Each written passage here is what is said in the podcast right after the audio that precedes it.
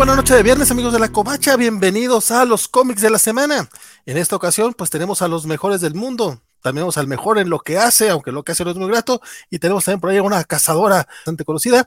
Quédense con nosotros. El chisme promete ponerse bastante sabroso.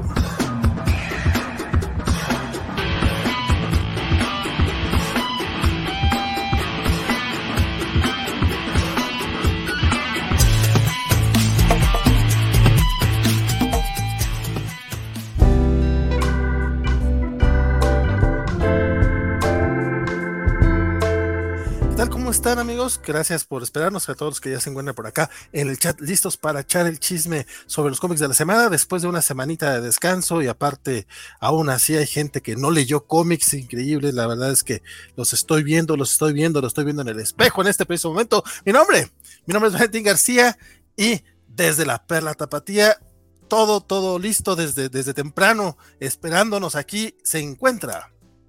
Buenas noches amigos, Fernando Arteaga por acá, ¿cómo estás Valentín? Bernardo, ¿cómo, le va a usted? Feliz Día de la Tierra. Feliz Día de la Tierra. Es, el Día de la Tierra. Y comiendo puro plástico. así es como se celebra, así es como se celebra, eh, comiendo plástico y leyendo comiquitos en papel, mucho papel. Digital al menos, pero no, no, porque, no porque quiera, honestamente. Y desde la Ciudad de México, mi, mi casi hermano, amigo del alma, compañero de mil batallas, Muchísimas gracias, Valentín García. Yo soy eh, Francisco Espinosa. Muy buenas noches, Bernie. Gracias por estar aquí. Y gracias, por supuesto, a todos los que nos escuchan. También muchas gracias, Valentín. Yo no dudo que ustedes dos sean los mejores del mundo. Yo soy así como el regular. Recordemos que soy el 0% de la covacha. Pero gracias por la parte. Seguimos con ese chiste. Ese chiste se como un mes, amigo. No, no, eso, perdón, perdón, yo no sé, yo no sé tú. Usted es comediante, se le ocurrió algo nuevo. Yo no, yo no sé tú, esto no es un chiste, señor. Yo no sé cuál. No o sea, soy, A mí me, me, tacharon, me pusieron como el 0% de la covacha. Yo, eso sigue siendo un dolor acá, mira, aquí. Y duele. No, ya veo, Dios mío, señor. Y lo peor es que lo sufrimos nosotros, que no hicimos nada. Es, ese fue el problema, que no hicieron nada. nadie lo defendió. Nadie, nadie. Yo vuelvo y repito, para mí esa red social no existe. Yo ni la nadie dijo, oye, ¿qué pasa? ¿Por qué no? No, nadie. Nadie. Mm, let's move on. Por yo reí mucho. Yo reí lo siento mucho. Saludos. mucho. tal, vez, para ti sea fácil perdonar la traición. Para mí no es tan fácil. No sé si perdonarla, pero no, no, sacar la, colación cada 30 segundos puede ser. Todo el, todo el tiempo, toda la vida. Mm. Así será porque me duele. El día que deje de doler, será el día que deje de Amigos, feliz cumpleaños a mi mamá de cumpleaños esta semana. Antes de que se nos vuelva el, show del llanto de Francisco. Este, saludos, saludos a la, saludos. Por si me está viendo, me a, a la señora Zuli. Se llama Zuli, mamá. Saludos, un abrazo. Abrazotes, que la pase muy bien, que tenga un gran día y que usted, por favor, no sea el 0% para. Feliz cumpleaños.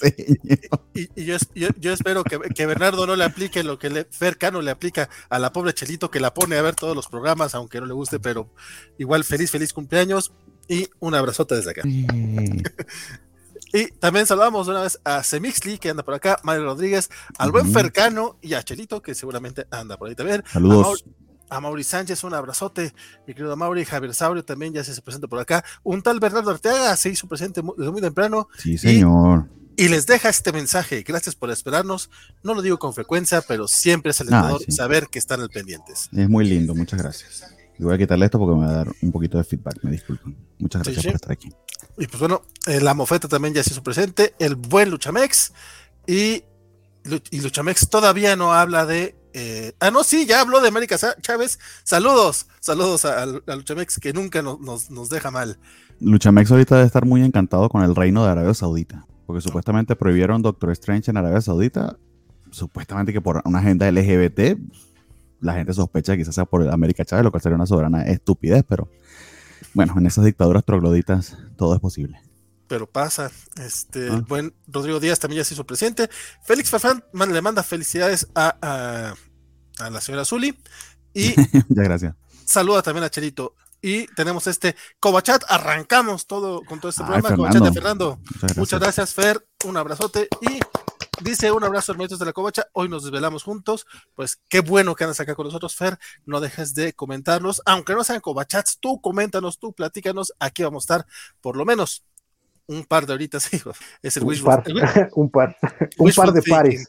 Es mejor no pares. vaticinar el tiempo que va a durar el programa porque sí, eso lo único que hace es alargarlo. Deja tú, eh, sí, se toma, se toma como un reto, es muy gracioso. Este Rodrigo Díaz está, está viendo el programa de animación de nuevo, estuvo muy bueno. Eh, muchas gracias, mi buen Rodrigo. Este, justamente ayer hubo un programa especial dedicado a la animación de Netflix en el que participó el buen Félix Farfán, eh, Sofi, Sofi Persal y también este, Isidro, Isidro Rodríguez. Estuvimos ahí platicando acerca de, bueno, más bien me estuvieron ahí recomendando animaciones de Netflix. Neta, sí, échenle un ojo, creo que estuvo bastante surtido.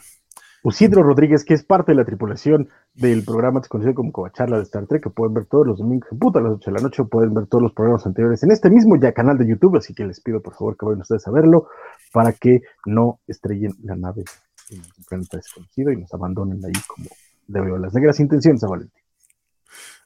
Permiso, voy a sacar el violín más pequeño del mundo. Pero... Ya, ya- de- de- ya, a- a- antes, antes de arrancar con los chismes y con, y con, y con los comiquitos de la semana, yo, yo, yo, yo quiero comentarle a Bernardo. Estoy seguro, estoy seguro, mi querido Bernie, que todavía no escuchas el podcast de, de nuestro compañero Mario Cárdenas llamado En eso ando, en el que participó esta semana Francisco Espinosa. Es que demo- te- creo que tengo cierto temor de volver a escuchar el chiste del 0% de la covacha. Y yo quiero mucho a Francisco y quiero, todo- quiero todo seguir queriendo a Francisco. Por eso es que no lo quiero escuchar. No, no, no, a Lo lo vas que a voy, escuchar todo el tiempo. lo, lo que voy, pero, es- pero no es un chiste, Francisco, no es un chiste. No es un chiste, Ah, no. no, no. a lo que voy yo es de que no- hasta donde voy yo, todavía no termino el programa, aún no lo menciona. ¡Wow! sí. Eh, No, ya por eso ya, ya. Pero sí menciona otros chistes que, ti- que tienen muchos más años. Créeme, eso, eso no. Por eso cuando, cuando, cua- cua- cuando Jorge propuso esa foto, yo me reí mucho porque dije, no, jamás lo, van a, no, lo va a dejar ir. Así que yo les advierto a todos, les advierto a ti, Bernardo, les advierto a Elizabeth y la- les advierto a todos nuestros escuchas, el comentario del 0% se va a mantener. Yo solamente Oh. quiero decir que Francisco Espinosa es el 50% de las noticias y es el El 50% de los cómics de la semana, básicamente. Bueno, o el, o el 25, en este momento es el 33.3. No, no, no, no, no, es el 50 y los demás somos el 50 entre, entre, entre los No, tres. no, Ah, no mira, trates- como, como, como, como, la esposa en la herencia. pues. No trates de Básicamente. lavar tu culpa, no trates de lavar tus culpas, Valentín. pues, Yo no tengo todos ya ninguna- saben, todos yo ya saben, ya saben. Yo lo no tengo- Pero no, no tengo ninguna culpa. pero no importa. La verdad a mí me da mucha risa. Isaías dice, pues seis horas es un número par, ¿no? No, no, tranquilo, tranquilo, Isaías. Vamos, vam- vamos con calma. Félix Orfán dice, abrazo a los tres. Mis amigos, hoy los veo por Facebook. Estamos moviendo la Ciudad de México, ¿ok? Oye, espérame tantito Uy, nada más. pero no la mueva muy ni al norte este, ni muy al sur porque se mueren de calor o de frío. Déjenlo ahí donde están. en, eh, al buen Isaías le debo una disculpa enorme al buen Isaías Segundino, porque en las noticias del martes le di el, el crédito de la propuesta de nombre para el programa de- antes conocido como Covacharla de Star Trek de Kobayashi Maru. Se lo había dado yo al buen Alex Guerra y no, resulta que este, yo me confundí fiamente y ese crédito es totalmente de Isaías Secundino. Entonces, este, básicamente, muchas gracias Isaías por siempre estar con nosotros, por apoyarnos siempre. Y, Pero eso, este, eso me suena perdona. entonces a que ya, ya escogieron un nombre. No, él, él, él- no está esa propuesta, hay otras propuestas. Este, Pero- recuerden de nuevo que el, el, el Covacharla ya tenemos un CIS and desist, ya no podemos usar el nombre de Covacharla. La- Entonces, este, estamos buscando una nueva identidad para el programa. Este domingo vamos a dar una lista como de propuestas a las que ustedes pueden votar y apoyarnos. Una de ellas es la de Isaías Secundino, que es este, eh, Kobayashi Maru. También tenemos USS Kobacha. También hay otras por ahí que no me acuerdo, pero que seguro Axel me recordará el domingo. Y este, y lo platicaremos. Oye, pero, pero el nombre de Kobayashi Maru lo, lo, lo propuso Javier Saurio, ¿no? No, no, no, fue Isaías. ¿Fue Isaías? Ok, ok, ok. Entonces, Sí, sí, sí. entonces estoy mal. Alejandro Guerra nos pregunta si nos pusimos de acuerdo que, y tenemos uniforme oficial de los cómics de la semana. Eh, no creo, el mío no es, es, es como un azul marino. El de, el de, si no estoy mal, el de Bernardo parece que es un este Es negro. es negro.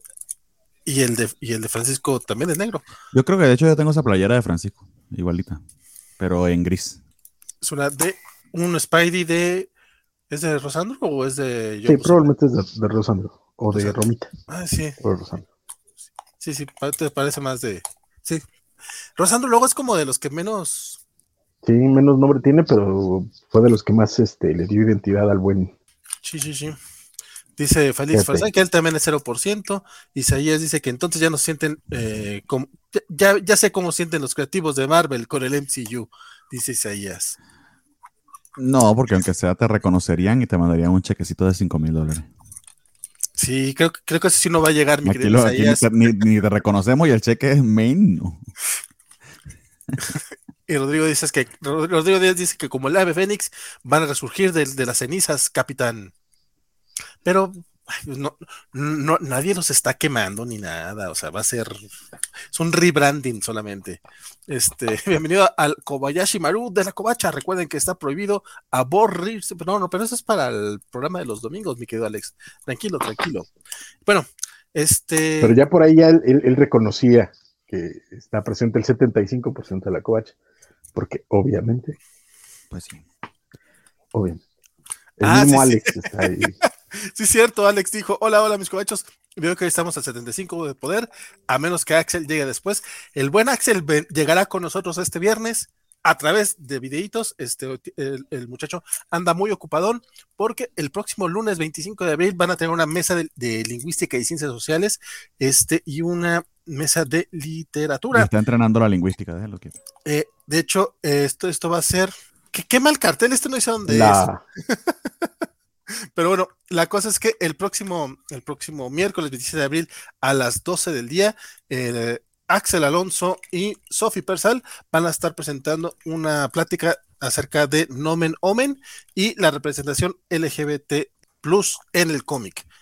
Bueno, aquí viene nada más Ángel, pero eh, yo vi en redes sociales que, que iba a estar también eh, Sofi, eh, la andaban presentando este par de muchachones que participan en el, eh, bueno, que, que, forman parte del colectivo eh, Friki Progress, de la página Friki Progress en Facebook y que aparte colaboran con nosotros acá en la Covacha bastante, la verdad son, son unos covachos muy, muy queridos por nosotros, Sí, pero entonces ya después este, les pasaremos bien, bien. eh, me imagino que esto se va a transmitir a través de Facebook, entonces les pasaremos la liga para que puedan ver la platiquita de, Axel y de, y de Sophie. Pero como anda muy ocupado el muchacho, este no pudo, no pudo acompañarnos aquí ahorita en este momento, pero sí van a estar, este, pero sí van a estar, sí va a estar al menos en esencia y en video. Y el buen Rodrigo Díaz, este, también nos manda un chat para votar por Kobayashi Maru. O sea, el muchacho dice Kobayashi Maru all the Exacto. way. ya desde el martes había puesto su dinerito votando por esto. Ya tenemos otros 129 votos por- a favor del Kobayashi Maru. Entonces yo creo que va a ganar por un este por, No, por- Este ya es un slide así. ajá, cañón. Mo- a a dice que le interesa va a ser a las 12 del día. Más bien, al rato te decimos bien por dónde va a ser para que lo puedas este, seguir. Me quedo este, Luchamex. Luis Ramón llega saludando a to- todos. Buenas noches, buenas noches, compadre. Y Rodrigo nos dice que Isaías propuso eh, su nombre favorito para la antes conocida. Sí, fue el buen Isaías. Dice Félix, eh, mencionas a Ciro y a Sofi, nada más. No, Félix, te mencioné antes de Sofi. Sí, sí, sí. De hecho, te mencioné antes que Isidro. Fuiste el primerito Sí, sí. que mencioné. Más bien llegaste tarde, Félix, y no escuchaste cuando te mencioné. Este. Sí, ya, ya se programó, ya, ya trae un chip, mi querido Félix. Mi querido Félix, no, muchacho. Sí, fu- fuiste el primero que, con- que, que dijo. Fíjate, escuché. fíjese nomás, fíjese nomás. Pero bueno, vamos arrancando el chismecito porque hay muchos cómics que, que, que parece leyeron todos menos yo. Pero ahorita, ahorita vemos eso. Vamos a arrancar con los cómics de C de la semana.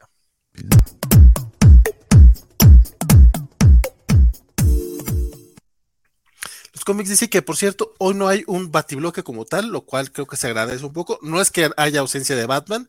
Batman Nunca. aparece. Batman y su familia aparecen en distintos títulos, pero como que sí hubo más eh, diversidad de personajes, vamos a decirlo así. Entonces vamos a arrancar el chismecito. Arranquemos con el, el juicio de las Amazonas y el número de Wonder Girl número 2. Mi querido Bernardo, tú le echaste el ojito a este cómic.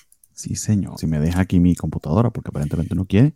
Esta es la continuación del juicio de las Amazonas, otro número de Wonder Girl que eh, sabemos que se había suspendido la, la serie de Joel Jones, pero eh, aparentemente la retomaron para, para este evento. Eh, y nos deja exactamente donde nos dejó el, el- número anterior, donde continúa la investigación de Power Girl, de- de- del asesinato de Hipólita, bueno, perdón por el spoiler allí, pero creo que a estas alturas ya en una séptima parte del, no, creo que es esta parte del evento, pues ya han de saberlo. Hace un experimento aquí Joel Jones de eh, básicamente narra dos historias en paralelo.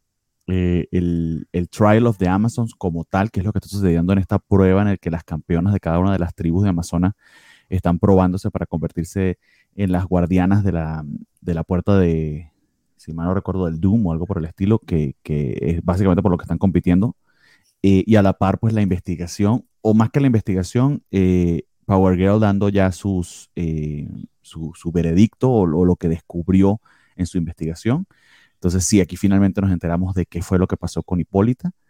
Eh, difícil leer este número, por cierto, en versión digital, porque tal como pueden ver aquí en las páginas, debe leerse eh, eh, en splash pages o a, dos páginas, porque si no te pierdes un tanto en la acción, sobre todo la parte que tiene que ver con, el juicio como tal pero me pareció interesante, fluido eh, y, sobre todo en vista de lo que sucedió con Power Girl, que se hizo tan, tan, tan aburrida, eh, esto contrasta muchísimo.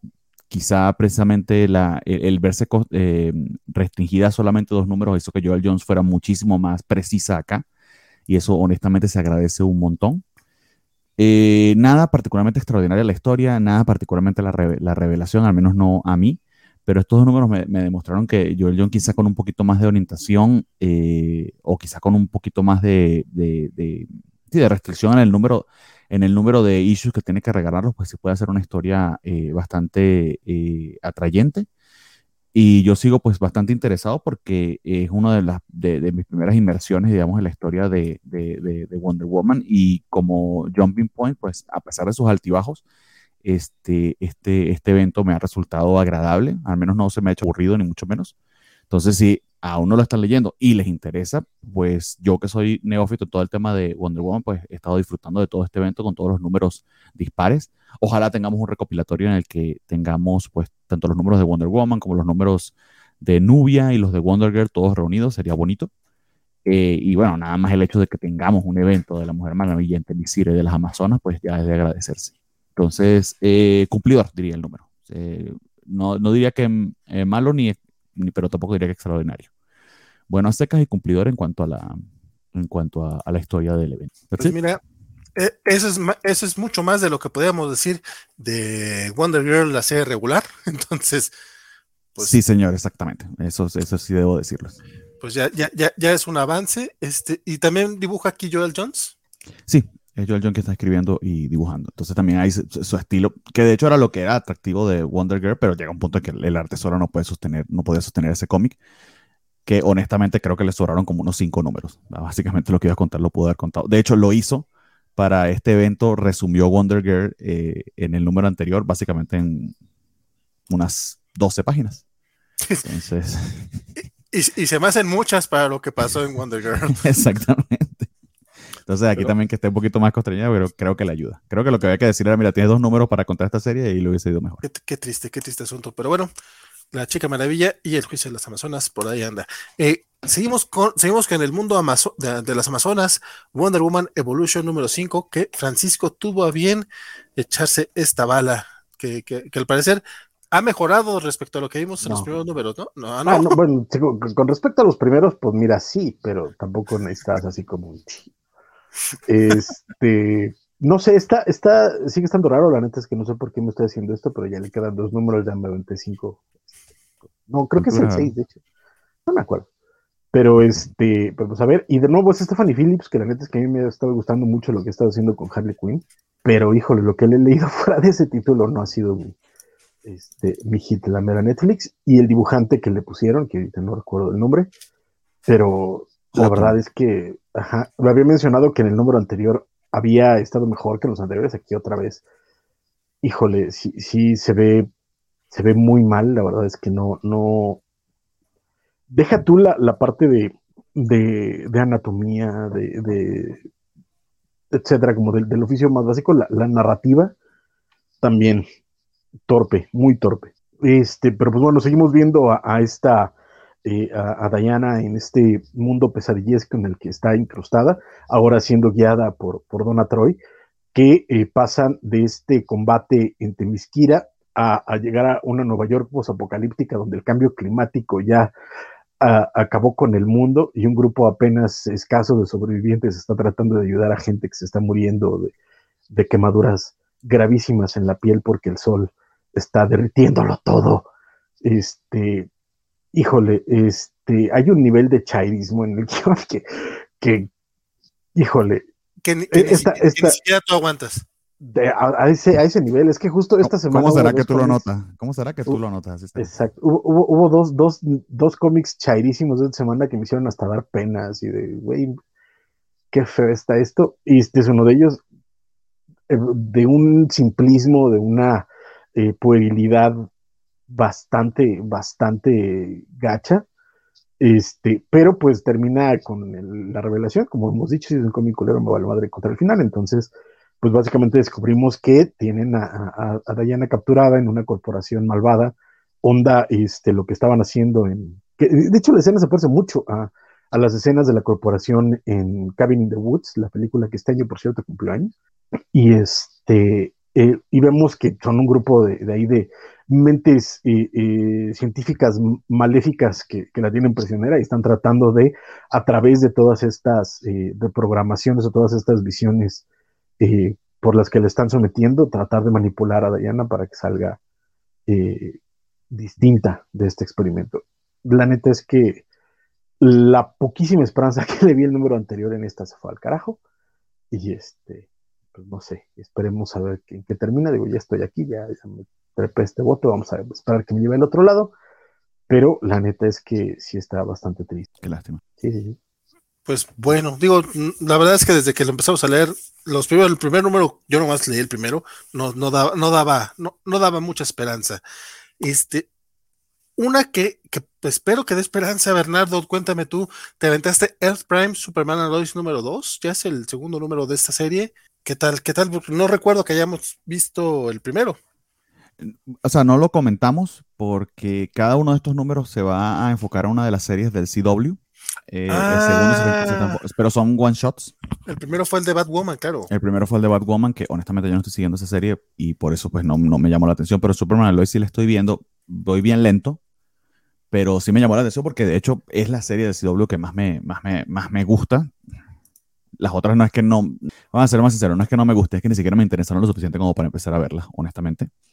Es la única que he visto Superman Lois. De hecho, tuvimos un programa especial sobre la primera temporada y creo que vale muchísimo, muchísimo la pena la segunda. La he estado disfrutando un montón. Eso sí, voy muy lento, pero es un retrato de Superman muy bonito. ¿Perdón? Ellos van, ellos van igual de lentos, compadre, tú no te preocupes. sí, por eso. es, una serie de esa vieja usanza que hasta con pausas para, para, publicidad, etcétera, que no tiene nada que ver con esta época de, de, de Bing Watch pero que se sostiene muy bien por sí solita y este cómic también se sostiene muy bien por sí solito. Es algo agradable de leer eh, en la semana que, que, tuvimos el día de, o el aniversario de Superman.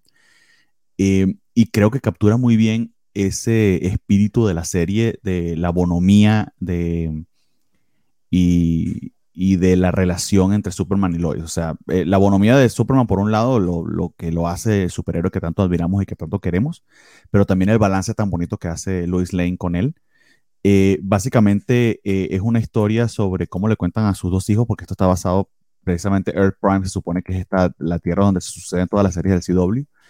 Eh, en, esta, en, esta iteración de Superman, pues ellos tuvieron a, dos gemelos.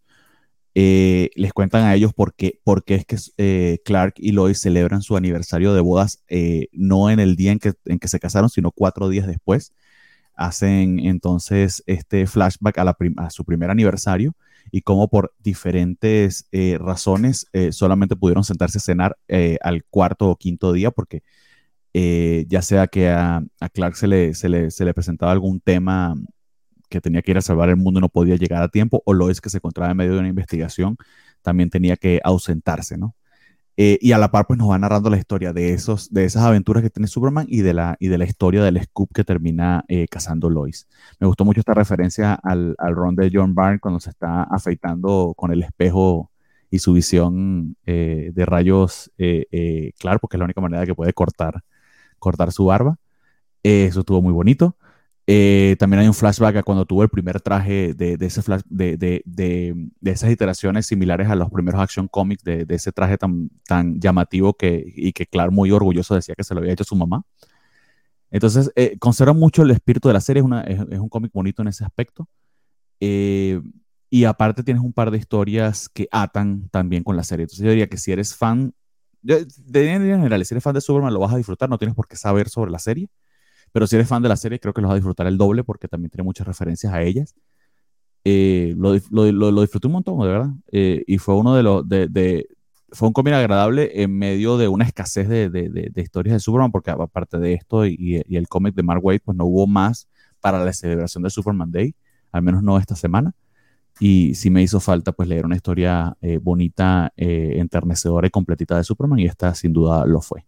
El arte cumplidor, nada particularmente, aquí no puede ver nada particularmente sorprendente, pero, pero cumple, narra bien. Eh, bastante clásico en ese aspecto. Me hubiese gustado que hubiesen tratado de, de, rescatar quizá la similitud de los actores de la serie, pero más bien se fueron por, por ser cumplidores y no por, eh, y, no por ser eh, completamente exactos a la, a la, serie como tal. Entonces, nada, recomendable en todo caso. Ah, y aparece el lobo que sería interesante saber si va a ser parte de la serie o no. De hecho, esa fue como, fue como la nota, ¿no? En la semana, así como que, ay, Lobo llega al, al universo de... De, CW. Bueno, que ahora no sé, no sé si sigue siendo CW, ¿no? Yo lo llamo CW por, por mala costumbre de Smallville y, y Arrowverse y todo eso, pero no sé si técnicamente es CW aún, ahora que lo pienso. Sí, ¿no? Sí, ¿verdad? O sea, sigue, sigue transmitiendo por esa cadena, ¿no? Sigue existiendo. Sí, o sea, de, que, sí, el grueso sí. Pero pareciera que están como tratando de brandearlo ya como Earth Prime, o sea, como que su universo compartido de la televisión lo van a llamar así o algo así, porque eh, sobre el de Batwoman este, viene este y, promocionan que las próximas eh, semanas o meses van a estar saliendo, a ver si puedo ir a la última página, y algunos otros eh, relacionados con Stargirls y DC Legends of Tomorrow. Entonces, básicamente son estos cuatro, estos cuatro one, eh, one, shots de 48 páginas, esos son, son eh, dobles, retratados en ese universo. Nice. Sí, se ve bonito, la verdad. Yo no, no le entré al de Batwoman porque la verdad sí es una serie que no he estado siguiendo en general. Bueno, no en general, o sea, para nada. Creo que solo vi el capítulo relacionado con Crisis en las Tierras Infinitas. Y este que vi que, fue, que era el número dos, dije, ah, a lo mejor luego le entro. Pero mira, pues hubo otros que sí estoy siguiendo, que, que no pude que no pude llegar hoy esta semana. Como el siguiente comiquito, que aparte es uno este, que le traemos muchas ganas y que todo el mundo leyó menos yo. Incluso Axel lo leyó y nos mandó su opinión. Se trata de World's Finest número 2. Eh, ¿Verdad? ¿Te parece que arranquemos con la opinión del buen Axel? Me parece, pero espera un momentico porque no me acuerdo dónde la puse. Aquí está. ok, vamos con con Axel y su opinión. Ahí vamos. Hola, cobachos, este, aquí reportándome tarde, este, y de esta peculiar manera, este, disculpen que, que no, que no pude estar en el programa de hoy, pero pues sí, uno ya sabe que la platiquita del viernes siempre es sabrosona, este, pero pues ahí pasaron varias cosas que ahorita les voy a contar, este, nada grave, pero pues sí, uno, ahora sí que uno se ocupó de más, entonces pues ya, ya no me fue posible estar, este, hoy en el programa, pero pues sí me quedé con ganas de platicar de, de, de, de un, de, de tres comiquitos, este, que me parecieron, este, mi, mi, mi selección de la semana, digo, eh, eh, eh, sin mucho preámbulo, para mí lo mejor de la semana fue este eh, ese World Finest, el Batman Superman de, de, de, de, de Wade y Mora. Este, creo que sin ser un trabajo este rompedor o trascendental al, momento, creo que está haciendo una historia de superhéroes divertida, llamativa. Creo que estas respuestas que se nos dan no son las típicas respuestas, o sea, yo era como de, ah, otra trama con Brainiac, ah, otra trama con Darkseid. Y no, pues este, creo que aquí el tema de los villanos llega a, unos rumbos más interesantes y pues digo, creo que sí tiene momentos de tensión y de interés, ¿no? Todo ese tema de, la cirugía Superman y, y todo el, la intervención de los distintos miembros de la Doom Patrol me parece muy interesante. Me encanta ver las, las participaciones de, de, dos héroes tan mainstream y tan conocidos como Batman y Superman y bueno y Robin y este y con unos marginales que apenas están como en, en un otro momento de esplendor porque digo sí han tenido sus momentos de esplendor pero pues son han sido de nicho este pues la Doom Patrol no entonces, este, dice, me hizo un, número divertido, el arte es, es, muy bonito, este, disfrutable, y pues nada, ese sería uno de los picks de, de, de, la semana, eh, mi, mi, destacado de la semana. Lo malo es que cuando ponemos el video de Axel no puedo poner las páginas al mismo tiempo porque solo es una cosa a la vez. Sí, no, pero pues, eh, pero justo, eh, pues, a ti que te pareció también fue tu, tu cómic de la semana, Bernardo, cuéntanos, bueno. no, no eh, y no porque no me gustase, eh, pero yo sigo repitiendo mi crítica del número, del primer número, que es una crítica de verdad un poquito mezquina, no lo voy a negar, pero yo espero más de, un cómic de Mark Wade y de, y de Dan Mora. Eh, no tanto del lado de Dan Mora, creo que del lado de Mark Wade estoy esperando como el punch emocional. No sé cómo describirlo. Es, es algo que usualmente una obra que creo que transciende cuando lo lea me voy a dar cuenta de ello y a mí no me ha dado ese punch aún. Dicho eso, aquí hay muchísimo oficio, esto está muy bien hecho, es divertidísimo. Eh, y sobre todo porque está tratando eh, con Batman y con Superman, pero, pero en cierta medida tratando de llevarlo un poquito más allá. Empieza con una cirugía a Superman, eso ya de por sí es, es entretenido. Eh, y la manera en que está planteando el misterio con estos elementos de, de magia involucrados, pues está también bien, bien interesante y el arte de Dan Mora eh, está, está maravilloso. Recuerdo, por ejemplo, el buen Alberto eh, eh, Calvo compartió un panel de esta obra porque el letrerista, que olvidé su nombre y déjame y, lo leo para, para, no decir una animalada. creo, que no está aquí, pero creo que se llama Aditya Bidikar, creo que ese es el nombre del letrerista. Mal no recuerdo. Sí, Aditya Bidikar, exactamente compartió algo que se me hizo muy curioso y que me gustó esa interacción, que me gustaría que ustedes me explicaran un poquito más al respecto, porque puede ser que yo me pierda con temas de, continuidad. Llega un punto que Supergirl eh, entra a la acción eh, para ayudar y se lleva a, a, quien entiendo es, Tim Drake. Eh, lo lleva cargado en brazos porque van a ir a investigar algo y es la manera que tiene para transportarlo. Y Aditya Vidikar compartió este panel porque básicamente dice que él rompió algunas reglas básicas aquí de, de cómo realmente se deben poner los, eh, los globos de texto. Eh, no debería superponerlos uno sobre otro y muchísimo menos, o sea, un no-no grande de, de, de, hacerle eh, las letras es tratar de no cruzar el, el, no sé cómo le llaman ustedes, como el cuellito del, del, globo de texto. O sea, que como regla clásica no está permitido, no debería hacerse, pero él lo está haciendo aquí a propósito para que se sienta la, el, calor de la discusión. Y básicamente cuando lo lees casi que puedes escuchar sus voces golpeándose y sobreponiéndose una sobre la otra. Eso se me hizo bastante interesante. Lo noté cuando lo leí, eh, cuando lo leí, pero Alberto fue el que notó eh, el post de, de Aditya y, llamó la atención respecto al, respecto al panel. Entonces tiene, tiene también esos elementos que te hablan de un oficio y de un, y de un, y de un equipo de verdad muy, muy bueno, trabajando muy, muy bien, porque no solo es Mark Way, sino que es Dan Mora con su, con su colorista de cabecera Tamra Bombilian y, y, el letrerista Dilla Vidicar, que de verdad que están haciendo un gran, gran trabajo. Entonces, eh, nada, o sea, si es por disfrutar de un cómic excelentemente hecho, este es sin duda. Pero yo sigo esperando ese punch, ese extra, que creo que la promesa está allí. O sea, hay que esperar. Apenas van dos números, va bastante bien. Eh, esperemos que más adelante pues yo pueda, yo pueda decir que, lo, que, que, que, así lo siento. Sencillamente que tengo altísimas expectativas porque es un equipo excelso. No sé ustedes, estimados, ¿qué les pareció? Bueno, más bien Francisco, que fue el que sí le, le entró el muchachón. ¿Qué, te está pareciendo el World's Finest, compadre? Pues, coincido básicamente con, perdón, con Bernardo. Es un cómic eh, bien hecho, muy, muy claro, muy bonito, muy leíble, este, pero sí me falta esa, esa carnita a la que además Mark Wade siempre nos tiene acostumbrados, ¿no? Incluso hasta, hasta el peor Mark Wade tiene algo que, que ofrecería aquí me parece que está muy, muy, muy, muy ligero, muy por encimita. También, este, quiero mencionarlo así porque me lo recordó este número en particular. Cuando empecé yo a leer hace ya más de 20 años, ay Dios mío, 25 años, de hecho, ya. Este, ¿25? 25 años. ¿Estás seguro? La, 25. la JLA de. ah, cuando yo ah, empecé a leer hace 25 años la JLA de Grant Morrison, déjenme Ya, terminar. Ok, ok, ok. Perdón. Perdón. Maldita sea. Pero este, sí, en la, en la de Morrison, pues uno llegaba en ese momento porque ahora, ahora pen- entendemos y pensamos a, a Grant Morrison como escritor de superhéroes, pero en el 97 pues era el que venía de, de, de Arkham Asylum, el que venía de The Invincibles, de, de Sebastian O, de Mystery Play, de, de Since Within's Day, es un montón de cómics más en el corte independiente o en el corte vertigoso, y de pronto que le dieran JLI era algo rarísimo. Entonces, pues yo estaba esperando algo que me volara la cabeza y los primeros dos números están muy lejos de eso.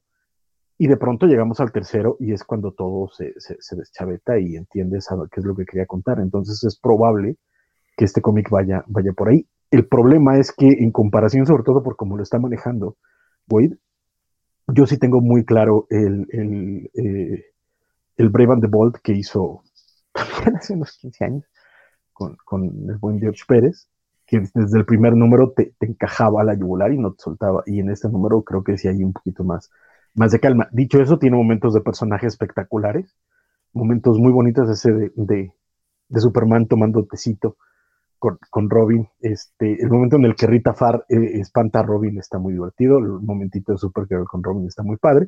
Sigo sin entender muy bien quién, qué, qué Robin es, ni en qué, ni, qué, ni en qué etapa están. Y eso sí me, me estorbó un poquito. Pero, pero pues bueno, me dejo fluir y, y me funciona, ¿no? Y bueno, y Dan Mora sí es el que está aquí aventándose unas páginas espectaculares como las que acostumbra. La verdad es que el hombre es siempre excelente y todo lo que le he visto me, me, me, son páginas que me dejan el aliento. chiquito, bebé. Pero este, es que es que qué chulada, mano. O sea, no hay manera, perdónenme para la gente que nos está escuchando en podcast y no tenga la oportunidad de ver las maravillosas páginas que nos está mostrando Bernardo en, en, en YouTube, pero es que el hombre hace un trabajo que. Ay, entonces, este, pues eso. Eh, Sí, yo también quedo, quedo, esperando más, pero dicho eso, sigue siendo un trabajo muy bien logrado y, sigue siendo un cómic que leo con muchísimo gusto cada vez que salga y probablemente así siga siendo hasta, hasta el fin de los, de los fines. Y yo quiero preguntarte que si hubiese, que si precisamente por la pelea, o bueno, o la animosidad que hay entre Supergirl y Robin, que si podíamos identificar que Robin era, porque, pero bueno, veo que como que no. No, porque yo es pensaba que, que era Tim diciendo, Drake, pero no estoy seguro, honestamente. Es que yo, yo, también pensaba que era Tim Drake, pero de pronto le dice, veo que estás probando pantalones. Entonces, mm. eso y, y, el, y, el, chiste de si se crió en un circo y tal cosa, entonces como de, ah, ay, sí, güey. Dick, es cierto. Ajá. Ya no entendí qué tranza, entonces, este, no, no sé. No sé, habrá que, habrá que esperar a ver si en algún momento nos lo aclaran, a ver si en algún momento tiene la decencia Mark Wade de decirnos en qué maldita continuidad estamos, pero este, pero mira, como cómic disfrutable, los personajes son lo que son y me dejo llevar y, lo disfruto mucho. Porque de nuevo, los momentos de interacción son espectaculares. Eh, Bruce preocupadísimo por la salud de Clark. Este, el, momento, no quiero revelar mucho, pero es ese momento en el que Rita Farr le pregunta a, Robin, y tú dices que nosotros somos, somos, somos creepy, es que nosotros damos miedo. Son momentitos pequeñitos, pero son deliciosos y que solo alguien como Mark Wade que conoce, comprende muy bien el universo de sí y sus personajes, nos los puede dar, la verdad. La, la línea Entonces, de, oh, Batman sonríe. Sí, exactamente. Sí pasa. A, a, veces pasa, a veces Pero pasa. es que no, no quería decirlo porque pues, Batman no sonríe, entonces es muy bonito cuando llega en ese panel y ves que sonríe, y además, ¿por qué? Es muy bonito. ¿El por qué es el que no decimos? Gracias. Perdón, no digo gracias todavía. Pero bueno, World Finest 2, entonces no está mal, nada más uno quisiera que fuera mucho mejor. Félix Fafán dice, cierto, don Alberto Calvo hizo una excelente anotación en su publicación de Twitter, gran aporte. Y el tercero es del de los marcianos blancos, don Francisco, y el humano más peligroso.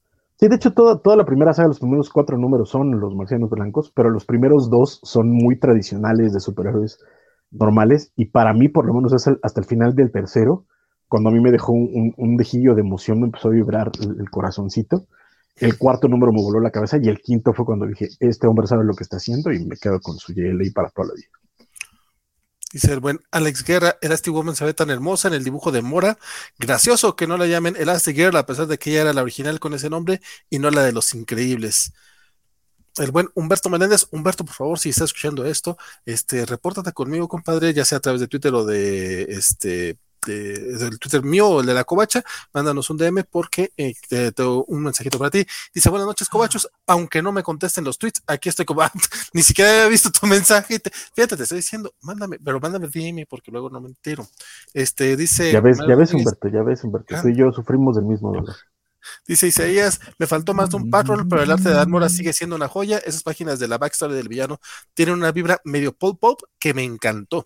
Por ahí Dan Mora puso, puso en Twitter o en algún lado una comparación de un panel de Akira Toriyama de, de Goku en, en, guardia y puso su panel de, del arte marcialista en pose de guardia y es la misma y puso así, ojalá hayan detectado la referencia y está bien bonito porque Dan Mora es... y, y el trabajo, el trabajo de la colorista para esos paneles, para que se viera como una acuarela, o sea, tan Romobilian también está. Sí, sí, sí. Esa mujer es espectacular. están, están como dijiste, el trabajo de, de, de letrerista también tiene los sí, todo. Todo, todo, todo. Mario Rodríguez este, nos pregunta si le dimos Green Lantern. Compadre, llegué al número 6 el próximo viernes. Te prometo hacer darte mi opinión acerca de los 12 números, pero nuevamente en esta relectura me tumbó horrible el número 3, el que comienza con todo lo John Stewart este, eh, parado, pero prometo que sí lo leeré. Eh, Rodrigo Díaz dice, eh, Isidro es el alma optimista de la tripulación, los demás estamos muertos por dentro. Dice, dice Rodrigo. Alejandro Guerra dice: Los cómics se llaman Earth Prime porque así quedó su nombre en el nuevo multiverso del CW, aunque aún no redescubren que sobrevivió el multiverso. Chan, chan, chan. Ah, sí, es cierto. Al final de, de Final Crisis sí quedó ahí el Earth Prime. Tienes toda la razón, mi querido Alex. Crisis en Tierras Infinitas. ¿Y yo qué dije? ¿Final Crisis? Ok, sí, perdón, Crisis en Infinitas. Dice Alejandro Guerra, eh, como dato, Prime es la tierra combinada de, de, CW, Tierra 1 es el DC Extended Universe, y también existe aún Tierra 666, que es la de Lucifer, y la Tierra del Superman 78. Mm, okay. Realmente existen, de hecho, después de la cosa esta de Snyder y Capulo del, de hace año y medio que tuvimos que leer, la de Dark Knight Dead Metal, oficialmente todas quedaron este, por ahí, ¿no? Según yo tengo entendido, quedó No, todo no. en canon. Todo es canon. Y Todo es que, canon. hablaron de- no, y que hablaron del metaverso, o sea, de multi, multitud de multiversos, o sea, esa es la rama, sí. Ahora es multidimensional el pedo.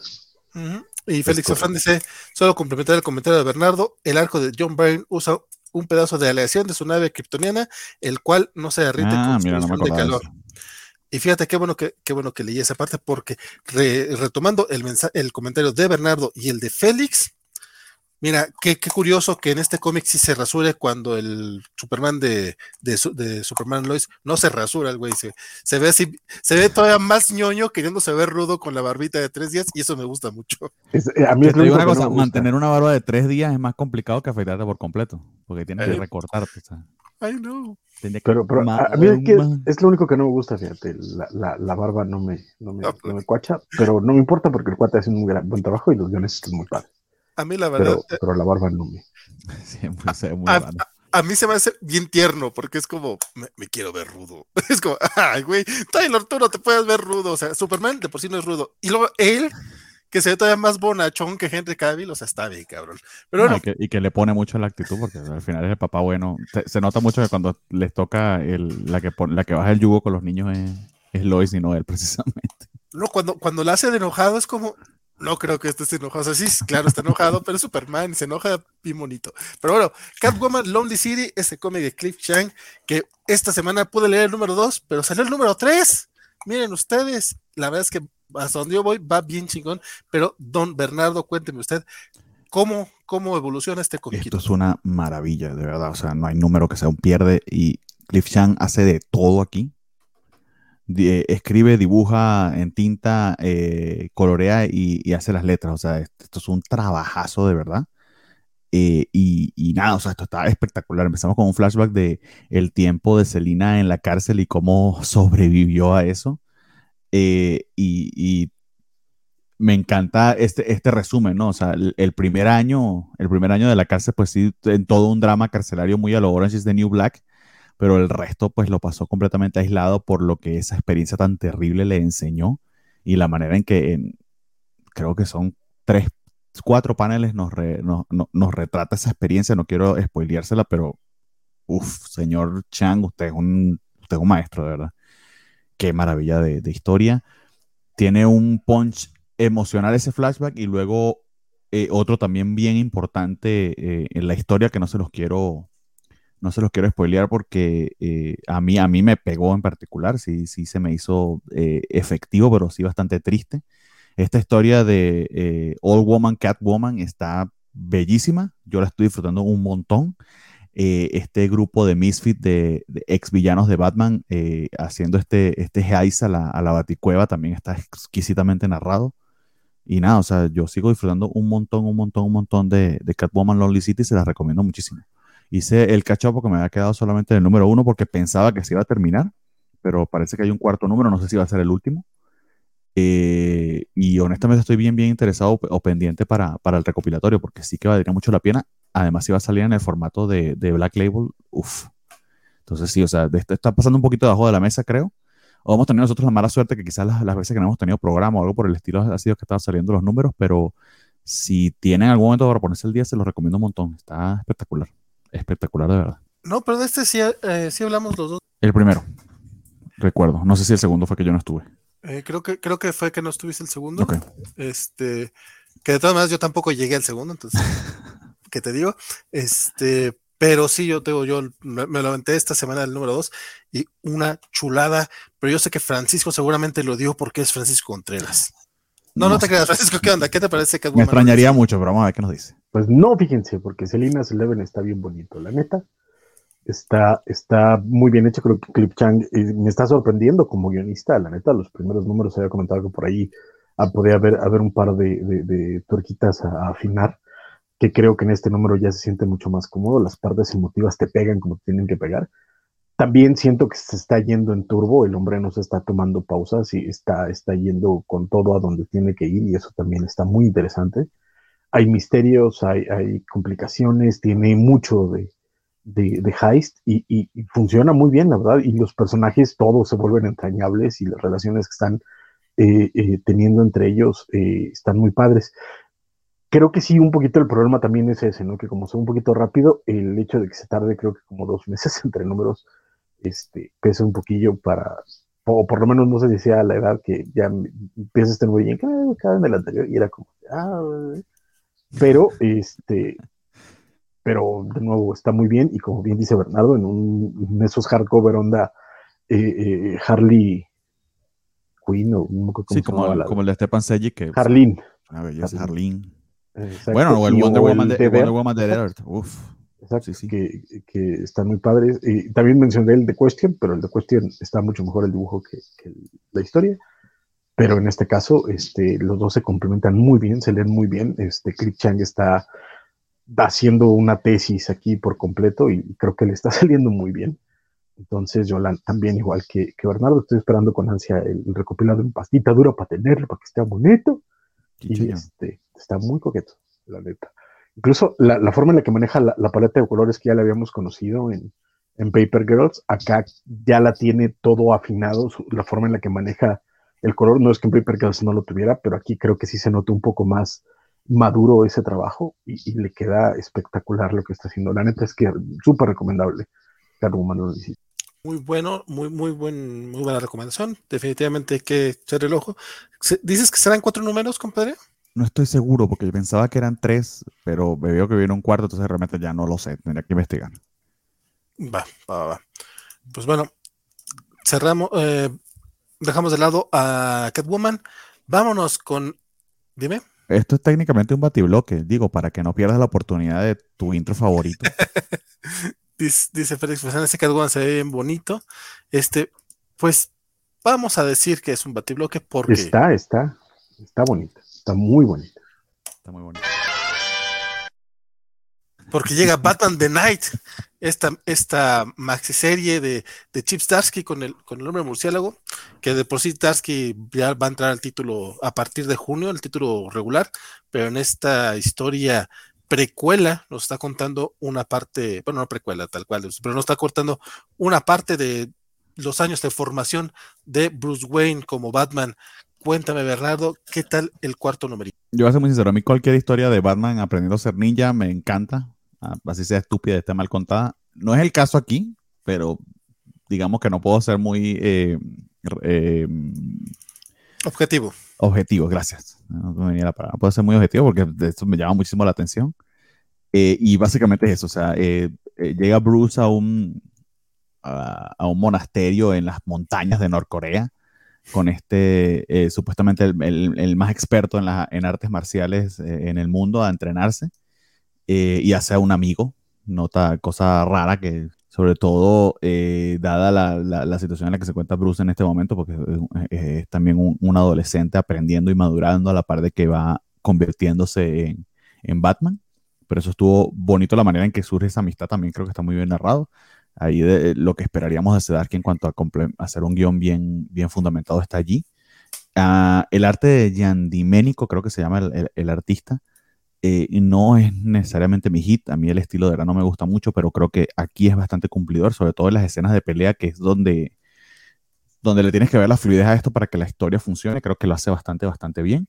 Y un detalle que al menos yo lo he notado, sobre todo porque hice un catch rapidito, está haciendo un muy, muy, muy buen trabajo en, en retratar el crecimiento de Bruce, porque se ve un poquitito mayor, quizá un par de años, eh, a como se veía en, números anteriores, en el, sobre todo eh, en, el primer número.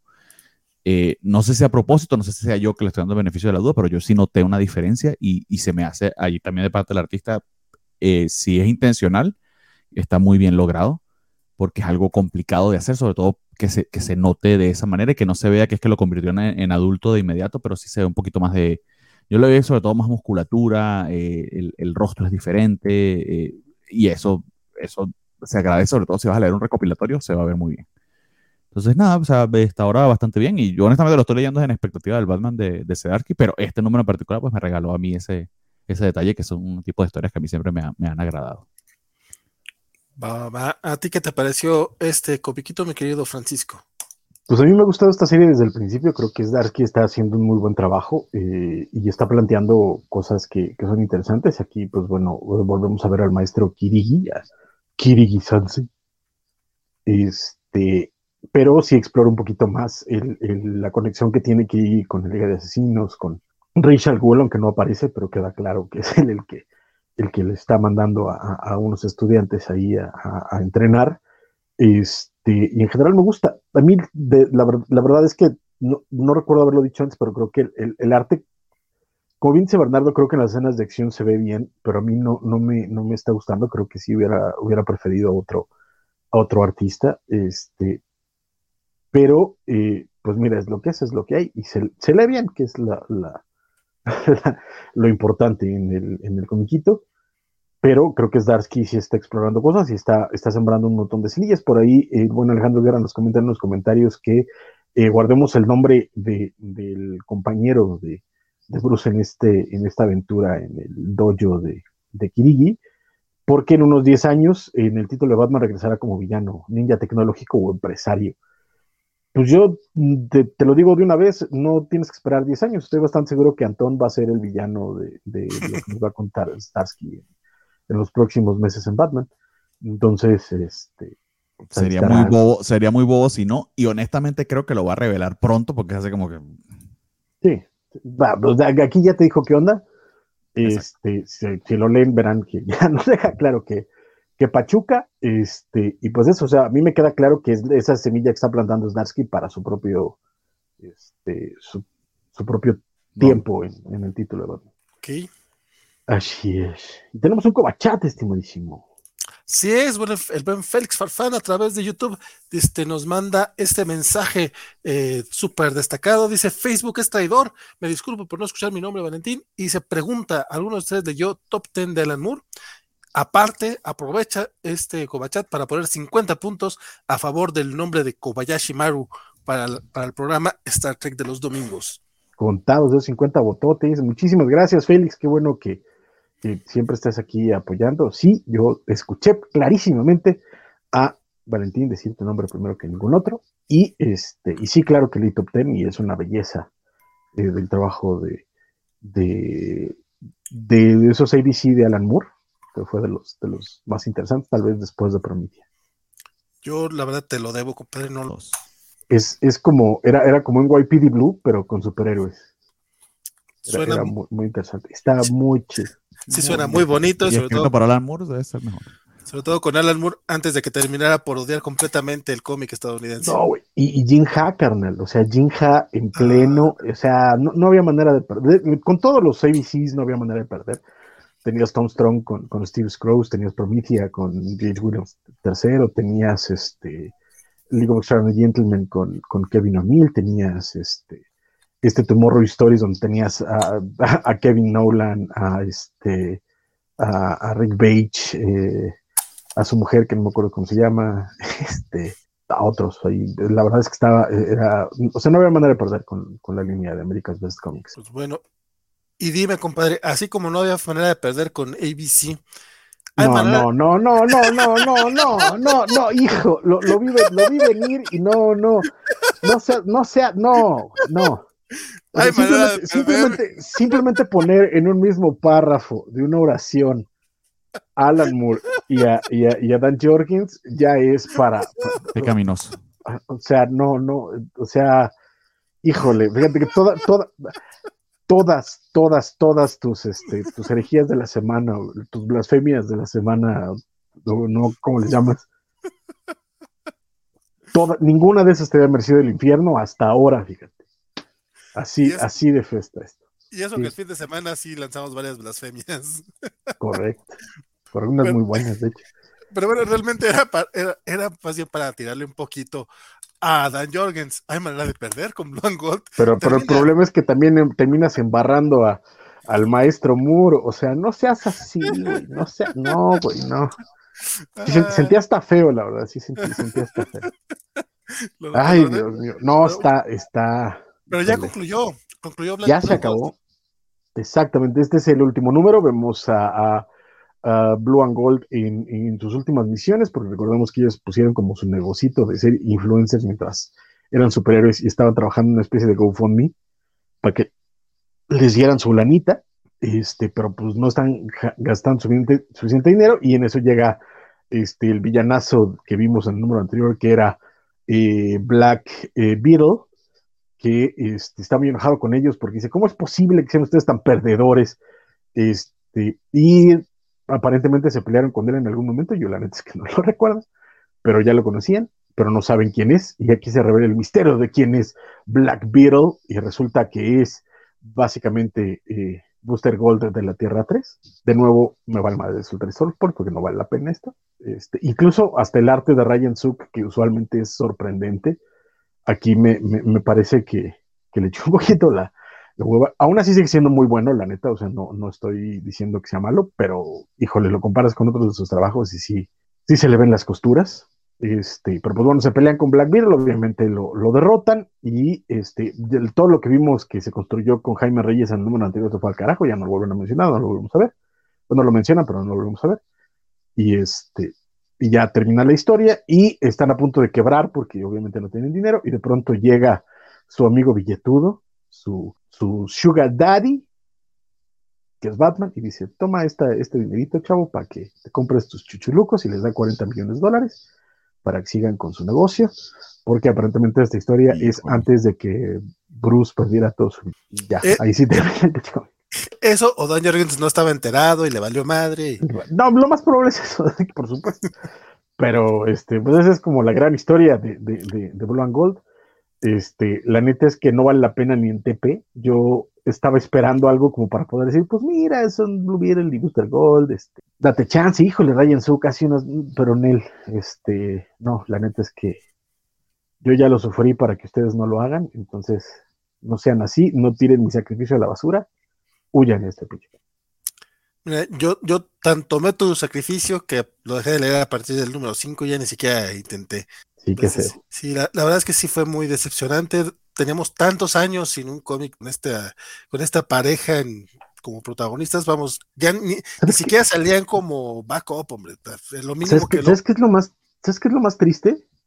Mm. Lo mejor que hemos tenido de Blanc Gold después de Justice League International fue Heroes in Crisis. A ese, a ese nivel de, de tristeza estamos. cara.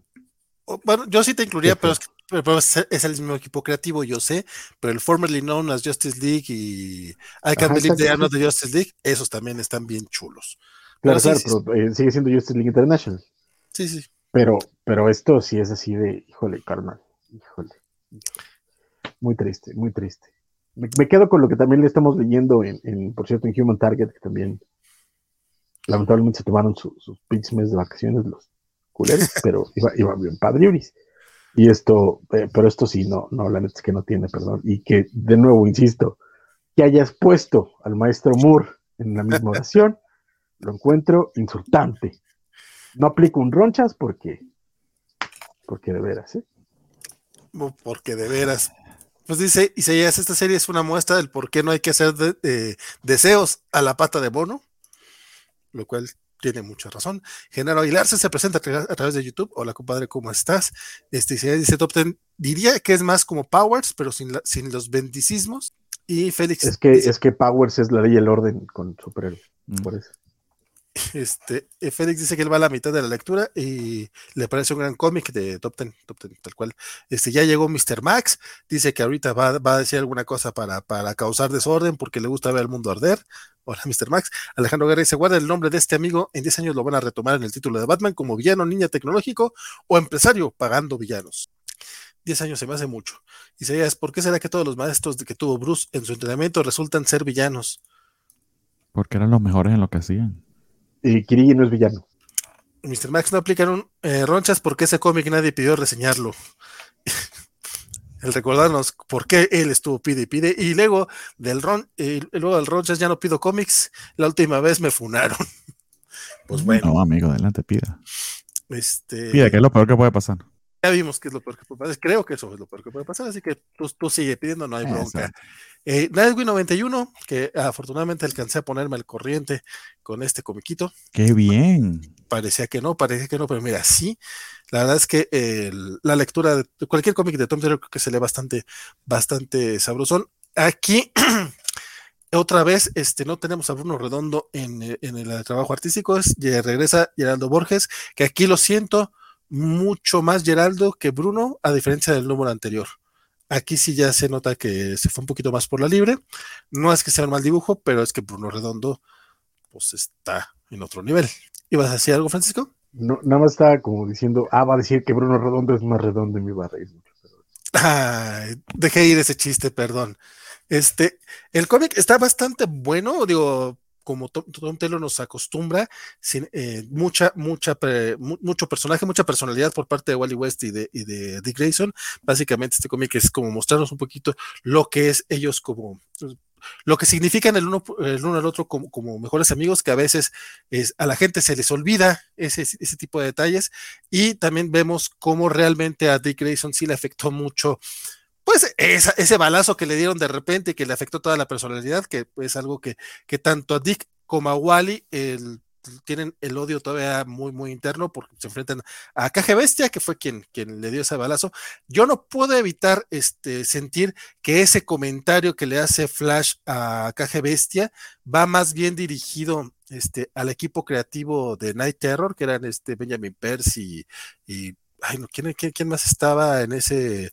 Bueno, los, los que hicieron esa, esa historia de, Nightwing, que Benjamin Percy, Scott Lobdell y Fabián Ciesa eran los, los encargados, porque sí, básicamente nos quitaste a uno de los, nos quitaste durante un tiempo a uno de, los mejores seres de la Tierra y pues, están golpeando a Caje Bestia. Yo sentí que era Tom Taylor golpeando a aquel trío de escritores o a los que decidieron esa trama dentro de DC Comics, la, la neta. Pero fuera de eso, el cómic se termina resolviendo un poco más sencillo porque aquí se enfrentan a la agente fúnebre, que Tom Taylor sí sabe distinguir cuáles son los, los artículos en español, afortunadamente, no le dice el agente fúnebre cuando es una mujer.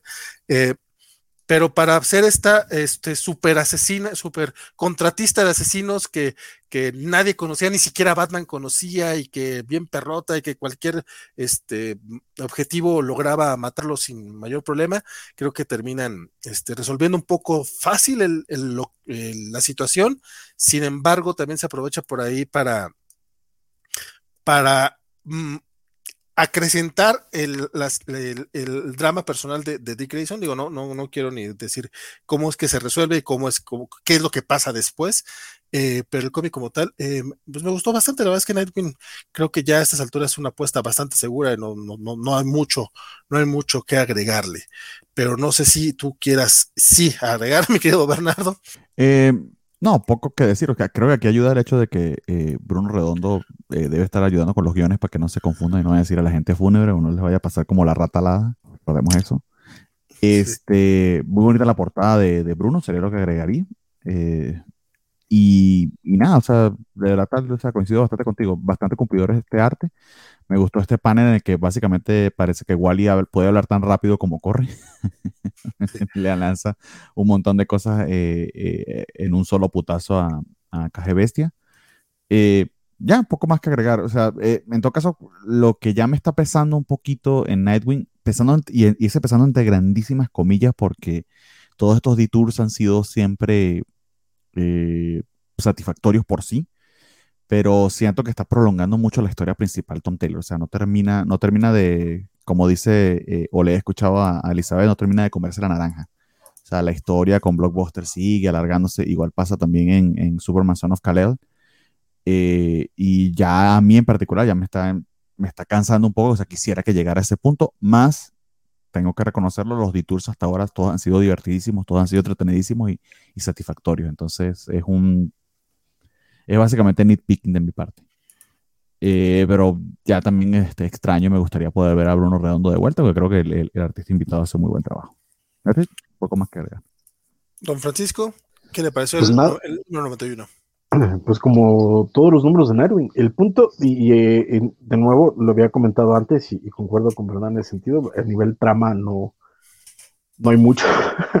O sea, desde que estamos, desde que empezó el título, sabemos, eh, nos plantea una situación y la situación sigue dándose. No hay incluso la, situación de que sean eh, conflictos eh, terminan siendo muy, muy poco dados, porque los conflictos duran bien poquito y se resuelven usualmente muy rápido y a favor del protagonista sin que haya como mucho, ¿sabes? pero lo que es es una exploración de personaje espectacular y en ese sentido se agradece el título porque nos está recordando quién es Dick Grayson, su historia, sus personajes, sus querencias, sus amistades, sus, todos los años de vida que, tiene como personaje y que le han dado una historia riquísima y que, pues bueno, los que somos fans disfrutamos saber de ella y, y verlo acompañado de todos estos personajes, que de nuevo es lo que ha estado así. Y sobre todo, creo que lo que está construyendo incluso más que el conflicto con Blockbuster, incluso más el ser millonario, incluso el rollo chairo de, estar donando a la caridad y todo ese tipo de cosas, lo que está haciendo es crear la, relación, construir la relación de Ricky Babs, que estoy seguro que en algún momento Tom Taylor va, ya, tiene guardado el anillo que le va a dar a Ricky Babs en algún cajón de su escritorio mental para escribirlo en un guion tres, cuatro números, probablemente en el 95. Entonces, este, pues me está gustando mucho. Me, late mucho, me gusta mucho lo que la interacción con Wally, el, el, rollo cuando menciona este, todo lo que él hizo KG Beast, que qué bueno que lo mencionó porque yo no lo sabía y me valió madre, estaba muy gacho. Este, pero dice, decirles que yo estoy enojado es decir mucho, pero pues mis amigos lo están mucho más y esa parte con, con Wally este, amenazando a, a Beast, incluso cuando no, le, no lo lee, este, me gusta mucho, me gusta mucho cómo resuelven las cosas, ¿no? El rollo de, sabes, como, como jugar con los clichés del género de, ah, hay una bomba y no saben dónde, y que si, ah, está en tal lugar, ¿cómo lo Porque el GPS dice que, estuviste ahí la última vez, ¿no? Este, ah, no te voy a decir con quién trabajo, ah, no hay bronca, me voy a agarrar tu teléfono, escaneo tu carita, y, o sea, sabes, como jugar con, con cosas que en otro momento de la vida. Ya hay, Face ID, amigo, de verdad que... Exacto, o sea, la, la, que en otro momento de, de, la historia hubieran sido números y números y números, este conflicto un poco ya ahora barato, en el momento obviamente pues era como se construía la historia. Y me gusta lo, esa, esa, habilidad que tiene Tom Taylor de, de, subvertir los clichés para hacerlos divertidos y sobre todo en personaje, o sea, que sea parte de por, por qué Dick es Dick. Eh, está súper padre. A mí yo lo disfruto mucho, la neta.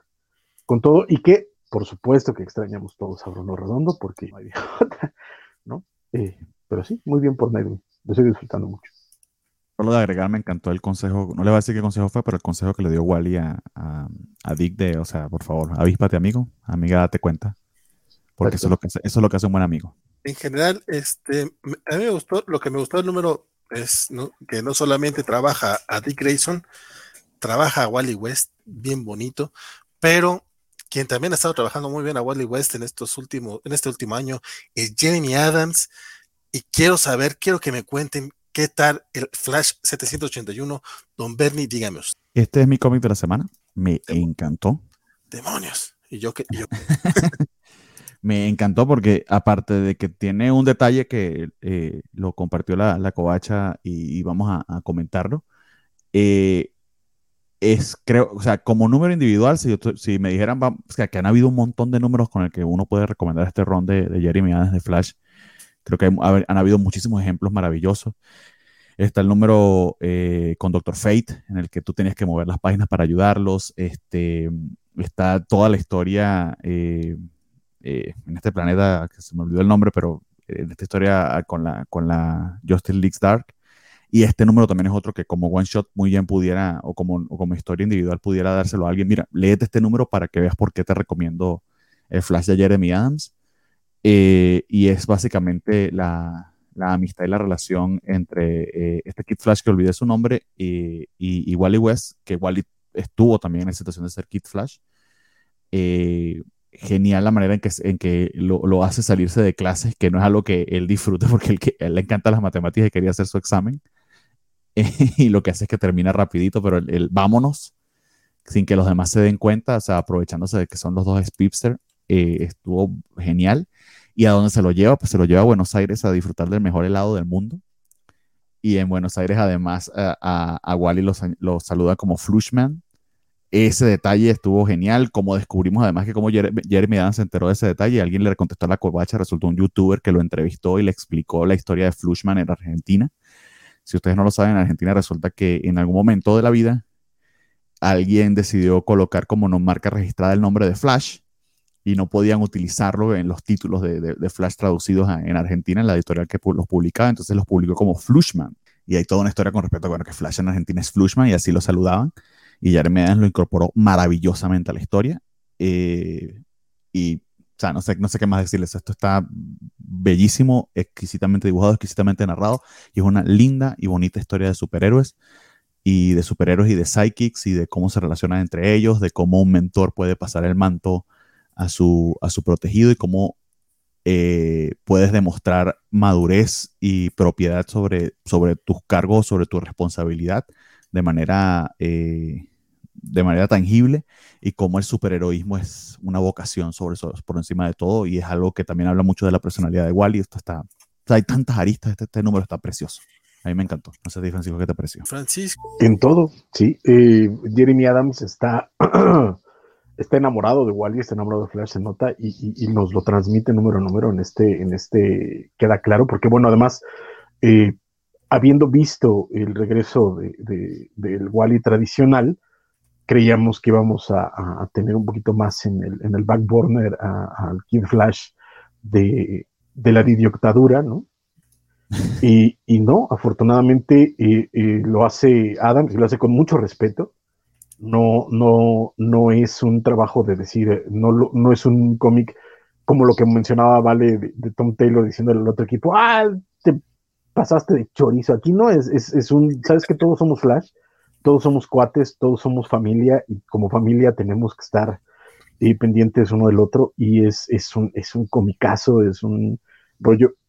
Yo lo iba a dejar para el final, pero pues bueno, igual que ya lo mencionó Bernardo, también es mi cómic de la semana, creo que Flash está ahora sí que imparable.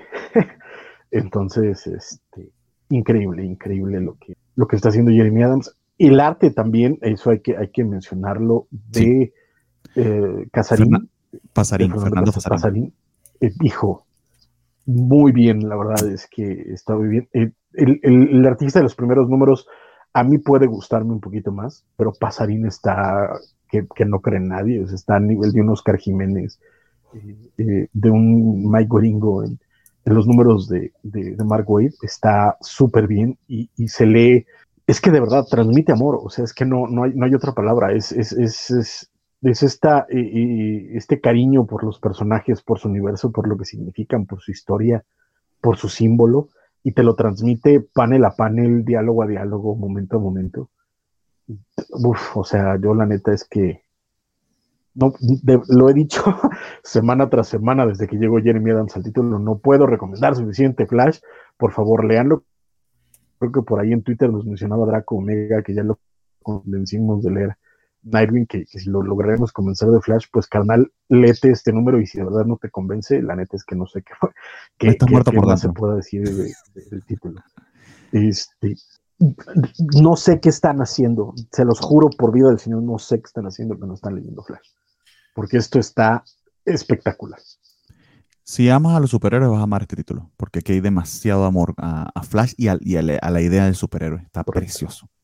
Y, más Flash, o sea, es que de, verdad, o sea, no, no hemos tenido un buen Flash en, mucho tiempo. Y, lo que está haciendo Jeremy Adams, por, además por Wally, ¿sabes? Que, ya lo dábamos casi por muerto después de, de, Dan Didio y de Flash Rebirth y todo lo que estuvieron haciendo durante años, Jeff Jones y, Didio. Eh, ya dábamos por perdido a Wally, ya era como, y sobre todo cuando, cuando presentaron a este eh, nuevo Wallace, era de, pues ya, ya, ya se fue nuestro Wally y de pronto regresa y regresa con todo y regresa con un titulazo y regresa con, con, con ya no sé cuántos números de, de, casi historias autoconclusivas o por lo menos de aventuras de dos números y, y tres cuando mucho y son cada, cada uno va, va, no puedo decir que mejor porque todos están, están al tope, pero la neta es que, híjole, dense flash, es todo lo que puedo decir, dense flash que sí, hombre, sí, sí lo iba a leer, nomás y me retrasé tantito. Oye, pero pues sí, sí lo quiero. Ahora, resulta que es el cómic de la semana de ustedes dos. Yo ahorita estaba viendo cuál podría ser mi cómic de la semana. La verdad es que, pues ninguno yo lo voy a dejar de cierta esta semana, al parecer, porque no solamente porque casi no leí, sino porque, sino porque en serio, yo creo que eh, sí, sí, sí elegí muy mal mis cómics esta, esta semana. Eh, vamos con El refrigerador lleno de cabezas número 6, esta miniserie que termina por fin en este número, que eh, aborda lo que era la bueno, que es secuela a la historia de Joe Hill, que por cierto, lo que fue Basket Full of Heads es una cosa hermosísima, chulísima, buenísima ese cómic, que era un page turner, o sea, de esos que no puedes dejar de leer. Este, sin embargo, el refrigerador lleno de cabezas, la verdad es que sí estuve tentado a dejarlo varias veces, pero me di cuenta que nada más lo estaba leyendo y dije, pues bueno, ya, ya estoy aquí, ¿verdad? Y esta semana tuve que leer dos números de esta cosa. No había leído el número, el número anterior eh, me arrepentí mucho porque evidentemente estos dos, estos dos cómics me quitaron tiempo de leer mejores cosas. La verdad es que terminó siendo, se terminó yendo al carajo, la verdad. O sea, la serie que no empezó tan mal, o sea, sí, no, no estaba al nivel de Joe Hill, pero eh, estaba haciendo un trabajo más o menos ahí, este, decente el escritor, termina siendo, y llega al absurdo, o sea, estamos hablando de, un cómic que, nos presenta un, un hacha que le corte la cabeza a las personas y las cabezas siguen hablando. O sea, ya es algo absurdo, pero uno entraba fácilmente a ese, a ese chiste, a, ese, a esa trama. En este, sí, la verdad es que en este último número eh, termina, eh, bueno, de hecho desde el número anterior, pero perdón, y hoy, este, uno de, uno de los villanos utiliza el cinturón este de, de, la serpiente de la tierra, Jurgen, Jurgen, eh, ella, ustedes saben, ustedes que son fans de, de la mitología nórdica saben cómo se llama bien, Jorgen, Jürgen Master, esa chingadera. Contra, contra la que pelea el tío, el tío Macpato en, en Pato Aventuras. Francisco, ¿me vas a decir? ¿Mágica? ¿Mágica? No, no, no, no mágica de Spell, no, no, no, sino la serpiente de la tierra, la, contra, contra la que pelea también. No, ese es el árbol de la vida. Bueno, contra la que pelea también Thor. En el, en sí, por, ajá, es, es, la serpiente de Yggdrasil, pero no, no, ¿cómo, cómo se llama? Seguro ahorita Félix me lo dice, pero, pero no, no. Eh, esa, esa, esa, esa víbora sí. Es Jurgen algo así. Bueno, la cosa es de que el güey se convierte en una serpiente gigante y es, eh, termina siendo el gran villano. Todo este número es puro gore, es pura, es pura matanza, porque eh, se fue esta serpiente a atacar a Jun, que había sido quien había tenido el hacha en, la miniserie anterior, y en esta ocasión pues la estaban buscando porque estaban buscando que quería los cuatro artículos místicos mágicos de la cultura nórdica, ¿no? Eh, creo que lo, que más me gustó es justamente, creo que lo vamos a ver esta, escena, la verdad, sí me gustó, no puedo negarlo, porque es una camioneta que tiene, este, que tiene en el frente amarrado la cabeza del tiburón, que es que desde el primer número por ahí andaba este, esa cabeza de tiburón viva, y con esa camioneta, con esa, casi, lo utilizan casi casi como un tumbaburros, pero lo que agarra es tumba la, la, la serpiente humana, humanoide esta, pero a partir de ahí es sangre, es cortar cabezas, es gore, que no tengo problema específicamente con el gore, pero sí creo que no me dio, no me terminó de dar nada. Tiene estos pequeños momentos de humanidad donde vemos de por qué la, la gente de, no inicia ni FBI es, pero es una agencia que gubernamental, eh, por qué le afectó tanto a la muerte de su compañero, y es como, pues ya su compañero, ya con eso era más que suficiente, pero bueno, tenemos esos pequeños momentos de, de personalidad pero no terminan siendo, este,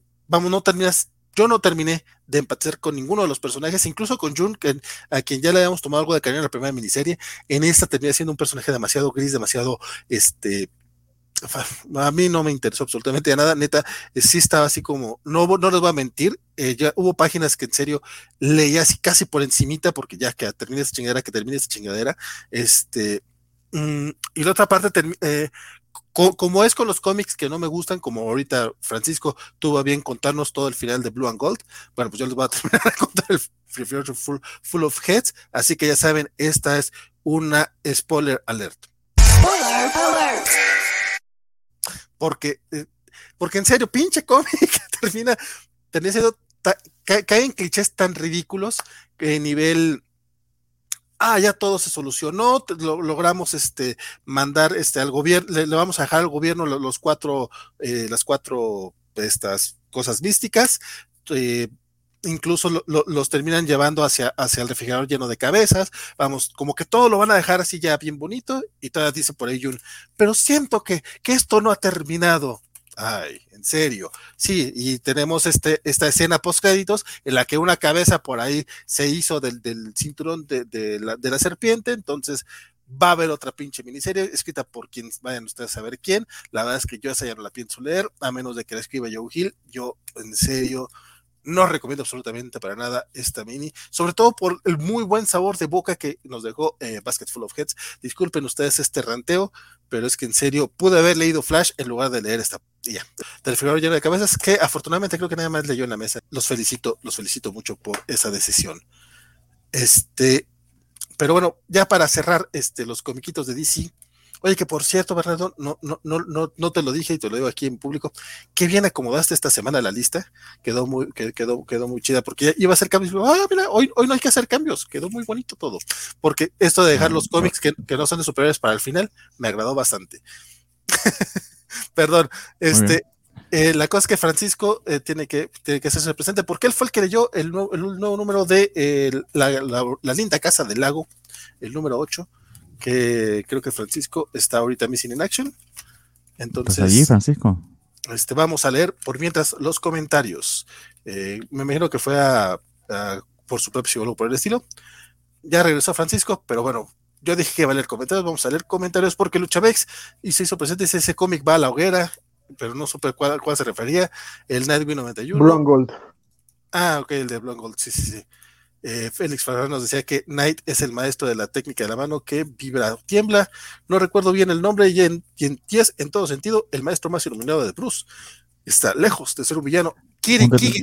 un, detallito por si acaso, ¿no? Que lo estoy descubriendo ahorita, por eso está un poco distraído. Eh, aún no está disponible para preventa en Amazon México eh, el, primer recopilatorio del, Flash de Jeremy Adams, pero sí está en Amazon Estados Unidos. Entonces son como unos 25 dolaritos con todo y el envío, dependiendo de dónde esté. ¿Hardcover o...?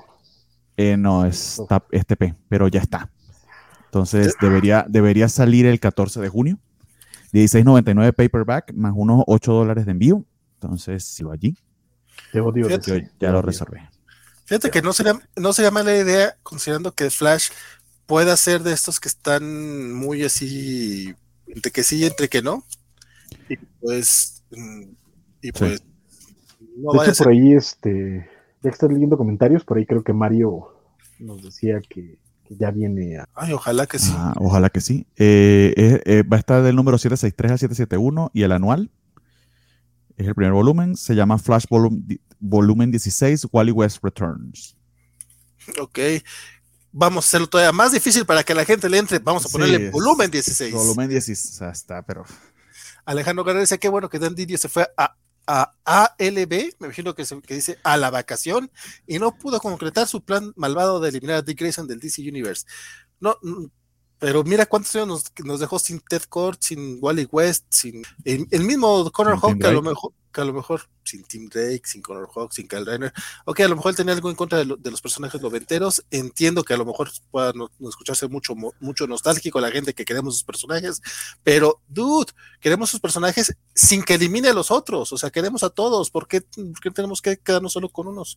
Pero bueno, Isaías dice Percy, Jackson, Scott Lobdell, Fabián Iglesias y Dan Jorgens, uno tras otro, pobres fans de Nightwing la tuvieron difícil. Eh, Félix nos dice que recuerdan ese cómic de la liga en Rand donde Superman, John, Diana y Flash hablan entre ellos a super velocidad. Es, Morrison también la recuerda. Este, bueno, dice Morrison también. Eh, María Antonio dice, ya sale en México este volumen de Flash en junio por Smash. María Antonio 80. ah, qué bien. Pues, Eso me Pues- sorprende un montón, pero qué maravilloso. pues éntrenle, éntrenle. Eh, porque no sabemos si vaya a venir un segundo volumen con, con Televisa. Eh, Pero sí sería, sí sería buena onda que sí. O sea, es que neto, para mí por lo menos, creo que pocos cómics me, me han como motivado a decirle a la banda que los compren, sabiendo que es probable que en algún momento les den crán, ¿no? Digo, no, no conozco sus números, obviamente, pero, pero es que no hay mucho ruido de Flash, ¿no? Entonces, igual cuando salga, sería bueno hacer como un- un- una capsulita para mencionar los, los números y, y recordarle a la banda porque está chido comprarlos y que le, que le lleguen, como lo que hacíamos hace mucho tiempo de los cómics de la semana en español. Creo que podría ser algo simpático. De hecho, sí no estaría mal retomarlo, pero, pero ah, cómo ha sido difícil. Dice Isaías, este numerito de Flash sí me gustó, la, la dinámica entre Wallace y Wally es muy divertida. Sí. Mr. Mike dice genial Flashman. Fernando Cano les recuerda que es un bu- buen momento para dejar el like al video. Yo también les digo, sí, sí, es un buen momento. Dejen like en este momento. Y de hecho, si nos están escuchando a través de podcast, también es buen momento para que nos, nos califiquen correctamente. Bueno, no correctamente, pero que nos califiquen, nos den una, una calificación bonita. Digo, si ya tienen hora y media escuchando esta cosa, yo creo que sí nos pueden dar una buena calificación, ya sea a través de Apple Podcast o de Spotify. Lo agradeceremos muchísimo. Y el bueno Chamex dice, lo mismo Bernie por ese cuadro de Flash con playera argentina. Tengo una playera argentina, tengo que leer este cómic de Flash. Eh, por el cuadro del niño argentino con Flash, dice, bueno, ya, ya, ya pusimos. ya lo pusimos. per- perdón, perdón. Hill Comics está publicando cosas interesantes. eh, dice Félix, recomienda The Dollhouse Family de Carrie Gross. Y pues bueno, basura a otro la hoguera, creo que también se refiere al, de- al del refrigerador. Eh, Bernie pasa el link en Twitter del TPB de Flash, porfa. Está en los comentarios de YouTube. Y ALB quiere decir a la Basílica de Guadalupe. Y lo puso con V. Mr. Max, creo que no te creo. Este, bueno, Ha hecho chistes mejores, Mr. Max. Ese no fue uno. Está como el chiste de, de- de Francisco y lo del 0% ya. dice, ¿a qué You, hora? you, you. No es chiste. No es chiste. No, y, y, y- y cada, que, y cada que se recuerda, vamos a pasar dos minutos escuchando acerca del tema. Pero dice Mohamed, y dice, acá de los dos Superman, al menos acabó Romita y al menos junio de Daredevil. Mi querido Luchamex, no es por gacho, pero a veces sí no te entiendo. Mi querido Francisco, coméntame acerca de este The Nice Like of the House. Es, es al revés. Night House on the Lake. No, no. Night Lake on the House, porque eso sería Nice Lake on the House. sí, complicado. sería una, una alberca. Ay, perdón, es que, es que así, así- así es en mi casa, disculpen ustedes. Cuando llueve, me imagino, ¿no?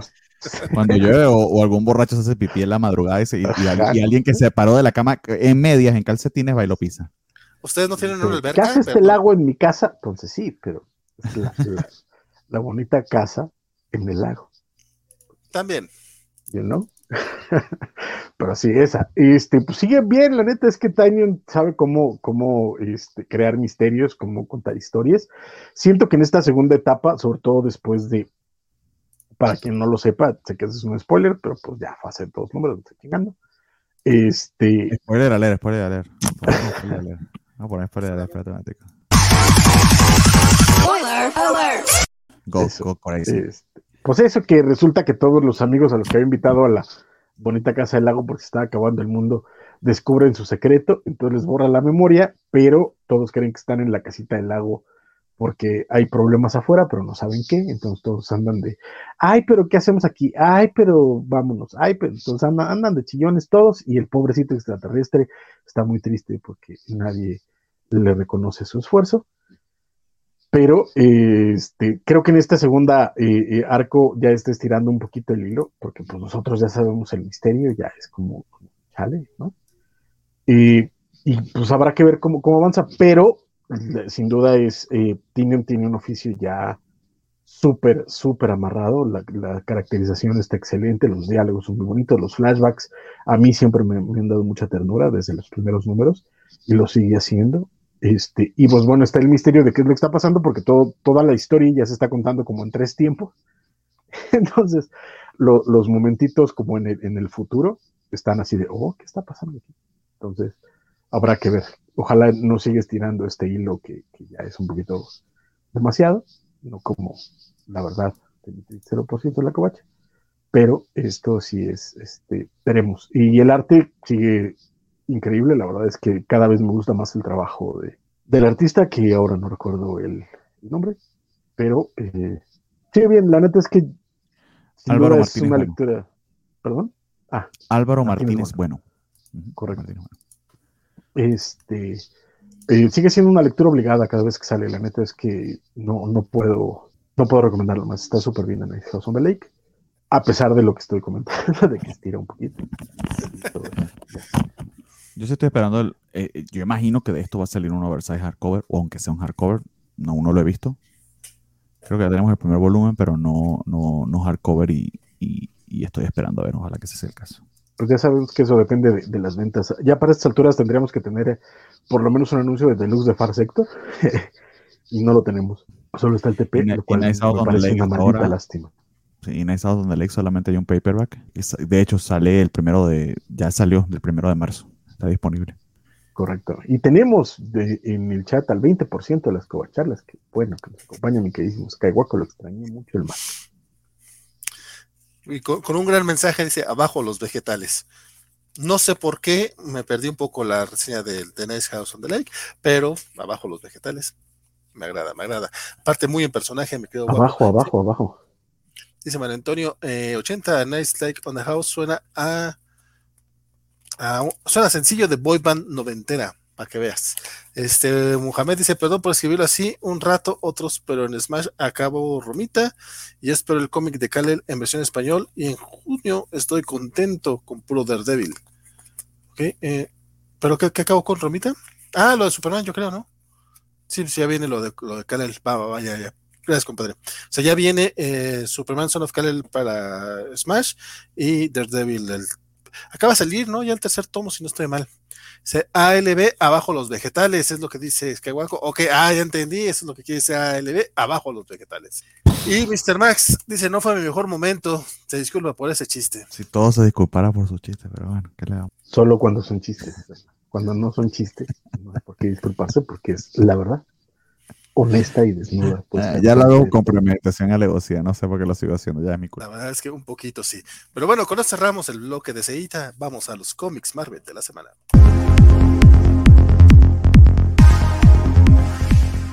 Y esta semana eh, empezamos con el regreso del Capitán América o de los Capitanes América, porque a partir de, esta, de, este, de este mes lo hace oficial. Digo, ya había pasado con United States of Captain America, o sea, ya en ese, en ese cómic, este Chris Caldwell, ¿qué? Chris, Chris Caldwell, Christopher Caldwell, se llama. Este ya nos había traído este rollo de que tanto Sam Wilson como Steve Rogers iban a ser Capitán América eh, al mismo tiempo. Tampoco es algo muy raro, ya tenemos Hawkeye por ahí, ya tenemos Spider-Man por ahí, ya tenemos... Vamos, no es tampoco un concepto muy extraño, y en esta ocasión, pues deciden, eh, Marvel decide que a Sam Wilson, pues yo creo que también para promoverlo un poquito en el universo cinematográfico, este, lo regresan, le regresan el manto del Capitán América con un escudo bastante coquetón, pero la verdad me gusta más el clásico, no sé a ustedes, este, Francisco, entraron a este comiquito, si ustedes sí entraron obviamente, este, don, Bernie, ¿quieres contar un poquito acerca de, de este cómic? Pues sí, lo único raro es porque es un número cero, pero es porque básicamente es un preludio de las dos series.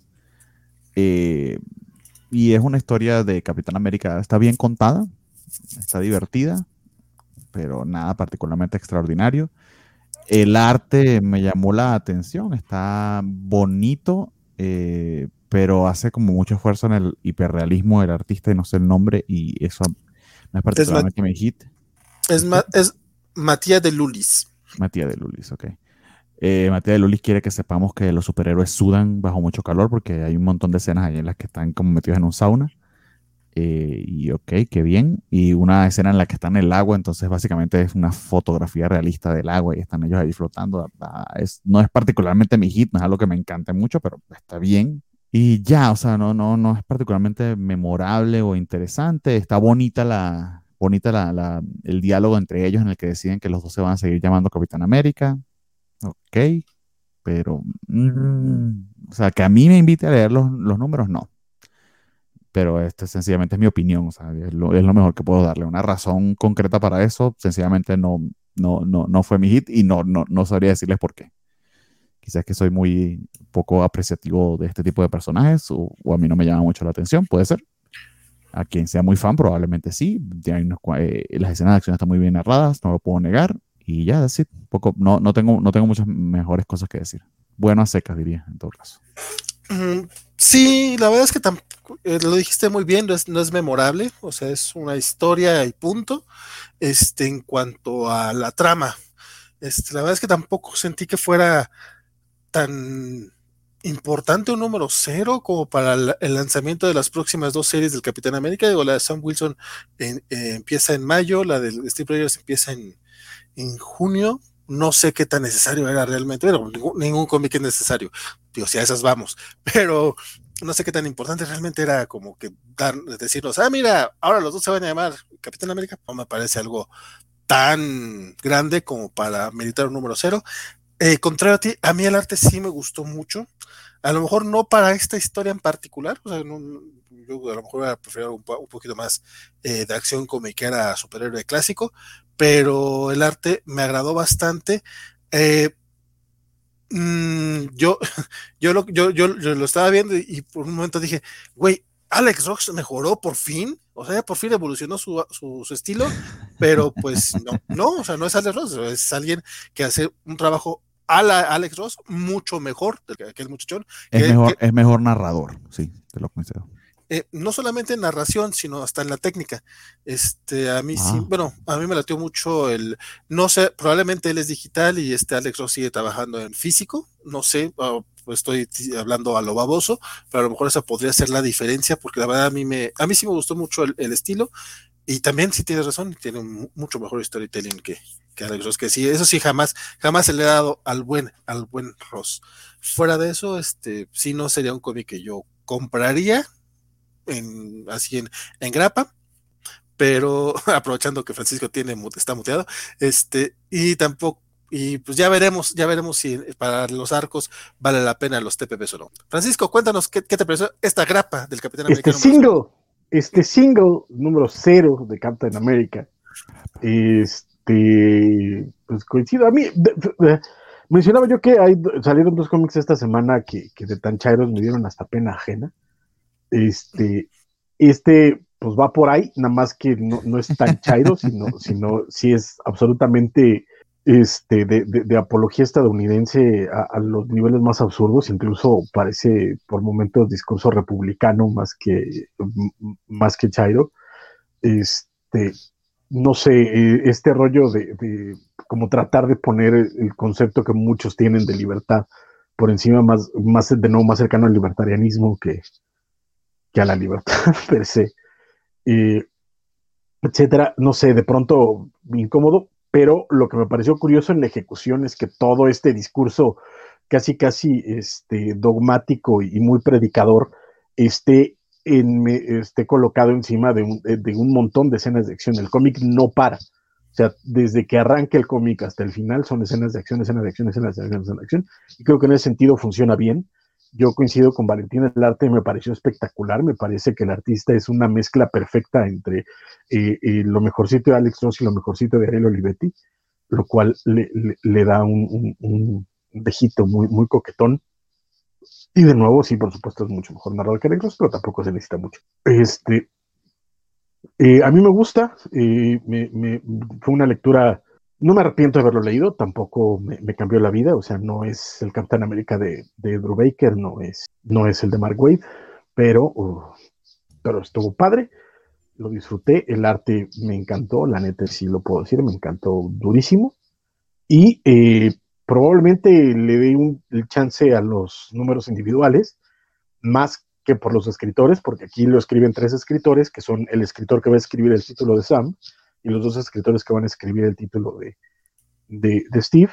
Pero lo que me emociona más es el equipo artístico, porque en el cómic de Sam Wilson va a estar R.B. Silva y en el cómic de, este, de Steve va a estar Carmen Carnero, que a mí eh, Carmen me encanta como dibuja y además me parece profundamente irónico que los escritores para el título de Capitán, de los dibujantes para el título de Capitán América sean este, hispanos. Entonces, este, me, parece encantador. Y pues veremos qué ocurre. Eh, no me parece malo, pero tampoco es así de, ah, qué cosa tan y, no es el, eh, y, como para ayudar a lo que dice, a lo que dicen ustedes, no es el Capitán América de Tanahisi Coates, aquí ya es straight superhero fun, no es una reflexión sobre el corazón norteamericano ni un ensayo súper profundo de la política. Pero es que, es, que el es que el problema es que lo intenta, o sea, de nuevo, es que entre, entre los diálogos que se avienta sola y, y el, ah, pero es que yo soy la libertad, y el otro, ah, no, pero yo soy, ¿sabes? Como que, güey, o sea, el problema es ese, que es un, discurso, es, es, es, es, de estos discursos baratos de, de, de caja de, jabón, pero está, está puesto encima de, pura escena de acción, lo cual es lo que hace que no te pese tanto. Pero si tú agarras los textos, los pegas en un papel y los lees, es un discurso, de nuevo, no muy lejano a los que se avienta Ross Limbaugh, por ejemplo. Entonces, si es, si es, no sé, habrá que ver a dónde quieren llevarlo. A mí me preocupa este rollo de que de pronto pongan el capitalismo como la base de, de, la cultura norteamericana, que es cierto, pero no que lo defiende el Capitán América, ¿no? Este, pues ya, ya, ya veremos cómo dices a dónde lo llevan. Este, a no noté todo, todo eso, toda esa cara que tú mencionas, pero, y es curioso porque regularmente el Capitán América lo han manejado de manera muy distinta, pero pues ya veremos, ya veremos, este, también eh, notar la portada, que no es mala la portada, tampoco hay que decirlo, es, es de Alex Ross justamente, entonces yo sí por eso estaba así como que, Güey, Alex Ross mejoró en interiores. No, no pasó, no pasó. Dice el buen el Luchamex que a ver si no fallan, ahora que, que, tengamos este, las dos series del Capitán América, y se dice que le va a dar puntos al artista de Capitán América porque sabe que la única forma de, que la historia sea divertida es dibujar hombres musculosos sudando homoerotismo. Pues no sé si sea la única, pero mira, está y es. Y y, si eso les gusta, y si eso les gusta, pues adelante, porque si ahí no, las nachas de San Wilson están pero espectaculares. Oh, eso sí, sí están. Dice el buen Luchamex, es muy extraño que estarán para todos. En vez de entregar los cómics normales, y al menos me divertí en los dos de. Ah, sí, sí, que, que, no entregaron los cómics este, eh, físicos de Marvel, ¿no? Por ahí decía el buen Luchamex. Este, mientras en el Unlimited, el de Who is America Chávez fue un buen resumen de los 10 años que, me, que incluso se rió un poco y se sintió un buen resumen para los nuevos que conocen, conocen al personaje, que conocerán al personaje y ese cuadro con sus diferentes parejas. Qué chulada. Dice el buen Mohamed sobre este un cómic de Unlimited que sale esta semana de, América Chávez, por si tienen luego chance de checarlo. Ah, demonios, me toca a mí. Spider-Wen, Wenverse número 2, que fue otra de esas cosas que eh, nadie más se quiso hacer daño en leerla y todos decidieron, vamos a leer algo bueno como The Flash. Y Valentín dijo, no, ¿por qué? Mejor vamos a leer Wenverse. que, que, que, que seguramente va a estar igual de bueno que el Flash. No, la verdad es que no me arrepiento tanto de haber leído Wembers, voy a ser muy honesto. Es un cómic que no se toma nada en serio, sabe que es una tontería y Tim Silly eh, lo lleva a un absurdo, pero un absurdo divertido, no como la porquería del refrigerador lleno de cabezas.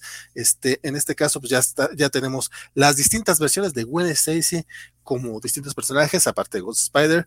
Este se, se deja acompañar por Thor Gwen y la vemos cuando van a conocer a la Capitán América Gwen Stacy, que es básicamente Gwen Rogers, de hecho se llama Gwen Rogers, quien se convierte en Capitán América después de eh, ser muy, muy fan de Samuela Wilson, que es la, la Capitán América original en este universo.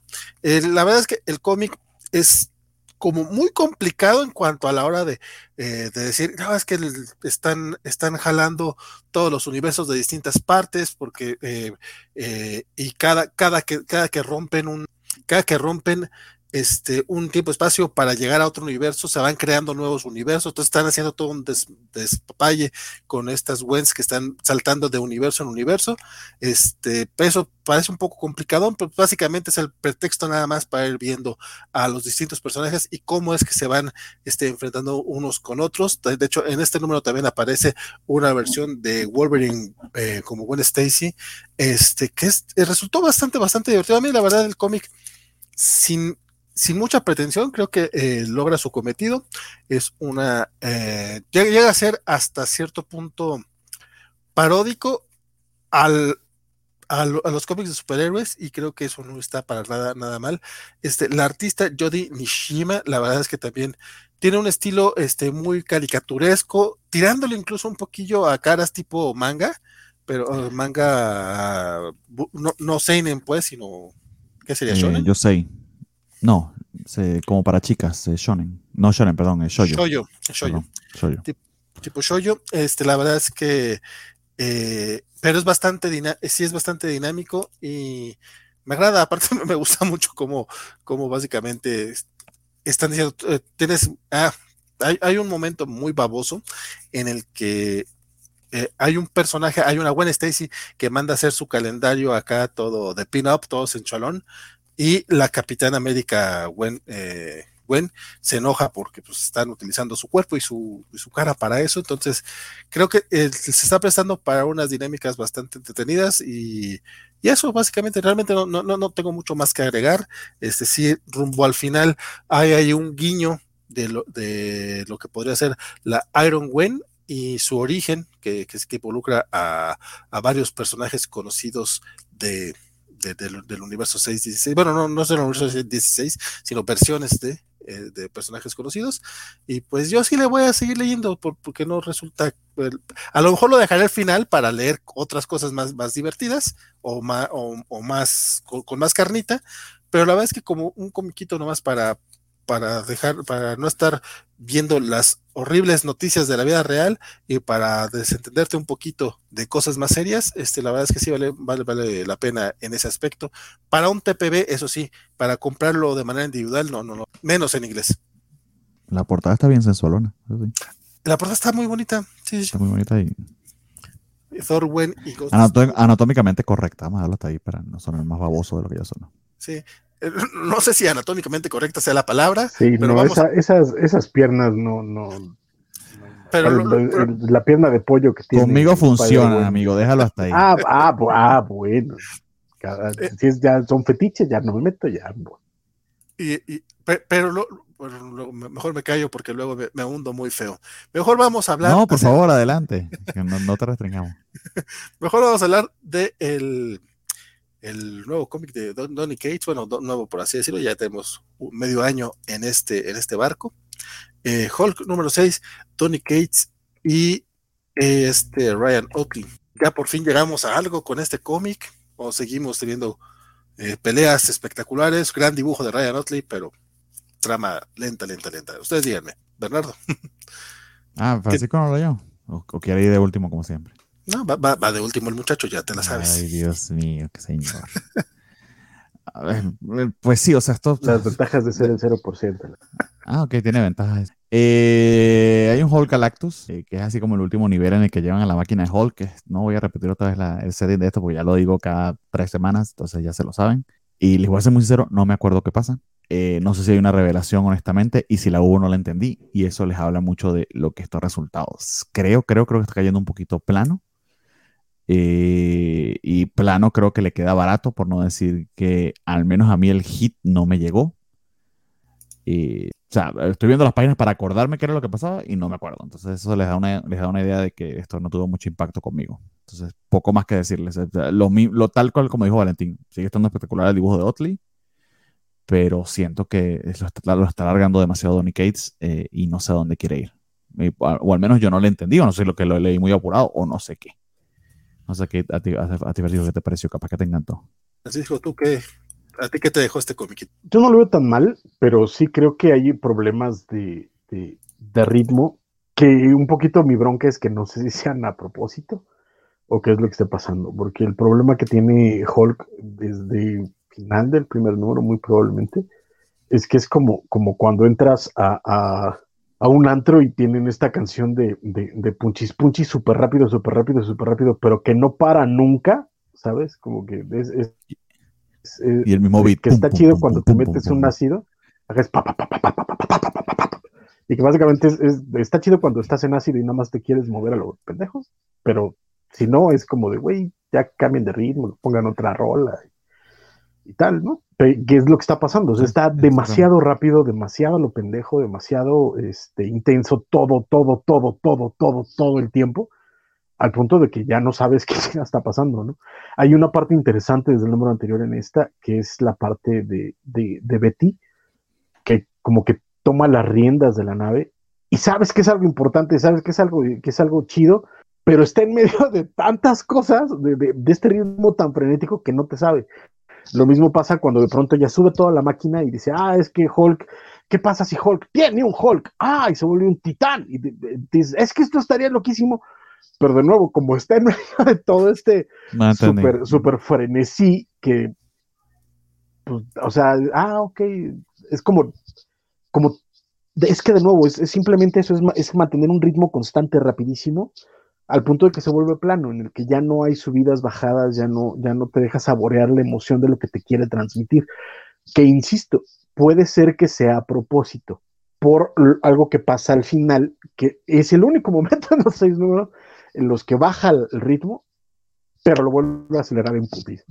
Entonces, no sé, está, está extraño, pero eso sí, Ryan Otley está que no cree en nadie. Ryan Otley está aventándose y estamos hablando del artista de Invincible, y me atrevo a decirlo sin temor a equivocarme, se está aventando las mejores páginas de su carrera hasta el día de hoy. Lo que está haciendo con, con, con lo que le está pidiendo Donny Cates en, en, en este título es espectacular. El, de, eh, deja tú la historia, ya simplemente este, la leo en los tres minutos que te puede durar este guion, porque así son tres minutos y una sentada. Este, y me regreso nada más a ver los, los paneles porque híjole, está, está espectacular. Es el, es el fin de arco.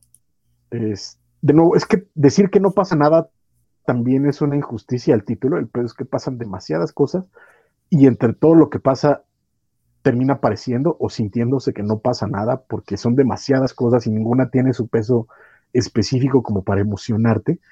Entonces eh, es raro pero pues eso, eso es lo que hay. Y lo que sí es que viene un, anuncian que viene ya el crossover para los siguientes títulos para celebrar el 80 aniversario de eh, tanto Hulk como de Thor. Pues recordemos que en este año muchos personajes de Marvel cumplen 80 años, incluyendo el, el, por supuesto Spider-Man, pero también Hulk y Thor. Y para celebrar eso viene este crossover, que recordemos que los dos títulos está escribiendo Donny Cates. Y en el caso de Thor, la verdad es que está de miedo. ¿Qué pacho? 60, 60, años. 60. Tienes, tienes toda la razón, disculpa, 60 años. Tienes toda la razón del mundo, me disculpo. Y bueno, y Marvel tiene 80, pero, pero no los personajes, exacto. Entonces, este, sí, me pendejé, perdón, 60 años. Este, por ah, para celebrar los 60 años de Hulk y de Thor, viene este crossover. Y que a mí me emociona porque pues Hulk todavía no sé qué está pasando a nivel guion, pero Thor sí está bien chipocles. Entonces, ese sí me emociona. Además de que, bueno, y, y el cuate ahorita de nuevo está teniendo a dos de los mejores dibujantes de, uh -huh. que están ahorita en Marvel, que es Ryan Otley, de nuevo aventándose unas páginas que. Que ni con el hombre araña se aventó. No, con el, con el hombre araña, mira, este, dicen los gringos que, que las mandó por teléfono, mano. Este, aquí sí, aquí sí le está echando este, toda la carne al asador. La neta es que está espectacular y Nick Klein en, en, en, este, en Thor, que ha soltado unas páginas en blanco y negro en su Twitter que, o sea, no, no, no, no, no, no, no, no, no, no, para museo, carnal. Entonces, muy emocionado por lo que viene. No tanto por este número, pero por lo que viene. Hulk dice Félix Frankel que la Hulk escribió Cage en Twitter. Ok. Digo, ya hemos visto mucho de, de, Hulk en, este, en esta serie, que no me extraña para nada. Este, el buen eh, Lucha dice, que extraña su universo, mucho y con lo que sea. Propongo cada vez que. Eh, ay, Félix dice que propongo cada vez que Luchamex diga América Chávez, eh, nos damos un shot. Este, Federico Ble dice, dice, que los diseños de, la, de las Gwen están bien bonitos, ya quiero las figuritas. De hecho, sí, no sé por qué todas las anuncian, están bien perras. Este, dice Sophie Elvain, dice, anatómicamente correcto si eres una muñeca sensual. Traté de ser sarcástico, pero no me salió, amigo. Jorge Villarreal este, nos dice eh, que los cómics de Gwen Stacy son el reggaetón de los cómics. ¿Mm? No sé no, si sería más popular. Hay, un par de canciones que te dirían lo contrario que Jorge Villarreal. Yo sé que el reggaetón tiene muy mala fama, pero búscate No, y- y- el álbum Jamaica de, de Maluma. Y dejando de lado la defensa o no del reggaetón, este, el, el caso de, de los cómics de Gwen Stacy, este en particular sí es totalmente eh, echar desmadre, pero eh, por lo menos el buen Isaac de la Rocha defiende bastante la, la etapa de Radioactive Spider-Gwen, dice que es muy muy buena. Yo la verdad es que no la he leído como para opinar, pero por lo menos este, te podría decir si hay gente que eh, la, la rescata bastante bien, pero sí tienen como mala fama. Si, en ese, si a eso te refieres con el reggaetón, entonces sí, a lo mejor sí tienen mala fama. Y se dice, le voy a dar puntos al artista de Capitán América porque sabe que la única... Ah, esto ya lo hemos leído. Ok, ya son todos los comentarios que tenemos. Yo, yo Este, entendí estaba- que lo del reggaetón era por lo de Hulk, por lo de, pero no sé, entonces ya no. No, era por lo de Spider-Man. No, dice los cómics de Ah, Gwen sí, Stacy. sí, sí. Son el reggaetón de los cómics. Este, pues bueno, eh, Shang-Chi número 6. No, no es cierto, es el número 11. ¿Por qué puse el número 6? Este, es ya las. Porque Hulk era 6. Cierto, es cierto, es. Este es ya la tercera parte de, de esta, de este arco en el que se, se reúnen la- las cinco armas mortales y por ahí hay este pequeño reencuentro de Shang-Chi con la hermana, la hermana Martillo Blood and Monster se llama esta chingadera. Este, la verdad es que este comiquito, eh, si bien este sí está lleno de acción. Este, la verdad es que a mí sí me eh, no, no, me gustó tanto. De hecho, me gustó un poquito más el número anterior. Esta semana me leí estos dos, los, dos, los dos números de Shang-Chi porque no había leído el anterior. Este, el último me gustó más que es donde rescatan este al hermano, este, de, que- al que habían mandado a una prisión de la bóveda. Y entonces, como que tienen que ir a, a rescatarlo. Es muy gracioso. Hay un pequeño momento en el que el pinche Shang-Chi se venta el somos la fuerza del bien. Y y después golpean a los guardias y un guardia le dice, no, pues no la fuerza del bien, Force of Good, algo así. Está bien baboso, a mí da mucha risa. Lamentablemente en este, en este número no tenemos nada así, este, vemos como el abuelo de Shang-Chi, de los otros güeyes, este, se está rebelando contra el emperador eh, de Jade, o no, ¿cómo se llama el villano este? que es básicamente el, el que era el malo malo, pero resulta que el, que el abuelo de Shang-Chi es más malo todavía, es malo que la carne de puerco, este, y me voy a aventar el spoiler, sí me voy a aventar el spoiler, porque aparte creo que esto lo anunciaron con tiempo y todo el rollo. Puedes Y de- leer entonces. Tienes razón, mi querido, este, Vamos a usar. Bernardo. hay que acostumbrarse, hay que acostumbrarse. sobre eso no hay engaño. En este número terminan este, ingresando elementos del MCU al Lord de, de, de Shang-Chi. Los 10 anillos aquí ya hacen su, su, su, aparición. Según yo recuerdo, esto no había salido nunca en los cómics de, ni de Shang-Chi, ni siquiera de, de, del universo Marvel. O sea, este rollo de que los anillos no son los anillos del mandarín, que, sino que son unos anillos, este, brazaletes más que nada. Y aquí Shang-Chi los, los encuentra porque su, el, su padre lo está guiando hacia, el, hacia su herencia y tiene que tener el poder este para poder detener a, a su abuelito. Y básicamente ese es, ese es el, el, meollo importante de este número de Shang-Chi. Que te digo, está entretenido, pero creo que no está al nivel de los, los primeros cinco números, incluso no está al nivel de, la primera miniserie, que honestamente en mi primera lectura de esa miniserie no me ha gustado, y cuando le di una segunda lectura hace, un par de mesecitos, dije, güey, pues sí está perro, ¿por qué no me gustó? No sé si eso me vaya a pasar con estos números, puede ser que estoy este, hablando mal de Jin Yang de manera gratuita, pero estos, digo, no, no, me han enganchado tanto, a lo mejor en una relectura y ya de corridito se disfruten mucho más, que fue lo que me pasó con eh, la serie del 2000. No, eso es lo que te quería decir. Yo creo que es que el, material de Jin Lun Yang, al menos aquí en Chanchi, se lee mejor de corrido. A mí me pasó exactamente lo mismo. No la estaba soportando las entregas individuales. Luego en Marvel Límite me puse al día para llegar a esta serie, que de hecho también la, ya la dejé. Y en chunks de cuatro o cinco números, fluye.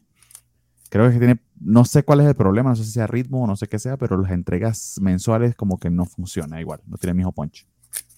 Sí. Bueno, sí, incluso te digo, yo esta vez me leí dos y este, este en particular fue así como, o sea, lo importante era lo de los anillos, ¿para qué tenemos todo un número para otras cosas? Aún así, este, pues hay, acción, está entretenido y a lo mejor ya en TPcito se va a disfrutar mucho mejor. La verdad es que por lo menos los primeros dos TPs de Shang-Chi, el de la miniserie del 2020 y el primero del que es el de Versus de Marvel Universe, sí los, los recomiendo ampliamente. Y este es el Shang-Chi número 11, pues ahí la lleva, ahí la lleva. Y esta semana no hay bloque mutante, compadre, pero sí salió un numerito y como no vino Axel, Bernardo dijo, chingue su madre, yo me voy a aventar el Wolverine 20, no importa que sea Benjamin Percy, no importa que vengamos de The X Lives of, y The X States of Wolverine, yo leo Wolverine, que tiene una portada muy buena, eso sí lo voy a reconocer, este, a pesar de que sale Deadpool, la portada está chida, pero compadre, fuera de eso, ¿qué tal Wolverine? No solo que sale Deadpool en la portada, sino que es un número de Deadpool. Eso no. Wow. Entonces ahí voy. Si los gimmicks de Deadpool para ustedes no son su hit, van a odiar este número. Ok, ok, ok. A mí Deadpool depende, depende de cómo me encuentre. A mí se me hace divertido.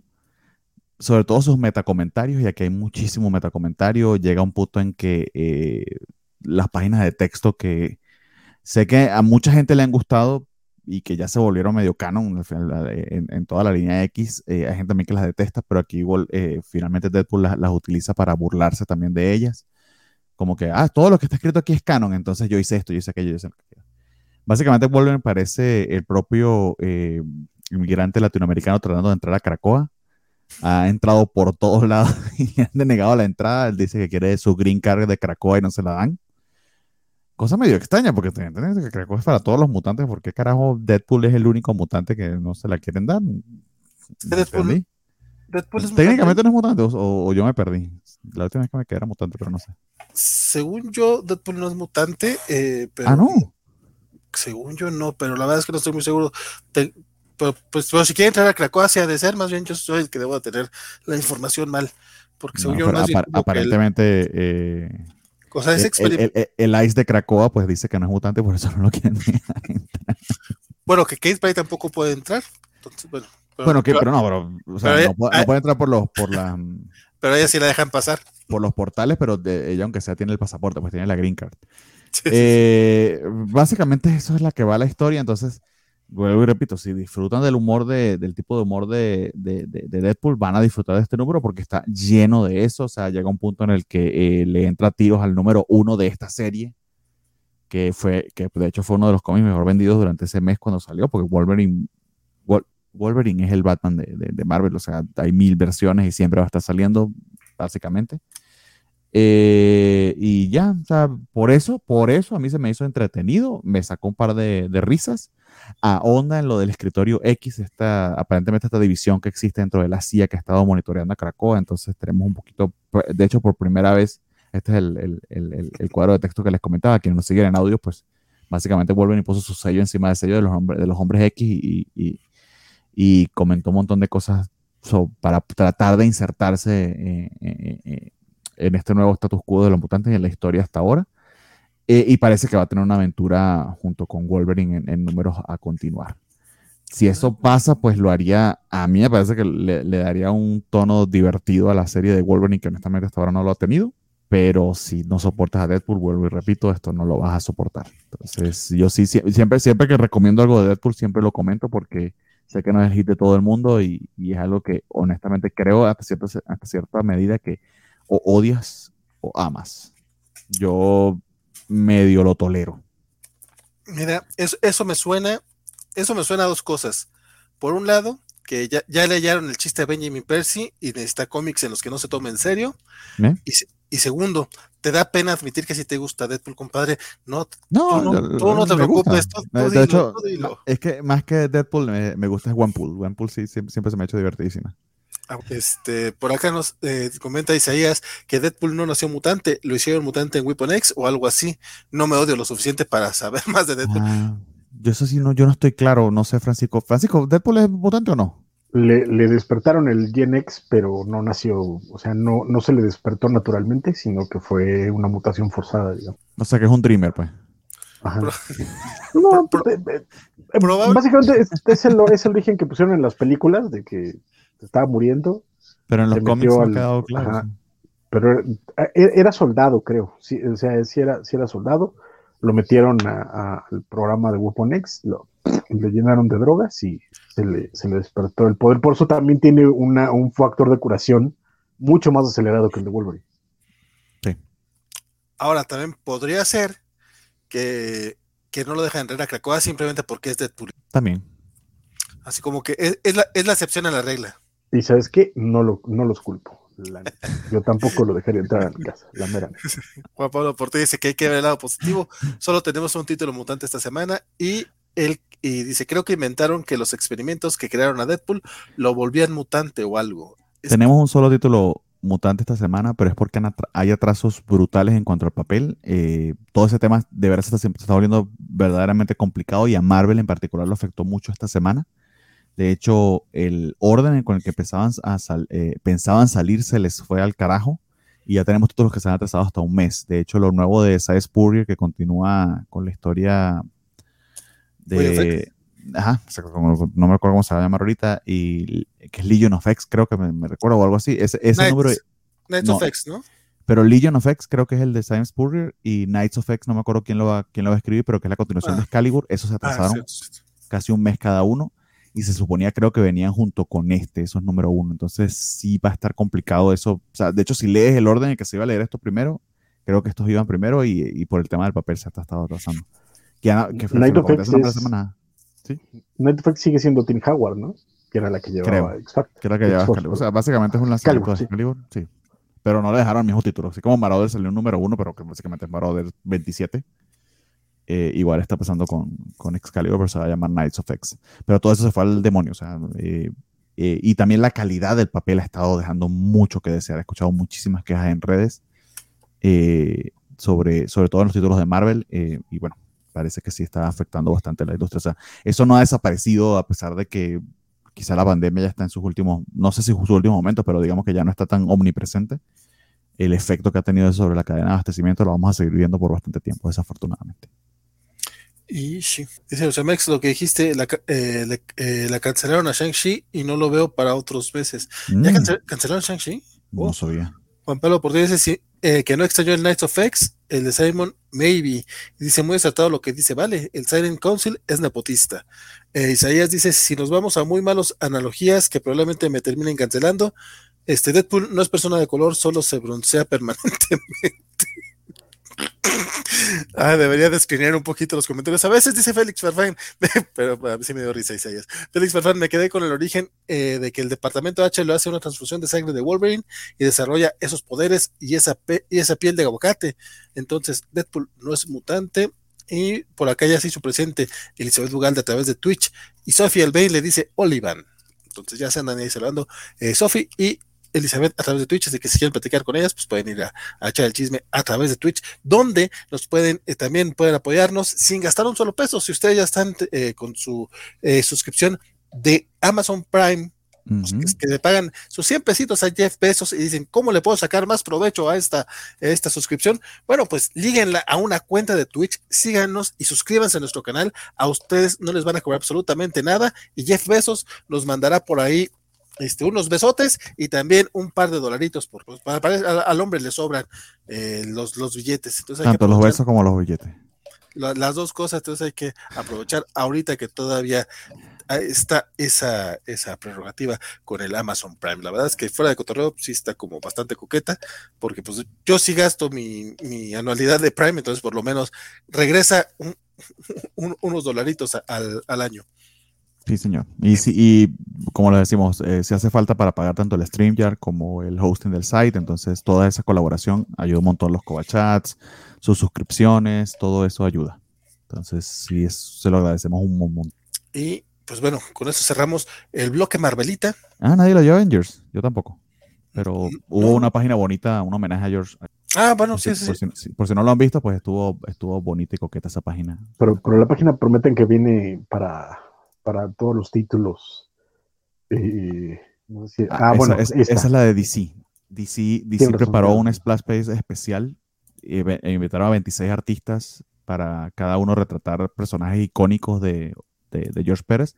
Me gustó mucho que en medio de ese splash page pues dibujaron al mismísimo George Pérez con su mesa de dibujo y ese dibujo es de, eh, del maestro García López. Esto estuvo precioso. Está en las redes covachas, vayan y búsquelo, pero para el caso Marvel pues hizo, hizo este, este homenaje, este brindis a George Pérez, Once an Avenger, Always an Sí, que es el de las últimas páginas que hizo para, para Avengers cuando estaba con Pérez. Este. Con Bishop, perdón. Que está un poco triste la página, ¿no? O sea, digo, entiendo, entiendo que. Eh, por ejemplo, me suena, más, me suena esa página póstuma ahorita como que sería un poquito más de celebración de su vida, no sé, algo más bonito, porque ese, ese momento, sobre todo ese Jarvis todo, todo taciturno, y es como que sí, nos tomamos esta copa en su honor, digo, no sé, me, digo, qué bonito que le dediquen una, una página a George Pérez, qué bonito Pero un poco que, sombría, sí, ¿verdad? Sí, está un poco, y en cambio, bien mencionan, la de DC está pues es que también esta página es una página de un cómic, entonces está sacada de contexto. Esta página básicamente era la despedida de Pérez en, en entonces por eso tiene como esa onda y pues bueno, están despidiendo una por ahí. Que la de DC pues sí fue todavía mucho más arriesgada, pues como mencionan, llamaron un montón más de artistas, era como una celebración de sus diseños, de él mismo, etcétera. Aquí nada más fue como agarrar una página que ya tenían este, y ponerle la, la plequita de arriba y pero es ahí donde ves, Mary, Mary Javins en DC está haciendo una diferencia que... Ma Mar eso, eso, eso, es elegancia, my friend. Sí, sí. Ma Ma sobre Marvel, todo- Marvel siendo Marvel, la verdad. Ajá, que, que además, este, de nuevo, eh, tomando lo que pasó, por ejemplo, con el Black Widow de, de Kelly Thompson, que también de pronto, entiendo que ella sí les avisaron con tiempo, pero este, Pero yo a que no nosotros mucho nos tiempo. llegó de la nada, este, fue así de, pues No, es el último tiempo, número, chavos, ahí nos vemos. Y fue de, ¿qué tranza, no? Este, Sí. Pero, por ejemplo, por otro lado está la historia de, de Carlos Pacheco, que mencionábamos el, el miércoles, que ahorita está malito de su espaldita, entonces no puede trabajar, pero durante todo este año que estuvo con dolores y con problemas, Marvel estuvo encargando portadas y trabajos menos pesados para poder, para que pudiera capitalizarse. ¿no? Entonces, Pero lo mejor, O sea, es que una- tuvieron, una- lo mejor es que tuvieron seguro que se encargara de ese tipo de cosas, ¿no? tiene, tiene de- de lo que platicamos ese día. Afortunadamente, Carlos Pacheco no vive en Estados Unidos, vive en España y en España tienen este servicio médico gratuito, para Gratuito, todos los, verdad, para todos los, para todos los, los ciudadanos españoles. Entonces, esa parte, él en particular tiene cubierta, ¿no? Pero aún así, pues qué bueno que tenga ahora una seguridad con la cual poder decir todo lo que queda del año ya no voy a trabajar porque estoy en recuperación. Quiero quedar al 100%, entonces, este, ya hizo su guardadito después de todo este año de trabajar con esto, pues ya tiene su, su lanita ahí, puede estar más tranquilo. Eso sí. Oye, por acá nos decía, bueno, dice, es que eh, pobre serie de Shang-Chi ya está dando patadas de los cancelaron, este, pero no he encontrado todavía si hay nota Yo este, cual, de que si ya está No cancelado. esa nota, yo no lo había leído. Yo, yo creo que iba a poner, está dando patadas de bicicleta, no sé por qué. Al Alfredo Adame. Y María Antonio, no recuerda que esa página es de Avengers Finality, si mal no lo recuerda, así es, el comiquito de 2004, que fue, como mencionaba Francisco, eh, la última participación del maestro Pérez en Los Vengadores. Y pues bueno, cerramos el bloque Marvelita, vamos ya a los cómics indies de la semana.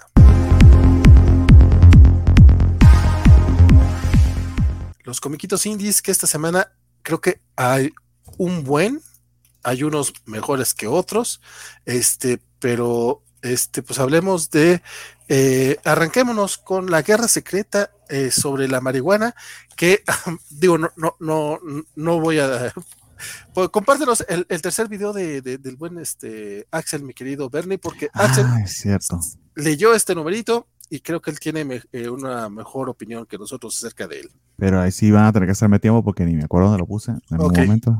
Este, bueno, lo puedo, lo puedo, yo, yo doy mi opinión rápida porque es muy rápida. En serio, leí cuatro o cinco páginas de este cómic. Después lo que hice fue scroll, scroll, scroll, scroll, scroll, porque yo nada estaba viendo que la cosa solamente iba de, de peor en peor. Honestamente, sí es un humor que no es mi hit. Este, yo pensé que sí iba a ser como un documento un poquito más este, histórico respecto al el rollo que fue la guerra de las drogas de Reagan en los 80 y resulta que, aunque sí reconocen que eso sucedió y de hecho por ahí comentan que no es una opinión, es un hecho, algo así por el estilo, pues como lo marcan este Gary Dugan y el otro escritor que ahorita no me acuerdo cómo se llama, eh, se van a un rollo muy, muy extraño con este personajes musculosos tipo Schwarzenegger, este, y básicamente, aunque sí dicen que utilizan este, la crítica hacia la marihuana como digo, al sí targeté la, marihuana así como un objetivo nada más para, como distractor y para buscar ganar las elecciones, la, presidenta de este universo alterno, porque eso sí es un universo alterno.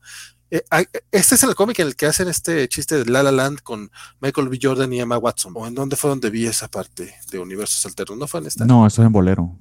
Ah, ok, perdón. Ah, perdón, este, es, que leí los primeros dos números de Bolero esta semana, no alcancé a llegar, eh, pero, me, pero, me, está gustando mucho, ¿por qué no me dijeron que estaba, que le hacían todo un homenaje a Phil Lord, básicamente el primer número con eso, me hubieran convencido desde el primero, fíjate, pero sí, la verdad es que Bolero va muy divertida, pero no, no llegué al cuarto número, pero The Secret War on With, que sí está también en un universo alterno, este, ay, la verdad es que sí la sufrí un poquito, no te voy a mentir. Pues sí, creo que ya tengo el, el archivo de Axel. Eh, le, puse Axel Wheat. Eh. Este, saludos, mi querido Axel. Axel. Entonces, a ver qué nos dice. poquito del que les quería comentar esta semana, este, más que nada porque fue un cómic, por así decirlo, conmemorativo de, de, la de una de las FMI de la semana, este, aunque no es ningún portento en arte ni, ni, ni en, ni en guion, es este, The Secret Story of War on With, de, de, de Gary Dugan y Brian Posey. Este, una apuesta ahí algo extraña de, de Image este, para el 420, para justo este, este día especial para los consumidores de, de, de, de las marihuanas. Este, y pues nada, básicamente es como eh, eh, la historia de, un proto peacemaker, este, US agent, este, que pues descubre que, que, que el, la, la, verdad y, y, los verdaderos motivos e impactos de, de, la guerra contra las drogas, este, digo, aunque sí toma, digamos, este, elementos discursivos de, del debate actual sobre la legalización de las drogas, de por, de dónde viene la ilegalidad actual, este, los costos humanos, las implicaciones en detenciones y todas estas cosas tan dolorosas que ha provocado la guerra contra las drogas pues al final es un cómic de historia alterna, este, es un, este, básicamente este proto Capitán América, este, lo mandan a, a, destruir plantíos y la gente del pueblo pues a de estar unida y tener una causa, este, justa y solidaria, pues lo vencen y le, le, dan su, su, sus, sus, sus, pasones para que vea que pues, la, las marihuanas no son tan malas y pues nuestro héroe yankee recalcitrante pues aprende que pues hay, hay motivos menos claros y menos idealistas para, para irse contra las drogas este, que hay, hay, razones por las que los políticos impulsan la, la penalización y, y, se enfrenta contra pues, las un equipo superheroico de este universo y todo pues para pa dar un mensaje, ¿no? Este, está, está de cotorreo, está peculiar, este, digo, está más entretenido que números recientes de los hombres X, de Dugan, eso sí está, eso ténganlo por seguro, entonces pues nada, ahí está como para la anécdota y pues si quieren leer algo fuera de lo normal, también pues si son de, de, de de, de, de, de, así que de acompañar este con otras recreaciones sus lecturas de cómics, pues también está ahí. Este, y pues nada, esas son algunas de mis recomendaciones de, de, de la semana. Bueno, mis selecciones, más que no tanto recomendaciones, mis selecciones de la semana.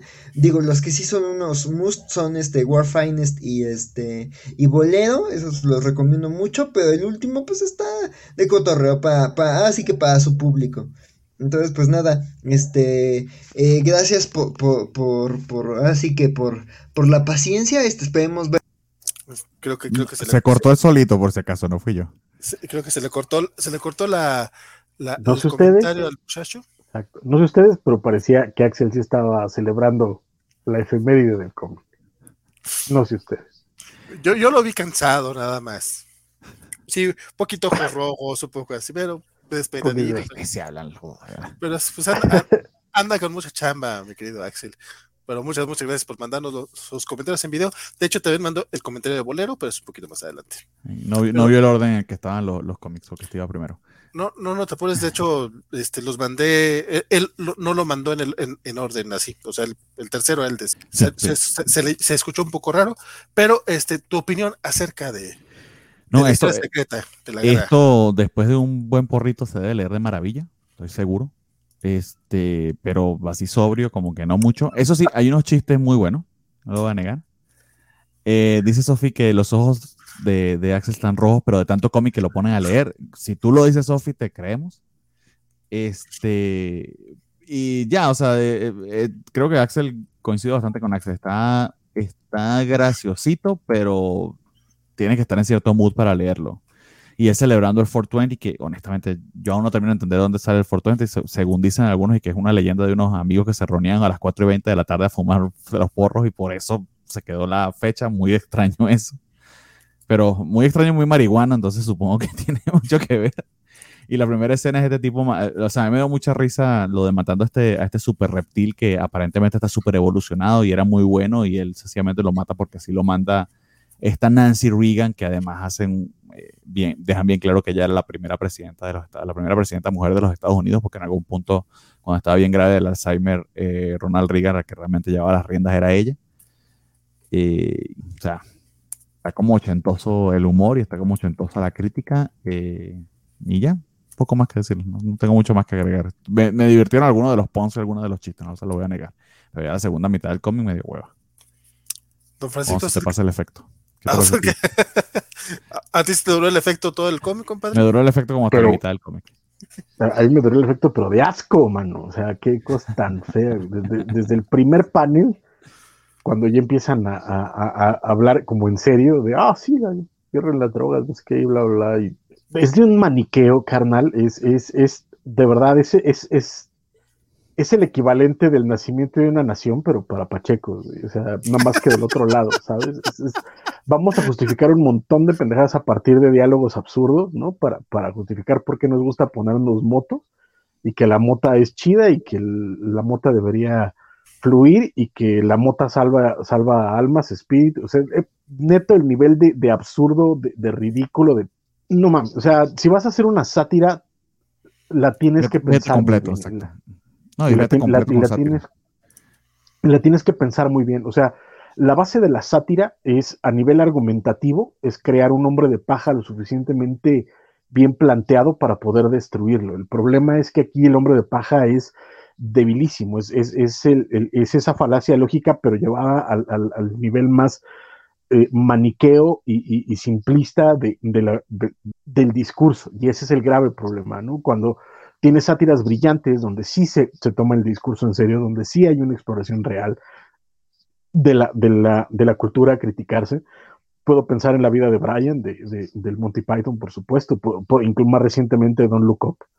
Pero esto sí, o sea, es que esto sí está a nivel humor eh, eh, de, bachillerato, de universidad, de güeyes en la Facultad de Filosofía y Letras que man se, tronándole las, patitas a Satán en, en las jardineras, diciendo, ah, estaría muy chistoso que llegue este güey que está así Schwarzenegger.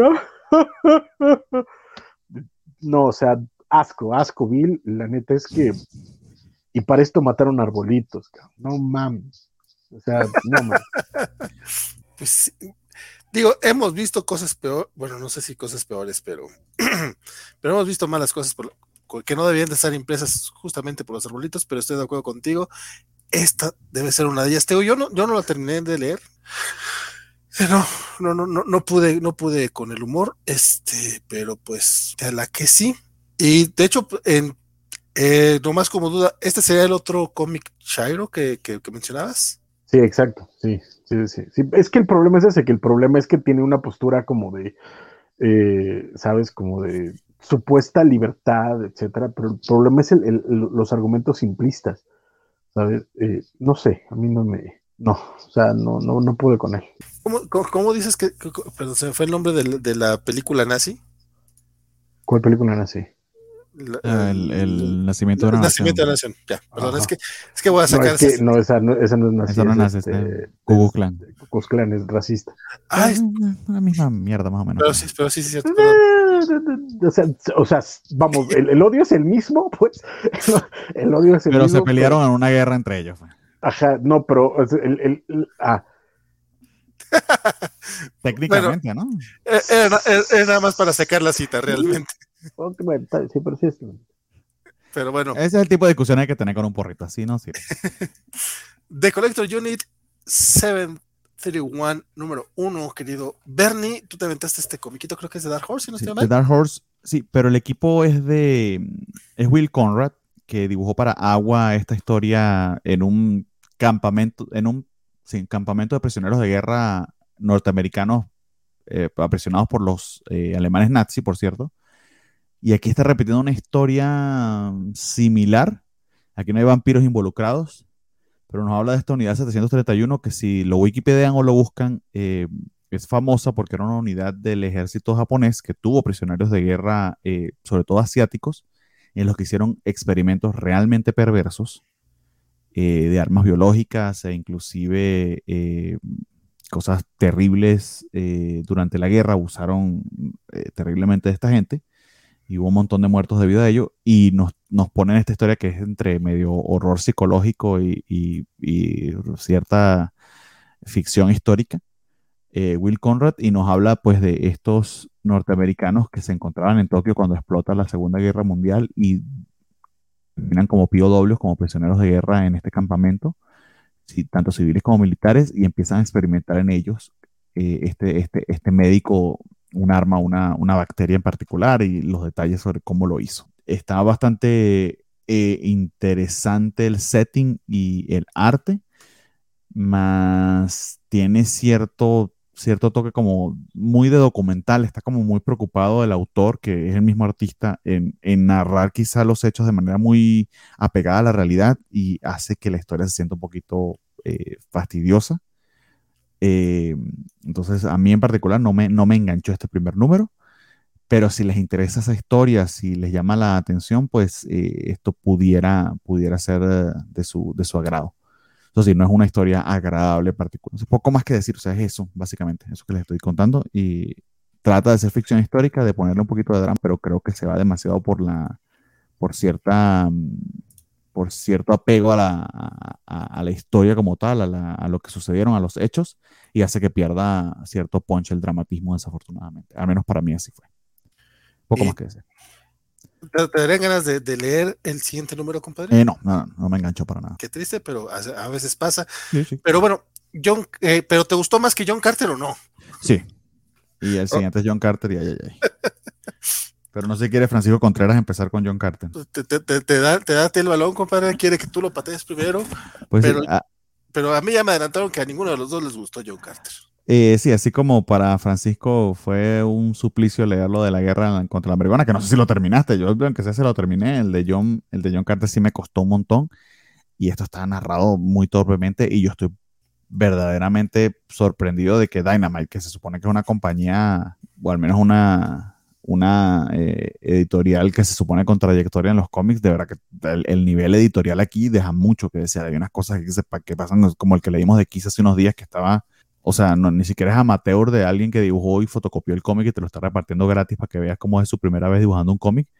Errores de ese nivel, o sea, aquí suponen que uno sabe mucho de la historia de John Carter, que yo recuerdo, o sea, realmente no soy fanático de John Carter, pero sí recuerdo la película, que a, a mí me gustó bastante esa película, por cierto, pero tuvo muy mala suerte.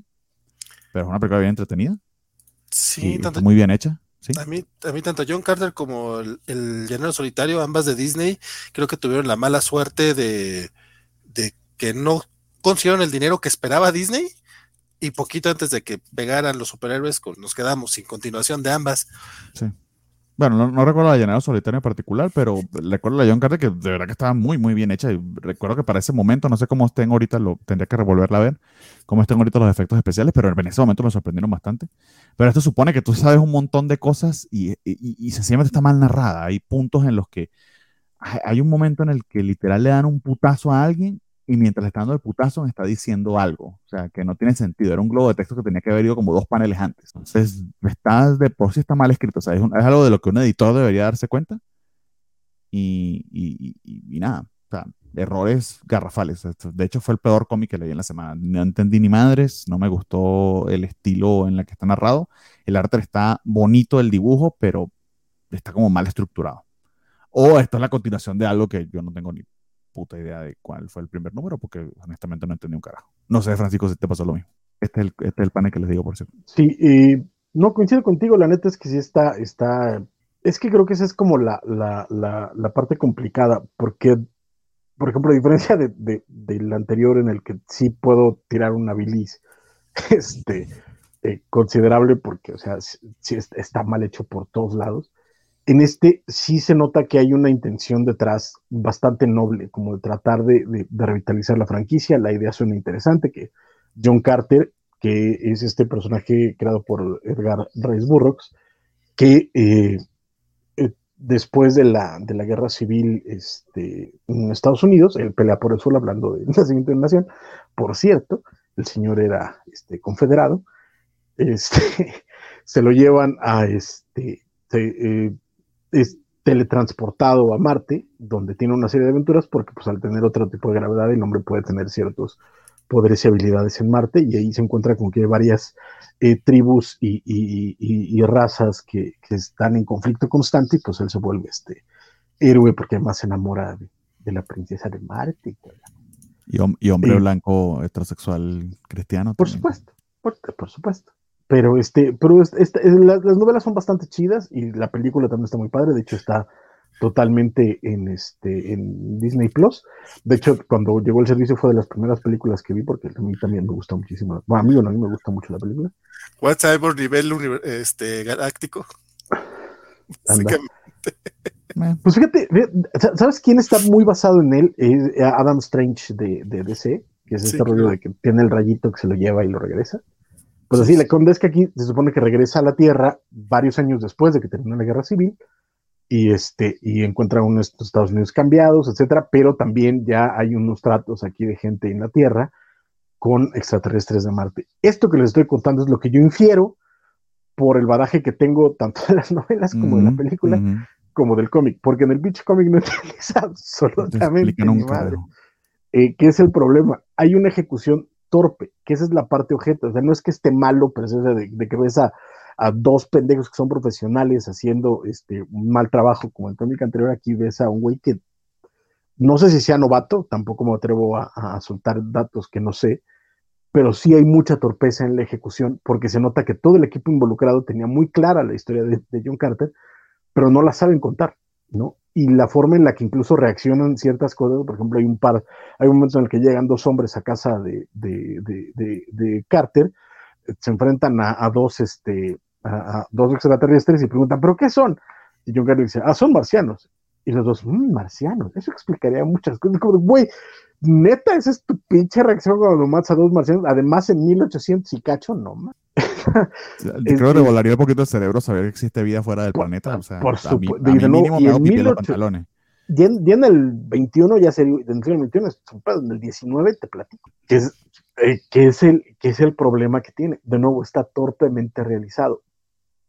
Lo que me, me parece como lo hable, de nuevo, es la intención, uno, de revitalizar la franquicia, dos, la idea de, este John Carter ahora fuera de su elemento en la Tierra, lo cual me parece eh, eh, como un elemento interesante, y la puesta en el arte, el estilo de arte me gusta. Creo que también es un arte muy torpe, eh, o sea, termina siendo menos profesional o menos, o menos sólido de lo que se esperaría, pero el estilo me gusta, o sea, una apuesta con ese tipo de estilo, nada más con un artista mucho más riguroso, y con un guionista, por supuesto, con, más tablas, me hubiera gustado mucho más, por supuesto, pero esto es lo que hay, esto es lo que nos dieron, esto es lo que hicieron, este, lamentablemente es que no hay manera de salvarlo, no puedo recomendarlo a nadie porque lamentablemente estoy seguro que, muchísimo, que muy poca gente conoce a John Carter, entonces la neta es que si entran a esto en frío, no van a entender ni madre.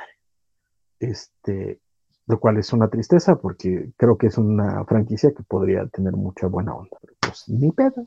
Qué triste, pero qué bueno que no, qué bueno que no lo leí. Aunque bueno, les voy a ser sincero, tampoco lo, tampoco leí algo muy bueno que digamos de Vampire, de Vampire Slayer número uno eh, por parte de Boom Studios, que es este comiquito que es una especie de What If eh, del universo de Buffy y la Casa Vampiros. Entonces yo creo que ya de ahí yo creo que ya podríamos eh, empezar con algo un poquito malo. De, hecho, la, la gran incógnita del cómic, que obviamente esto va a meditar una spoiler alert.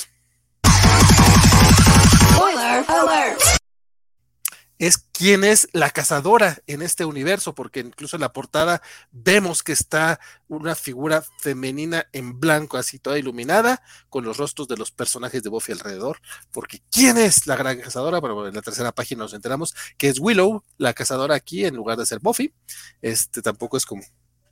Sorpresa de sorpresas, no lo vi venir nunca. Yo sé, o sea, es como, wow. Wow. No, no, te, no te explotó, ¿No te explotó la cabeza? Poquito, güey, poquito. Yo, sé que sí. ¿Sabes qué es lo más triste del asunto? Que solo sabes que es Willow porque está pelirroja y porque hasta eso el arte, creo que a pesar de no ser muy realista y no ser Dan Mora, este sí logra captar ciertos elementos de Sarah Michelle Gellar y de Alison Hannigan, por lo menos de ellas dos, o sea, más allá del pelo de que sea pelirroja una y la otra sea rubia, o por ejemplo con Giles, que es como, ah, pues es un vato alto con lentes y no, no, no, o sea, creo que sobre todo en ciertas expresiones sí logra captar un poquito este, la esencia de, de los actores de Buffy, pero fuera de ahí, cuando regularmente en los episodios de Buffy, los personajes de Buffy y la lo que tienen es personalidad y en cada diálogo sabes quién está hablando, este cómic carece de todo ello y básicamente es como te enteras que es Willow nada más por la cara, este, veo, sí, o sea, pero podría ser Buffy la que esté ahí, este, eh, como la cazadora, o sea, son, totalmente intercambiables. Vemos muchos elementos, eh, Buffy, por ejemplo, aquí está como, como parte de la Scooby Gang, y sí, en varios momentos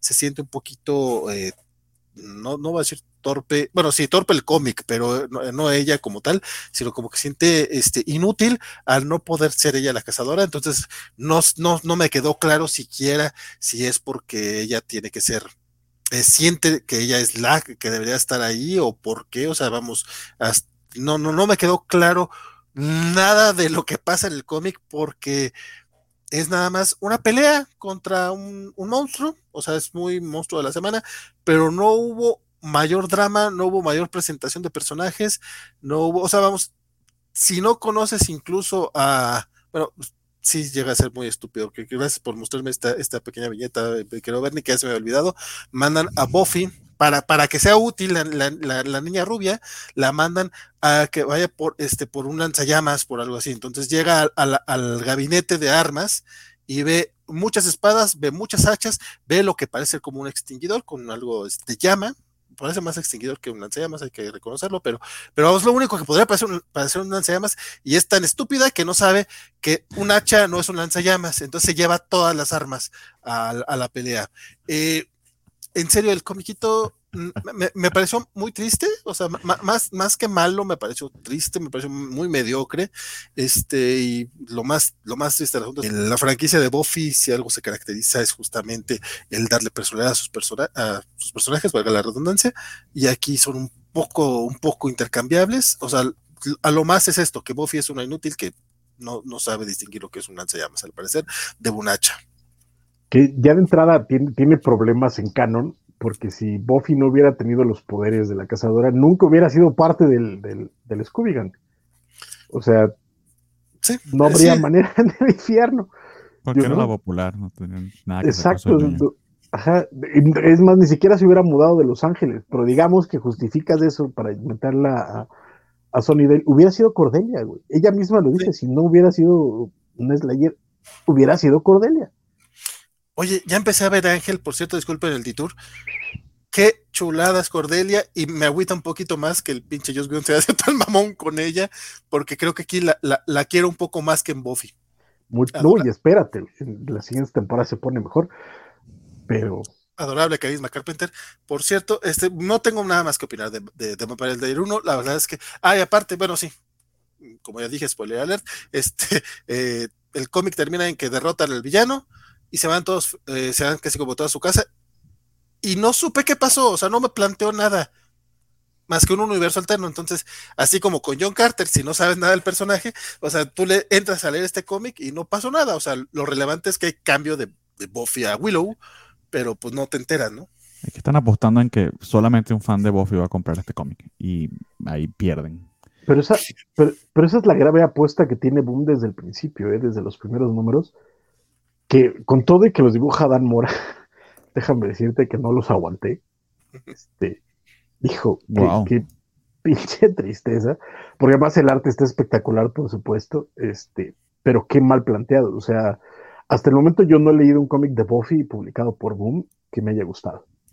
Y eso sí es, sí es bien pinche triste. Oye, sí, porque por lo menos la, la temporada 8 de, de Dark Horse estaba muy buena. ¿no? Y en general, o sí, los de, lo, bueno, cuando entra Joss Whedon ya a hacerse cargo del título y son como canon, son buenísimos, pero incluso antes tenían cosas muy buenas. Hay una miniserie de Ángel escrita, me parece que por Michael o Christopher Golden, se Golden, que es muy interesante. Este, hay varios números sueltos por ahí de la serie regular de cómics que están bastante chidos. Sacaron esta serie eh, de- que también está supervisada por el equipo de, de Mutant Enemy, que era Tales of the Slayers y Tales of the Vampires, eh, donde te contaban historias cortitas basadas en una serie antológica, está muy buena. Y la primera serie del Buffyverse que escribe Joss Whedon para, para, para Dark Horse, que se llama Frey, belleza completa, completísima. Pero pues, Ten Boom no, no, a mí por lo menos no me ha gustado nada lo que han sacado de Buffy. Yo la verdad es que he leído pocos, o sea, sí, sí he estado intentando de repente cachar uno que otro, sobre todo los números uno, pero no, no terminan de, no termino de engancharme. Y mira, el, el arte es Irene Flores, es, es la artista. Eh, la verdad es que eh, el dibujo me pareció bastante eh, más arriba del competente. O sea, cuando digo competente, rara vez lo digo de manera peyorativa. La verdad es que decir que los competentes no creo que salga malo, nada más no es nada espectacular. Este creo que sí está un poquito más arriba de, eh, pero pero pues no, la verdad es que el, el guion de Sarah Gailey no, no, me, no, no me pudo enganchar. Y pues qué triste, porque sí traigo ganas de leer algo de Buffy que sí me guste. Por cierto, último detalle, nada más para cerrar el tema eh, vampiresco. El 12 de mayo está programada una covacharla de cada Buffy con puro, este, con pura covacha. Entonces, por ahí dicen que, que se están poniendo al, que se están poniendo al día, que están checando. Francisco dice que se le va a romper el corazón, pero pues es que no eres covacha.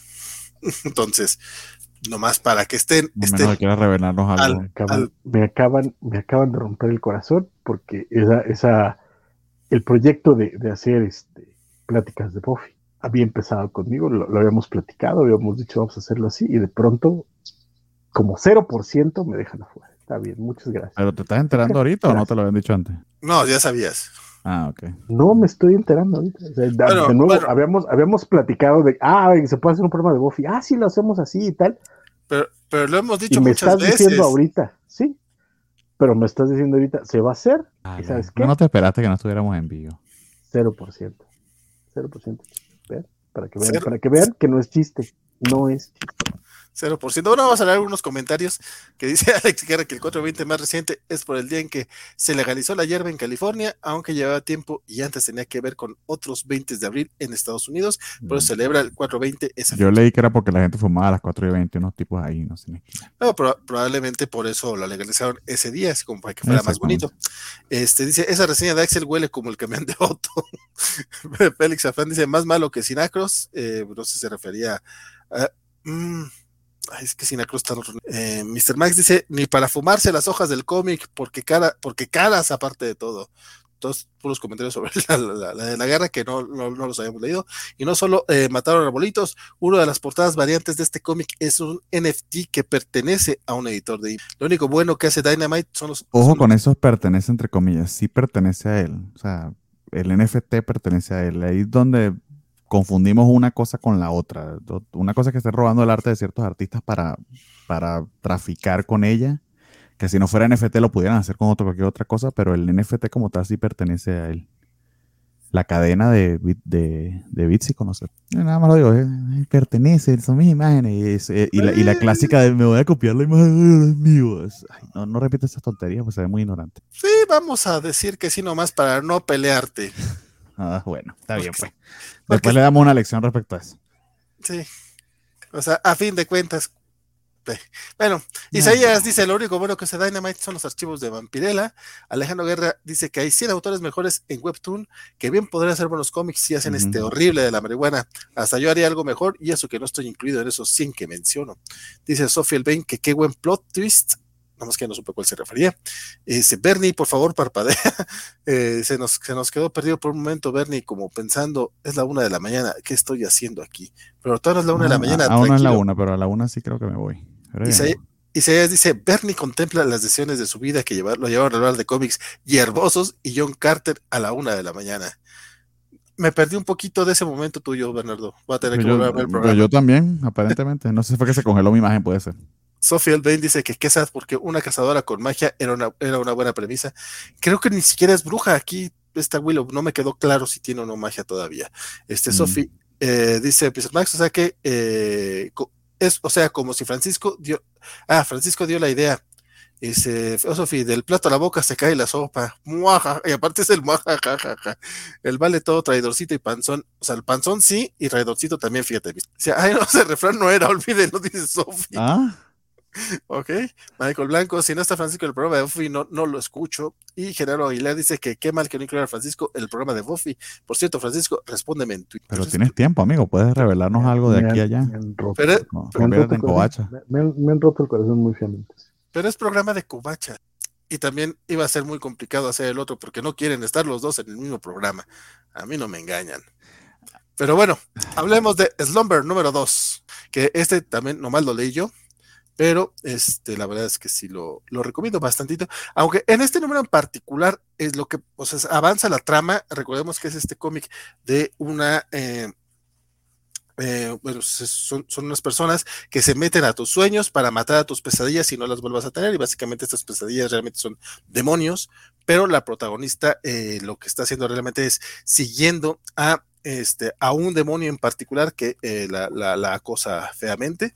En este número vemos como uno de los policías que están en uno de los casos de los asesinatos, este también ya, ya, ya mató a alguien, a ella se le, metió una pesadilla y los, lo controló para cometer un asesinato, entonces contacta a esta, a esta agencia y en general lo que pasa es justamente eso, empieza a avanzar la trama, empezamos a ver este, eh, algunas de las, eh, de las motivaciones de nuestro protagonista, vemos motivaciones del policía y vemos también este, a los demonios involucrados. El cómic sigue estando muy, muy bueno, eh, pero este número en particular eh, no es que sea transitorio como tal, pero como un número individual, este tampoco te da mucho. Yo creo que sí va a ser una de estas historias que se va, se va a leer mucho mejor este ya que esté completa la, la miniserie, pero la verdad es que el, el, tanto la historia de Tyler Burton Smith como el arte de Vanessa Cardinelli, de Cardinali están muy, muy chingones. A mí la, la serie me está gustando bastante, es muy entretenida, es divertida, tiene mucho humor negro, este, y el misterio, la verdad, está bastante coquetón. A mí sí me está latiendo bastante. Slumber es de estos comiquitos que apenas dan dos números. Es buen momento para subirse al tren si quieren. Eh, yo sí la recomiendo bastante. La portada está. Sí, por, por, ejemplo, de hecho, este es un buen ejemplo. O sea, si hay algo de gore en este cómic, o sea, no es que el, no es que me haya asustado el gore en, en, el refrigerador lleno de cabezas, simplemente está muy gratuito. Aquí sí hay gore, pero está, está en, los, en, los momentos correctos, creo yo, este, para darte a entender la gravedad del asunto, pero tampoco es como un, no, no es tampoco un, una fiesta de sangre, da, da, da, nomás por, porque, ah, mira, qué malo se ve. Entonces, la verdad es Slumber, la verdad, la, a mí sí me está gustando bastante. Y con eso cerramos. Uh Slumber, pero eh, un comiquito que ya tenemos mucho rato que del que no hablábamos, este, mi querido Bernardo, y tú dijiste, esto no es posible, yo le voy a entrar, me voy a hacer el catch up y te leíste el número 9 de Jonah and the Impossible Monsters. Sí, señor, y básicamente le había perdido eh, eh, la pista a, la historia de Jonah desde el número 6. y sí tuvo una pausa importante como de tres meses. Eh, esta es la historia que escribe Chris Samney junto con su esposa, según ellos mismos dicen, inspirados el tiempo que estuvieron en cuarentena con sus hijas. Em, y ah, tenemos una revelación bien importante sobre el carácter de este mundo posapocalíptico en este número en particular. Entonces, me un poquito medio spoilers aquí si, si han estado siguiendo la serie, pero sí, sí que la recomiendo mucho. Se lee muchísimo mejor de corrido porque eh, básicamente que hace gala de sus habilidades para narrar acción y para narrar sin diálogo eh, y le queda de verdad muy bien, pero eh, los números tienden a ser muy concentrados eh, y si te queda sabor a poco si lo lees en entregas individuales. En cambio, de corrido es una historia muy, muy satisfactoria, está muy bien hecha, este, exquisitamente dibujada. O sea, Sam verdad tiene, tiene muchísimo, muchísimo oficio y, y, es fácil de ver en las páginas. Y aquí nos vamos con un pequeño flashback eh, sobre básicamente el origen de estos monstruos y cómo ese origen va en relación a, a, lo que descubrieron Jonah y su hermana al final del número anterior. Entonces, eh, ahí, ahí, donde está el spoiler, estoy, eh, aunque lo estoy mostrando aquí en la página, no se los voy a comentar y, y, y hasta ahí se los dejo. Ah, ya, iba a poner el spoiler alert. Ah, pero, pero ahí está. no, bueno, pero no, no, no, lo estoy diciendo. Entonces, interesante. Eh, pero vuelvo y repito, creo que esta historia va a valer muchísimo, muchísimo la pena en recopilatorio, en TP. Y si son fans de Sam Neill, de su arte, creo que eh, vale muchísimo, muchísimo la pena. Eh, disfruté muchísimo de esta relectura, fue sumamente fluido y rápido. Y, y sigo recomendándolo, de verdad. Eh, eso sí, tal como dije en recopilado. Entonces, nada, poco más que agregar respecto a Jonah and the Impossible. Pero bueno, Faithless 3, número 3, también es este, lo aventaste tú. Bernie, de hecho, viene una pequeña, este, un pequeño bloque Bernie. Sí, voy rápido para no eh, aburrirlos. Eh, Fateless, este número también bastante revelatorio. Sobre todo eh, el carácter medio pesadillejo que ha tenido esta relación de Fate con básicamente el diablo. y juega bastante con ciertas premisas que ha tenido la serie desde, desde su principio. Ah, de hecho, hace, hace una especie de flashback a esos primeros números, al, primer, al primero de, estos tres arcos, lo cual hace que toda la historia como un completo tenga bastante, tenga un payoff bien, bien interesante en ese aspecto. Eh, si hay un elemento aquí erótico difícil de negar en la serie, pero creo que muy bien trabajado por Maya Jovet. Erótico y medio pornográfico, sin, sin, sin tapujo puedo decirlo así pero el aspecto también eh, terrorífico, el aspecto también eh, psicológico, creo que queda muy bien retratado en este número en particular. Y para quienes hemos estado siguiendo esta serie desde su principio, porque este, aunque dice que es el tercer número, realmente es el tercer número de un tercer arco, este es realmente como un número, como un número 18 o 19. Entonces, quienes hemos estado siguiendo desde un principio, este número en particular tiene un ponche emocional bien, bien interesante. Entonces, sin revelar de qué se trata, creo que la recomendaría muchísimo. Eso sí, tengan en cuenta que tiene un componente adulto bien importante, no es una historia para todos. Ese componente pornográfico y erótico está allí eh, bien plasmado, entonces si no es su tipo de historia, pues no creo que vaya a pasar.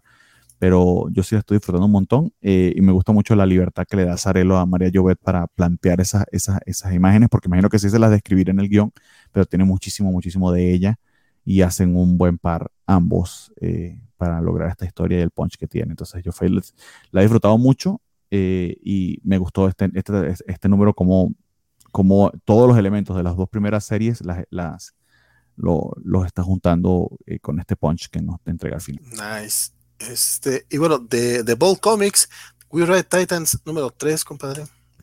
Eh, sí, ah, tenía que buscar las páginas porque ese sí lo tuve que comprar en Comixology. Em, este es eh, por este artista Sebastián Piris. Si me da un momento, creo que puedo conseguirle las páginas eh, un instante. Pero este tercer número en particular me gustó bastante, sobre todo porque la promesa de los dos primeros a mí se me había hecho muy interesante, pero me había faltado quizá un poquito de, no de carnita, como diría Francisco, sino, bueno, sí, sí pudiera decir que carnita, eh, en el sentido de que, oh, sí tengo la orden, pero para conseguirlo, si me van a disculpar, no, no tengo cómo ver las páginas, porque honestamente aún no entiendo cómo es que se lee eh, en web, en Comixology ahora, entonces les debo las páginas. Pero digamos que la promesa de los dos primeros números eh, llega a fruición muy, muy bien en este tercer número, porque tiene un ponche emocional muy, muy interesante. Una de las cosas que más me ha gustado aquí es la maestría con la que Piris dibuja la maquinaria. Eh, esto es una historia de mechas, es esta familia que se ha encargado de, pilotar estos mechas para defender a, esta ciudad de los ataques de Kaiju que parecen ser tan frecuentes y tan cotidianos que ya es parte de la rutina de todo el mundo entrar en los bunkers y, prepararse para estos ataques. Y, hay un cuestionamiento muy grande sobre si deberían seguir siendo estas familias, estas, estas empresas privadas, por así decirlo, seguir encargándose de esto, si debería entregarse al gobierno, en particular porque hay una controversia con el hermano de la protagonista que estando ebrio conduce uno de los mecas y termina siendo un desastre. Ella está llegando al rescate, pero tiene una relación muy, muy, muy eh, eh, fracturada con su padre porque el padre tratando de, tratando no, pasándoles este manto, esta herencia tan, tan peligrosa y tan terrible de ser los pilotos de estos mecas, pues eh, se ha convertido también en una figura muy, muy alejada de ellos, poco paternal y muy, muy impositiva. Em, y todo ese drama personal se acumula y explota preciosamente en este tercer número. Este tercer número fue el que, es el que más me ha convencido de que vale mucho la pena seguir esta serie, entonces ahí sí se las recomendaría. Pero si me preguntan honestamente, mi, mi, mi, recomendación honesta es creo que se va a leer mejor de corrido. Eh, y teniendo en cuenta que cada, que cada cómic cuesta como 3.99, quizá puedan esperarse al recopilatorio. Eh, pero estos tres números de verdad funcionan muy bien como una unidad. Entonces, bastante bien We Write Titans en este número en particular me, me, me sorprendió y me gustó bastante. Perfecto. Bueno, con eso cerramos este pequeño bloquecito de Bernardo y regresamos a un nuevo video de, del buen Axel que eh, se aventó el bolero número 4 de esta semana y también nos mandó su, su opinión al respecto. Yo les decía, yo leí los primeros dos números, este, los primeros dos números los leí esta, esta, esta semana. Según yo sí quería hacer el catch-up completo, pero no alcancé. Sin embargo, me está gustando bastante, la verdad es que sí, bastante es, digo, no puedo decir que sea muy sorprendente el que, me esté gustando, porque ya tanto Bernardo como el buen Axel ya habían, la han estado recomendando ampliamente, pero sí me gustó que en el primer número hay toda una historia del autor, de cuando el autor conoció a, Phil Lord, este es uno, de los productores de, de, Lego Batman, de, de Into the Spider-Verse, de chingos de cosas que yo también soy muy, muy fan de él, entonces como el, cuate básicamente habla de, de, su momento de fanear, y dije, güey, pues yo también he faneado así, no mames, qué buena onda. Este, y, y ok, y entiendo el, el por, por dónde va su fascinación con, con el trabajo de, de, Lord y Miller, entonces, ya, nomás quería decir eso, vamos a ver el video del, del, buen Axel, si lo tienes ahí a la mano, mi querido Bernie. Un momento, porque ah, el cómic como tal, pero aquí lo tengo, lo tengo ya. Aquí tengo el, le puse el bolero de Axel a este video, perdón. Quería platicar de, dos indies, este, eh, el número 4 de bolero, este, también digo, ya, ya saben que me ha estado gustando mucho Bolero. De hecho, pues eh, le mando saluditos a Félix, que justo este, ahí comentó pues de Axel, mira, esta semana hay nuevo Bolero y hasta Luana Vecchio, este, la, la, la dibujante, este, ahí le dio like al buen Félix. Entonces, este, eh, pues nada, este, la verdad es que este número, eh, creo que ahorita la serie está en un, como que está bajando un poquito el ritmo. Digo, sí está contando cosas importantes y trascendentales sobre este tema de las relaciones que, que está tratando. Pero creo que este número, sin que avance tantísimo la historia, sí se centra en un personaje que hacía falta escuchar, que es la, la otra integrante de, de, de, la relación que articula toda esta historia. Este, básicamente vemos a, la expareja de, de nuestra protagonista, este, pues estar ahí, eh, eh, llegar al, escondite multidimensional de, de, de, su expareja y con este gatito, con Capgras, con el guardián del multiverso, este, y, creo que eh, eh, eh, el que ella esté analizándose, el que ella esté hablando con Capgras, creo que llega a unos puntos interesantes para entender a estos personajes, para entender el punto desde el que inició la serie, que es la, la ruptura de la relación entre ambas. Y además creo que tiene grandes momentos, ¿no? O sea, eh, vemos a, nuestro, a nuestra protagonista desde, desde la mirada de alguien que la ama, pero que también ha tenido momentos de, de, de, desesperación con ella. Me encanta una frase en donde dice, ella ha conseguido hacer que todo el multiverso gire alrededor de ella. Entonces, pues creo que tiene cosas que decir sobre las relaciones y creo que sigue siendo un setting muy interesante. Este, y además eso de que, de que Capgras también tiene su ética y desde, güey, no soy un dealer, o sea, yo estoy aquí para ayudar, pero tampoco voy a forzarlas a, a que siempre eh, eh, adquieran una llave del multiverso, ¿no? Entonces, pues eso, este, Bolero número 4 sigue siendo una, una gran recomendación.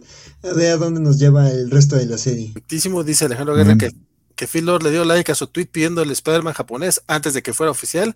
Dice, no quiero decir que fui yo quien lo convenció de ponerlo, pero diré que sí.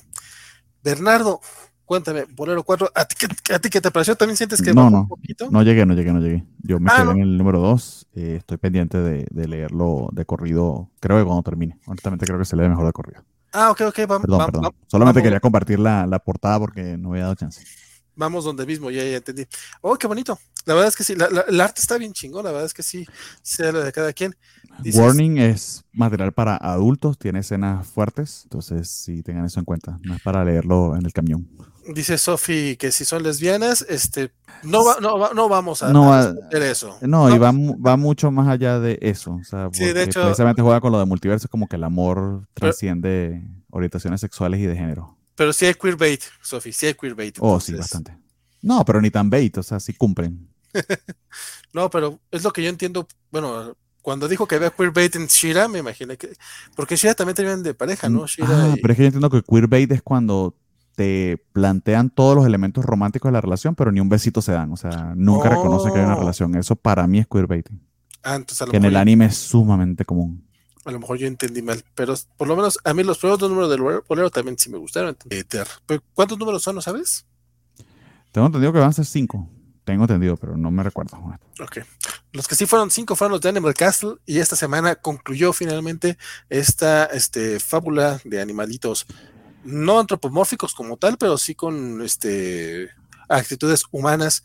Compadre, cuéntame tú que lo he estado recomendando ampliamente y que hasta nos dijiste, ya, ya, aparten el tomo en Amazon y obviamente uno lo apartó porque como es de, es de Ablaze y luego esos tomos, si no los apartas, se te van.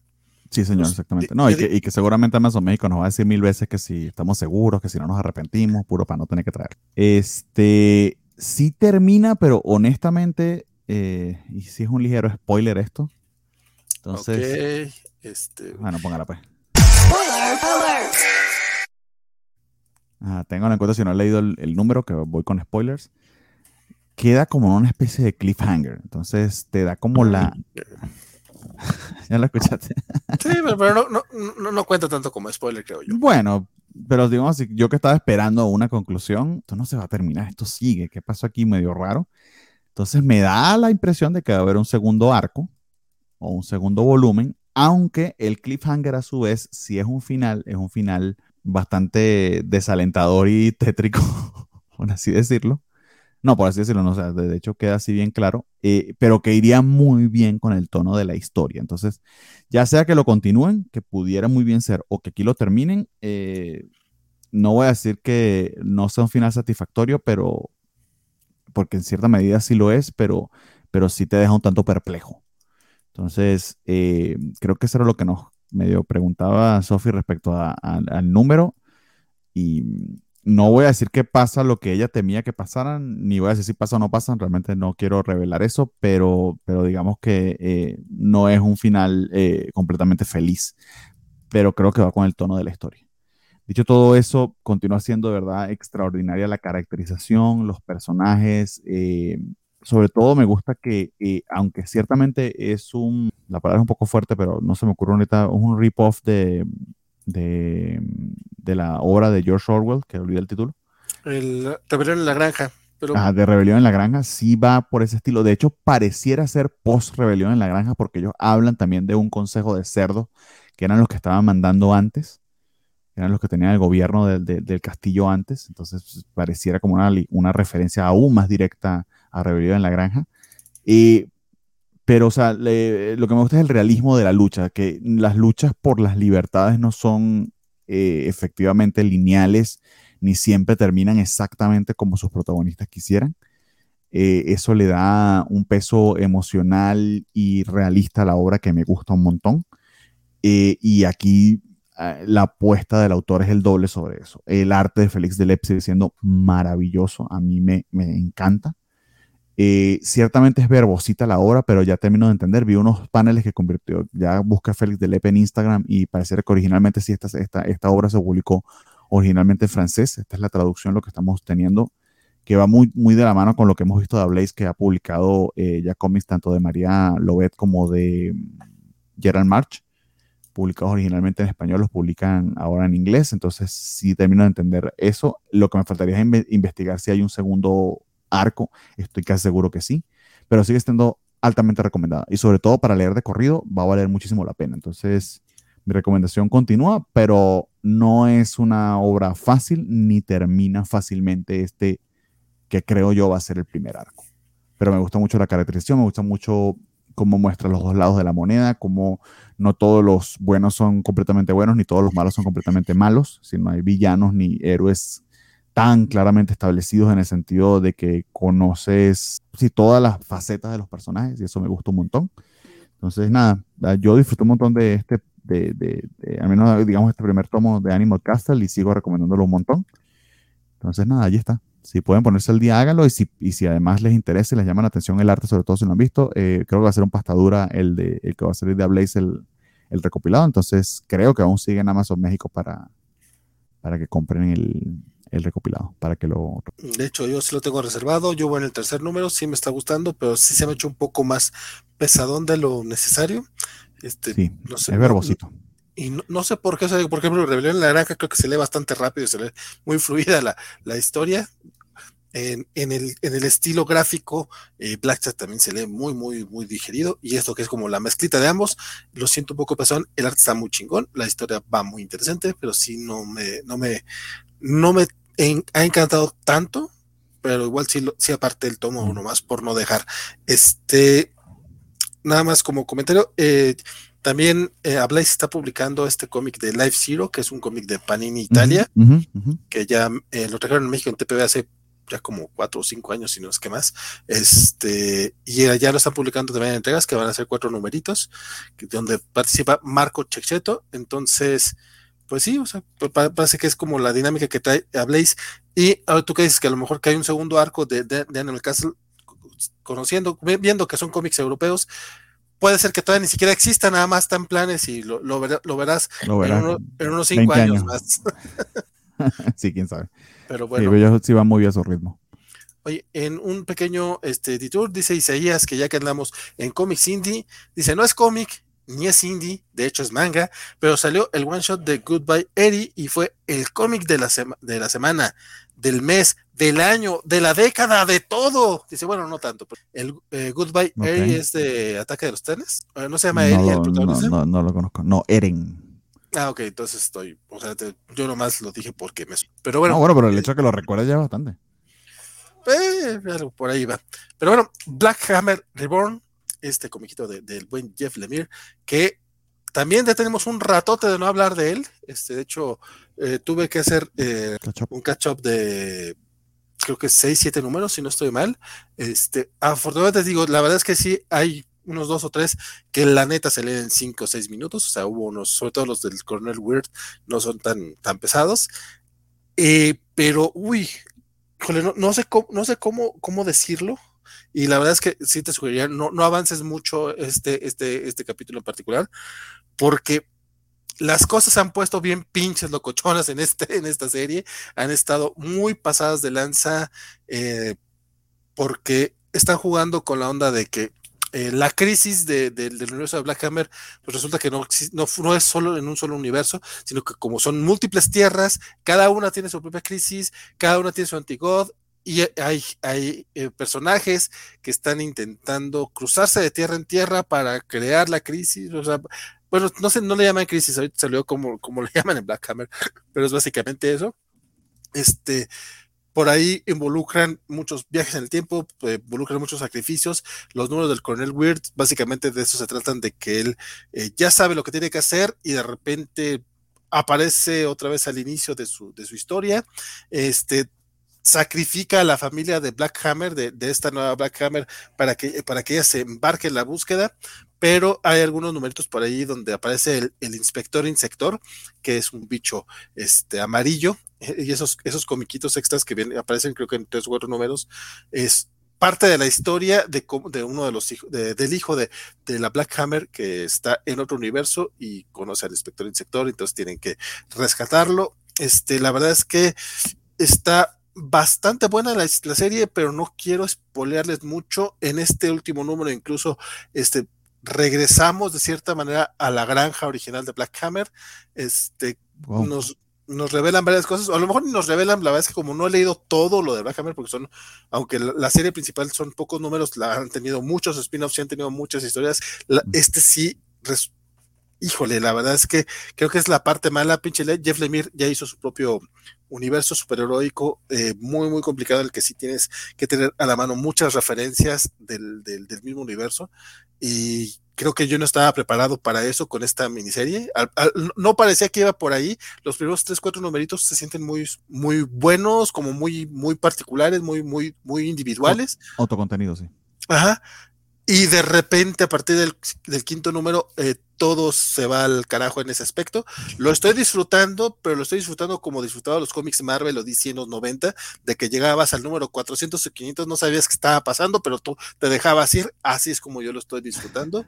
Pero la verdad es que estoy entendiendo la mitad de las referencias. Lo que sí me va a obligar es a ponerme al corriente con el resto de Black Hammer, porque el cómic está muy, muy bueno. Ya solo queda un número. El, el número 2 es el es el final de esta maxiserie de Black Hammer Reborn. Este, y, y, ay, qué bruto. La verdad es que cu- cuando te, cuando, cuando te revelan quién es el villano detrás de todo el desmadre, yo sí me quedé así de, "Just mamón, pero no lo quiero contar ahorita. Les voy a dar chance que se pongan al corriente, porque el próximo número que, que, que hable, voy a hablarlo con full spoilers, porque es un cómic que merece la pena y ojalá que haya gente en el chat que sí lo esté leyendo o que se ponga al corriente. Black Hammer, muy buena recomendación, pero eso sí, eh, sí tienen que ser como muy fans de los superhéroes para poder dar esos saltos de, de, de, de no importa, no sé qué está pasando, pero yo me voy a divertir.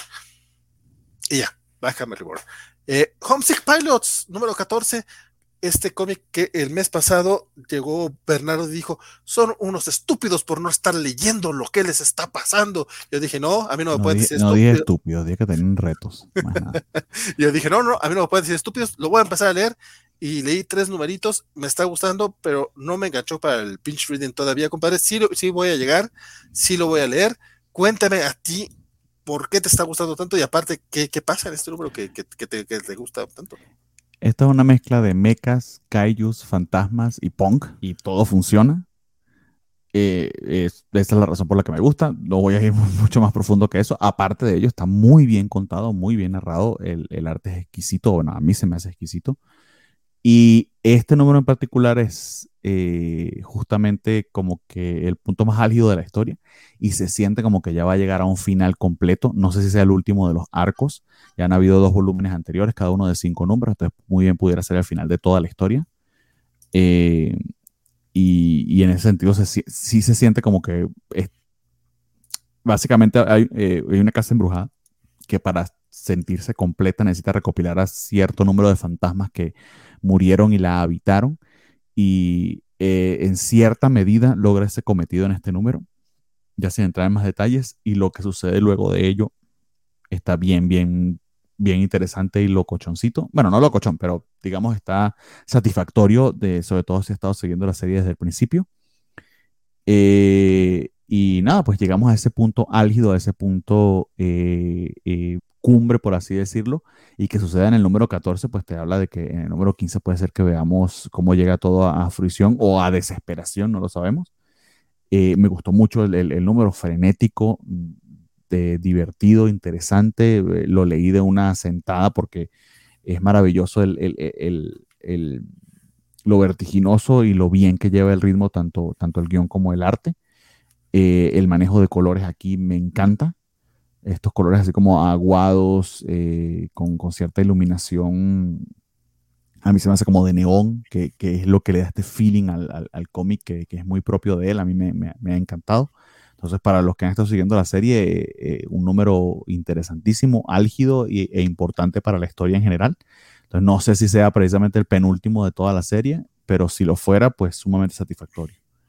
Entonces, eh, continúa muy bien Homesick Pilots y, y en particular este número interesantísimo. Espera de- del último para ver si realmente va a ser el cierre de la serie o solamente de, de este tercer arco.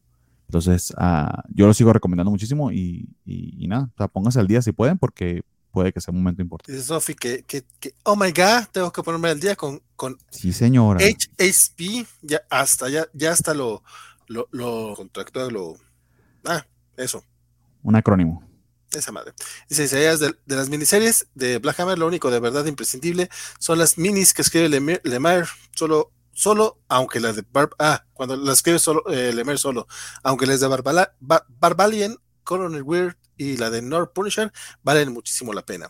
Sophie Elbain dice que del universo Black Hammer nos recomienda mucho, mucho la de Barbalian. Barbarian es una belleza. si no la hemos leído, Es de hecho, de- y es con ah, el de Vision, Walter.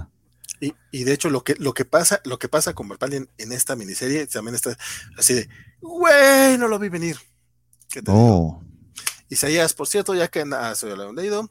Y dice Black Hammer Reborn se va a leer mucho mejor de corrido, pero creo que si en verdad es el final, creo que vale la pena. oh, wow. Sí, eso también sí se lee mucho mejor de corrido, tienes toda la razón, compadre, porque pinches cómics de. Hay unos que sí, sobre todo los de Coronel Weird, híjole, es como, no estoy seguro qué pasó aquí y no avanzó la otra trama, pero como estos me los leí, digo, me leí 6, 7 de, de, de, de, de corrido esta semana, este, muy, muy, muy, muy bien, o sea, aún así estoy seguro que me faltaron muchas referencias, pero muy, muy bien. Este, y para concluir, compadre, Ice Cream Man número 20. Sí, señor. Y hay algo que decir de Ice Cream Man que lo hemos dicho en otras oportunidades, pero quizá no hemos sido tan religiosos o tan constantes con esta serie, pero si hay algo que está intentando hacer algo diferente actualmente en cómics es esta serie. Es, eh, y en ese aspecto es seguramente interesante. Lo que W. Max Prince, eh, Maxwell Prince está, está- haciendo aquí en cuanto a los guiones y también eh, el arte de Martín Morazzo le dan un carácter tétrico, interesantísimo, de- de rompedor de barreras y de lo que se puede hacer en cómics interesantísimo. Entonces, eh, si eso les interesa y les llama la atención, de verdad que la recomendación de Screen Man sigue allí. Vaya, 29 números cada uno, o en la mayoría autocontenidos, pero hay una historia en general que, sobre todo, recuerdo en el número, eh, en los números anteriores, del 25, ven- del 25 al 27, explotaron algunas de esas revelaciones. Aquí básicamente es W. Max Prince que habla de su propio funeral. Se retrata como este escritor W. Parson que está muriendo eh, y es el Ice Cream Man el que lee su obituario y su testamento. A la par de que tenemos a este amigo que se monta en este viaje en la psique de su mejor amigo, que está dibujada como una especie de, parque de diversiones macabro. Eh, y ya, o sea, la metáfora a veces, a veces puede ser un poquito más complicada, no voy a decir que este sea uno de los números más fáciles de leer, pero el poder de relectura que tiene es maravilloso eh, y sigue teniendo el mismo punch de dread y de, y de horror. Ma- bueno, no sé si es terror o horror, pero si los que saben la diferencia entienden a lo que me refiero. Sigue teniendo ese, sentido eh, eh, maravilloso que, cada número tiene y de verdad que continúa estando muy, pero que te muy, pero que te muy bien eh, Ice Cream Man. Este quizás fue el número que más me costó llegar a la metáfora, pero creo que eso también me imagino que le da ma- mayor valor de relectura. Entonces, el hecho de que cada uno es autocontenido, pero a la par no, o sea, todo ese, ese tono medio raro que tiene la serie es también lo que le da valor. Y creo que este número cumple en ese aspecto. Entonces, volvió Ice Cream Man. entonces- y quienes la han estado siguiendo, pues creo que este es un número interesantísimo, sobre todo por la manera en que está, la manera en que está contado y lo que está contando, porque básicamente es la muerte de, de su mismo autor que está aprovechando para hacer un poquito de autorreflexión aquí. Pues sí, yo este, a este no llegué, para qué te miento, pero cuando me chuto algún numerito de Ice Cream Man, lo disfruto bastante. Es que sí, es una serie muy, muy buena. Ah, de hecho, no, no- y no lo he leído completo, la verdad es que aprovecho mucho el chiste de que son autocontenidos, entonces hay veces que, que me salto uno o dos y creo que, pueden ha- hacerlo. pero creo que hay números en los que no debí de haberlo hecho, porque de repente sí hay muchas referencias a otros números, o sea, sí hay, no solamente es el, el, el, el ade- el heladero, o sea, sí hay como un hilo conductor y hay varias referencias a lo largo de la serie. Sí. Y, Y si, como bien Pero mencionas, fu- tiene funciona en dos niveles. Te, te compensa si has estado siguiéndola por completo, pero también cada número trata de entregarte pues, una, una historia autocontenida. Sí, eso sí. Y, está bien interesante. y la calidad de, de artistas que maneja, ¿eh? Sí, Aunque la mayoría creo que es el mismo, creo que es este eh, Motzi, creo que se llama el. Pero, tiene, pero tienes a. Ha estado Walta, ha estado. Sí, en otros números sí. Pero el que, que creo que es el que ha hecho las portadas, Martín Morazzo, ha sido el, el que más ha estado. Y pues bueno, para cerrar, tenemos muchos comentarios respecto a, al- a la puñalada que, que recibió Francisco en esta ocasión. Dice Mr. Max que después de lo de Buffy, Francisco no volvió a ser el mismo. Este dice que cada vez yo me hundo más y más y más.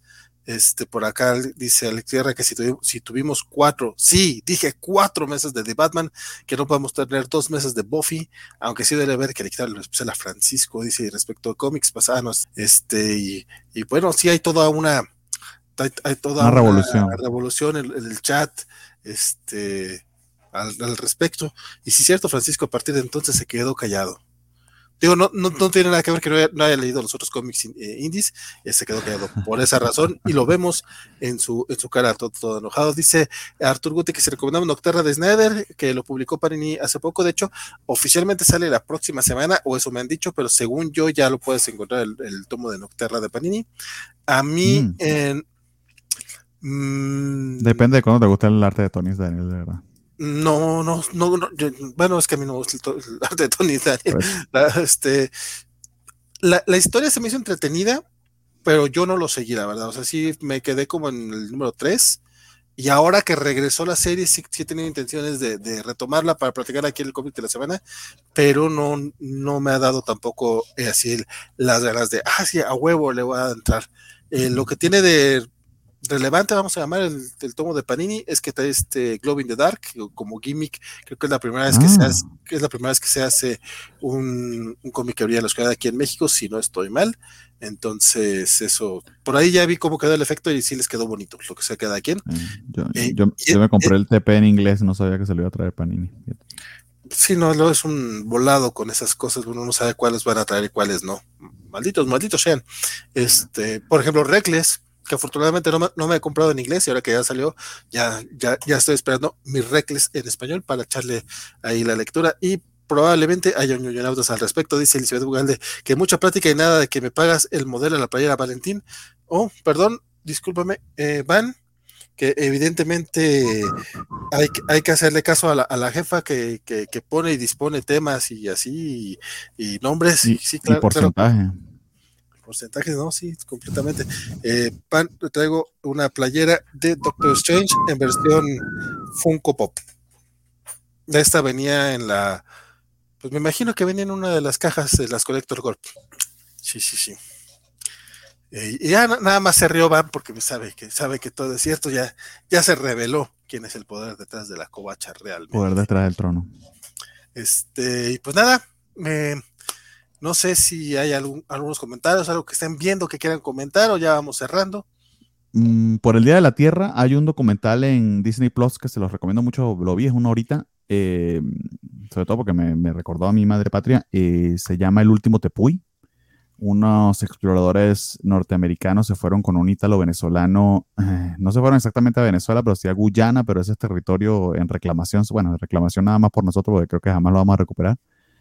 Eh, a explorar un tepuy. No sé si, sa- si saben qué son los tepuy, son estas formaciones en medio de la selva amazónica. Eh, básicamente son como islas en el cielo. eh, es donde está inspirado Op, donde termina yendo el viejito de Op, es- está inspirado en los tepuis. Este, y precisamente por la manera en que se, se hicieron, estas formaciones rocosas, hay especies que son únicas a ese, a ese hábitat, no existen en ningún otro lugar del mundo, y hay sitios que están completamente inexplorados. Esta gente va a um, escalar por primera vez uno de ellos eh, y está el escalador famoso por este documental que se ganó el Oscar llamado Free Solo, que también está en Disney Plus, también se lo recomiendo mucho. Pues a él se lo llevaron para que eh, eh, escalara esta, básicamente esta pared vertical enorme.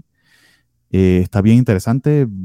ah, y el gimmick es que se llevan a un biólogo norteamericano de casi 80 años que va a hacer su último viaje a, a- a la Amazonia de los Tepuyes para ver si consigue una especie de rana que ha estado buscando y que no ha conseguido, a ver si que es capaz de, ver, de conseguirla en la, en la cima de ese tepuy. Está bonito el documental, dura como una hora y se los recomiendo mucho. Para que vean algo diferente. Este, yo, eh, la verdad es que estas, últimas semanas eh, ya le hice caso por ahí a varios que me estuvieron recomendando La Casa del Búho, entre ellos Isidro Rodríguez de, de la aún llamada Covacharla de Star Trek, este, y a Julia Muñoz, este, me, me decían que, que le, que le echara el ojo. Está en Disney Plus y si está bien pinches divertida, sí me está gustando mucho. Trae un, es so- sobre una humana que viaja a un mundo de, de magos y hechiceros. Entonces, básicamente, mm, bueno, no, no sé con qué lo podrá comparar aparte de Harry Potter, pero sí vemos escuelas de magia, pero no nada que ver con Harry Potter. De hecho, el tema de las reglas mágicas parece que sí están como muy bien eh, estructuradas.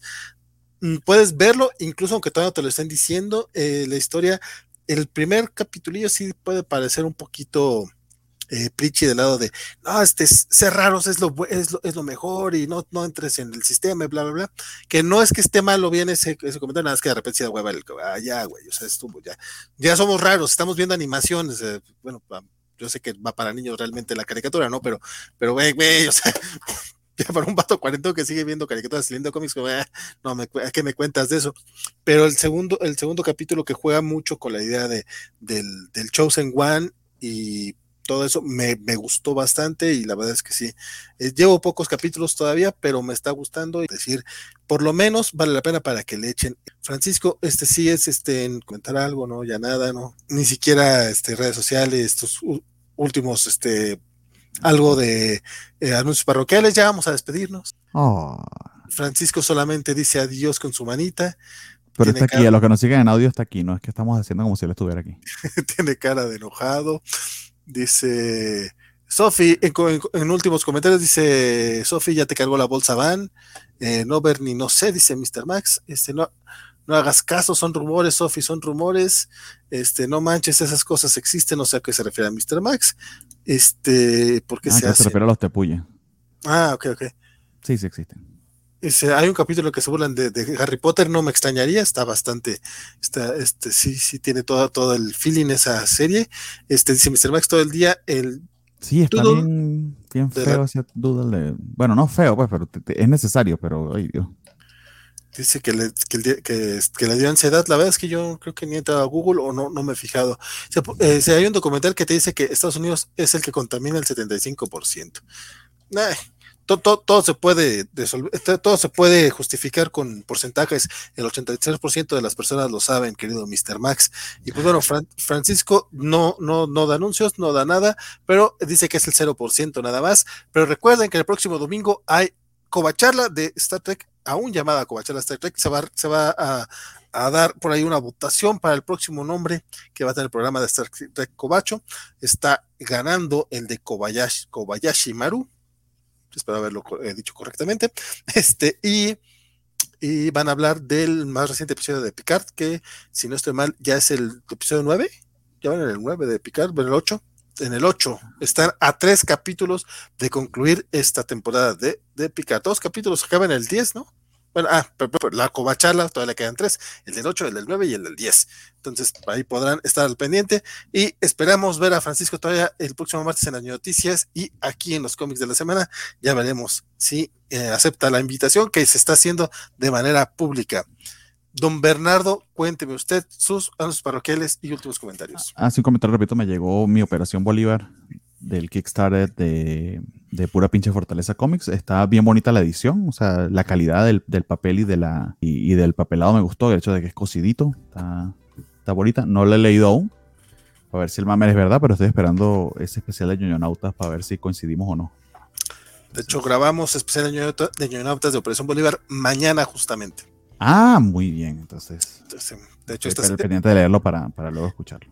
esta semana también tuve que leer Operación Bolívar. Pa- Parece que no, pero es que estuve leyendo muchas cosas y hice- mucho catch up. Sí, ya veo. Eh, a mí me pueden seguir en Twitter como Bartiak. Muchas gracias a los que nos acompañaron hasta ahora. Eh, gracias a Francisco y a Valentín, como siempre. muy entusiasmado por poder tener este programa y la, la oportunidad de hablar de comiquitos toda la semana. El día lunes tenemos nuestro primer episodio de la primavera 2022 en la Covacha Anime. Eh, entonces, por favor, acompáñenos porque hay muchas series bien bonitas esta, esta temporada. Eh, una temporada eh, muy, muy dedicada al romance y al shoujo. Entonces, son fanáticos de ese tipo de historias. esta temporada en particular, wow, hay como seis o siete series de shoujo y eso me tiene muy entusiasmado. No todas me encantan, pero, pero sí hay algunas que valen bastante la pena. Eh, Kaguya-sama es una de ellas, Spy Family, que se está convirtiendo en una de las favoritas de muchísima gente. Les recomendé el manga en algún momento en un programa de los cómics de la semana, pues ya tenemos el anime. Ya va eh, por su tercer episodio o está por salir el tercer episodio este fin de semana. Entonces vamos a hablar de ella el próximo lunes. Entonces acompáñanos en la Covacha Anime a partir de las 9 de la noche por aquí por sus canales. Y eso es todo, muchachos. Y pues nada, yo sí agradezco mucho a Bernardo y a Francisco, de quien, por cierto, Mario Rodríguez dice que es el, es el 100% en nuestros corazones. No. Dice Mario Rodríguez y Mr. Max dice, se me quedan muchos amigos, el lunes hablaré de Converni de anime y el domingo estaré ahí. Estaré ahí para Francisco. Dice, y eh, Raftalia no es la waifu chida, pero Bernie me, me bloquea. Pues sí, porque no tiene razón. Pero bueno, cada quien Este- puede decir lo que quiera. Muchas gracias a todos los que estuvieron en esta ocasión con nosotros. Por ahí también vi que se, se, se conectó un ratito Adrián Coy, que sé que después nos escucha a través de podcast, entonces le dejamos este, saludos. También por acá anduvo el buen Sky Guaco, Isaías Fercano, Luchamex, eh, Félix Claro, Genaro Aguilar, este. eh, hubo mucha, mucha gente. De hecho, tuvimos un par de cobachas, los agradecemos mucho. Rodrigo Díaz también estuvo presente. Luis Román eh, Morales Arias, este, bueno, pues la verdad, eh, todos ellos, muchas, muchas, muchas, muchas, gracias. Y a los que ah, tal, vez, tal vez se me fueron, como el Javier Saurio y muchos otros, este, igual eh, les agradecemos mucho. Y también a todos los que nos escuchan a través de podcast. Este, Humberto Meléndez, hace rato que no te veo este, muy activo, pero si nos escuchas en podcast o en YouTube, este, un abrazote, compadre. Eh, saludos a eh, la jefa Elizabeth Ugarte que dice: Descansen, chicos, buen fin de semana. Manda saludos, abrazos a todos todavía, al menos todavía manda a todos. Y, sí, y pues, también aquí pueden decir lo que quieran en la covacha anime, no, no sé, a qué se, no sé a qué se refiere Mr. Max, que, de qué está hablando ahí. Este, y a mí, eh, bueno, yo regreso. La próxima semana tenemos el especial de eh, Justice League of America Avengers en Ñoñonautas. No, no es cierto, sí, sí es el que sigue. Entonces debe de salir el próximo jueves. El próximo jueves, recuerden que también tenemos noticias el próximo martes, antes de la medianoche. Esperamos por ahí de las 10. Ya veremos, todo, todo eso es sorpresa.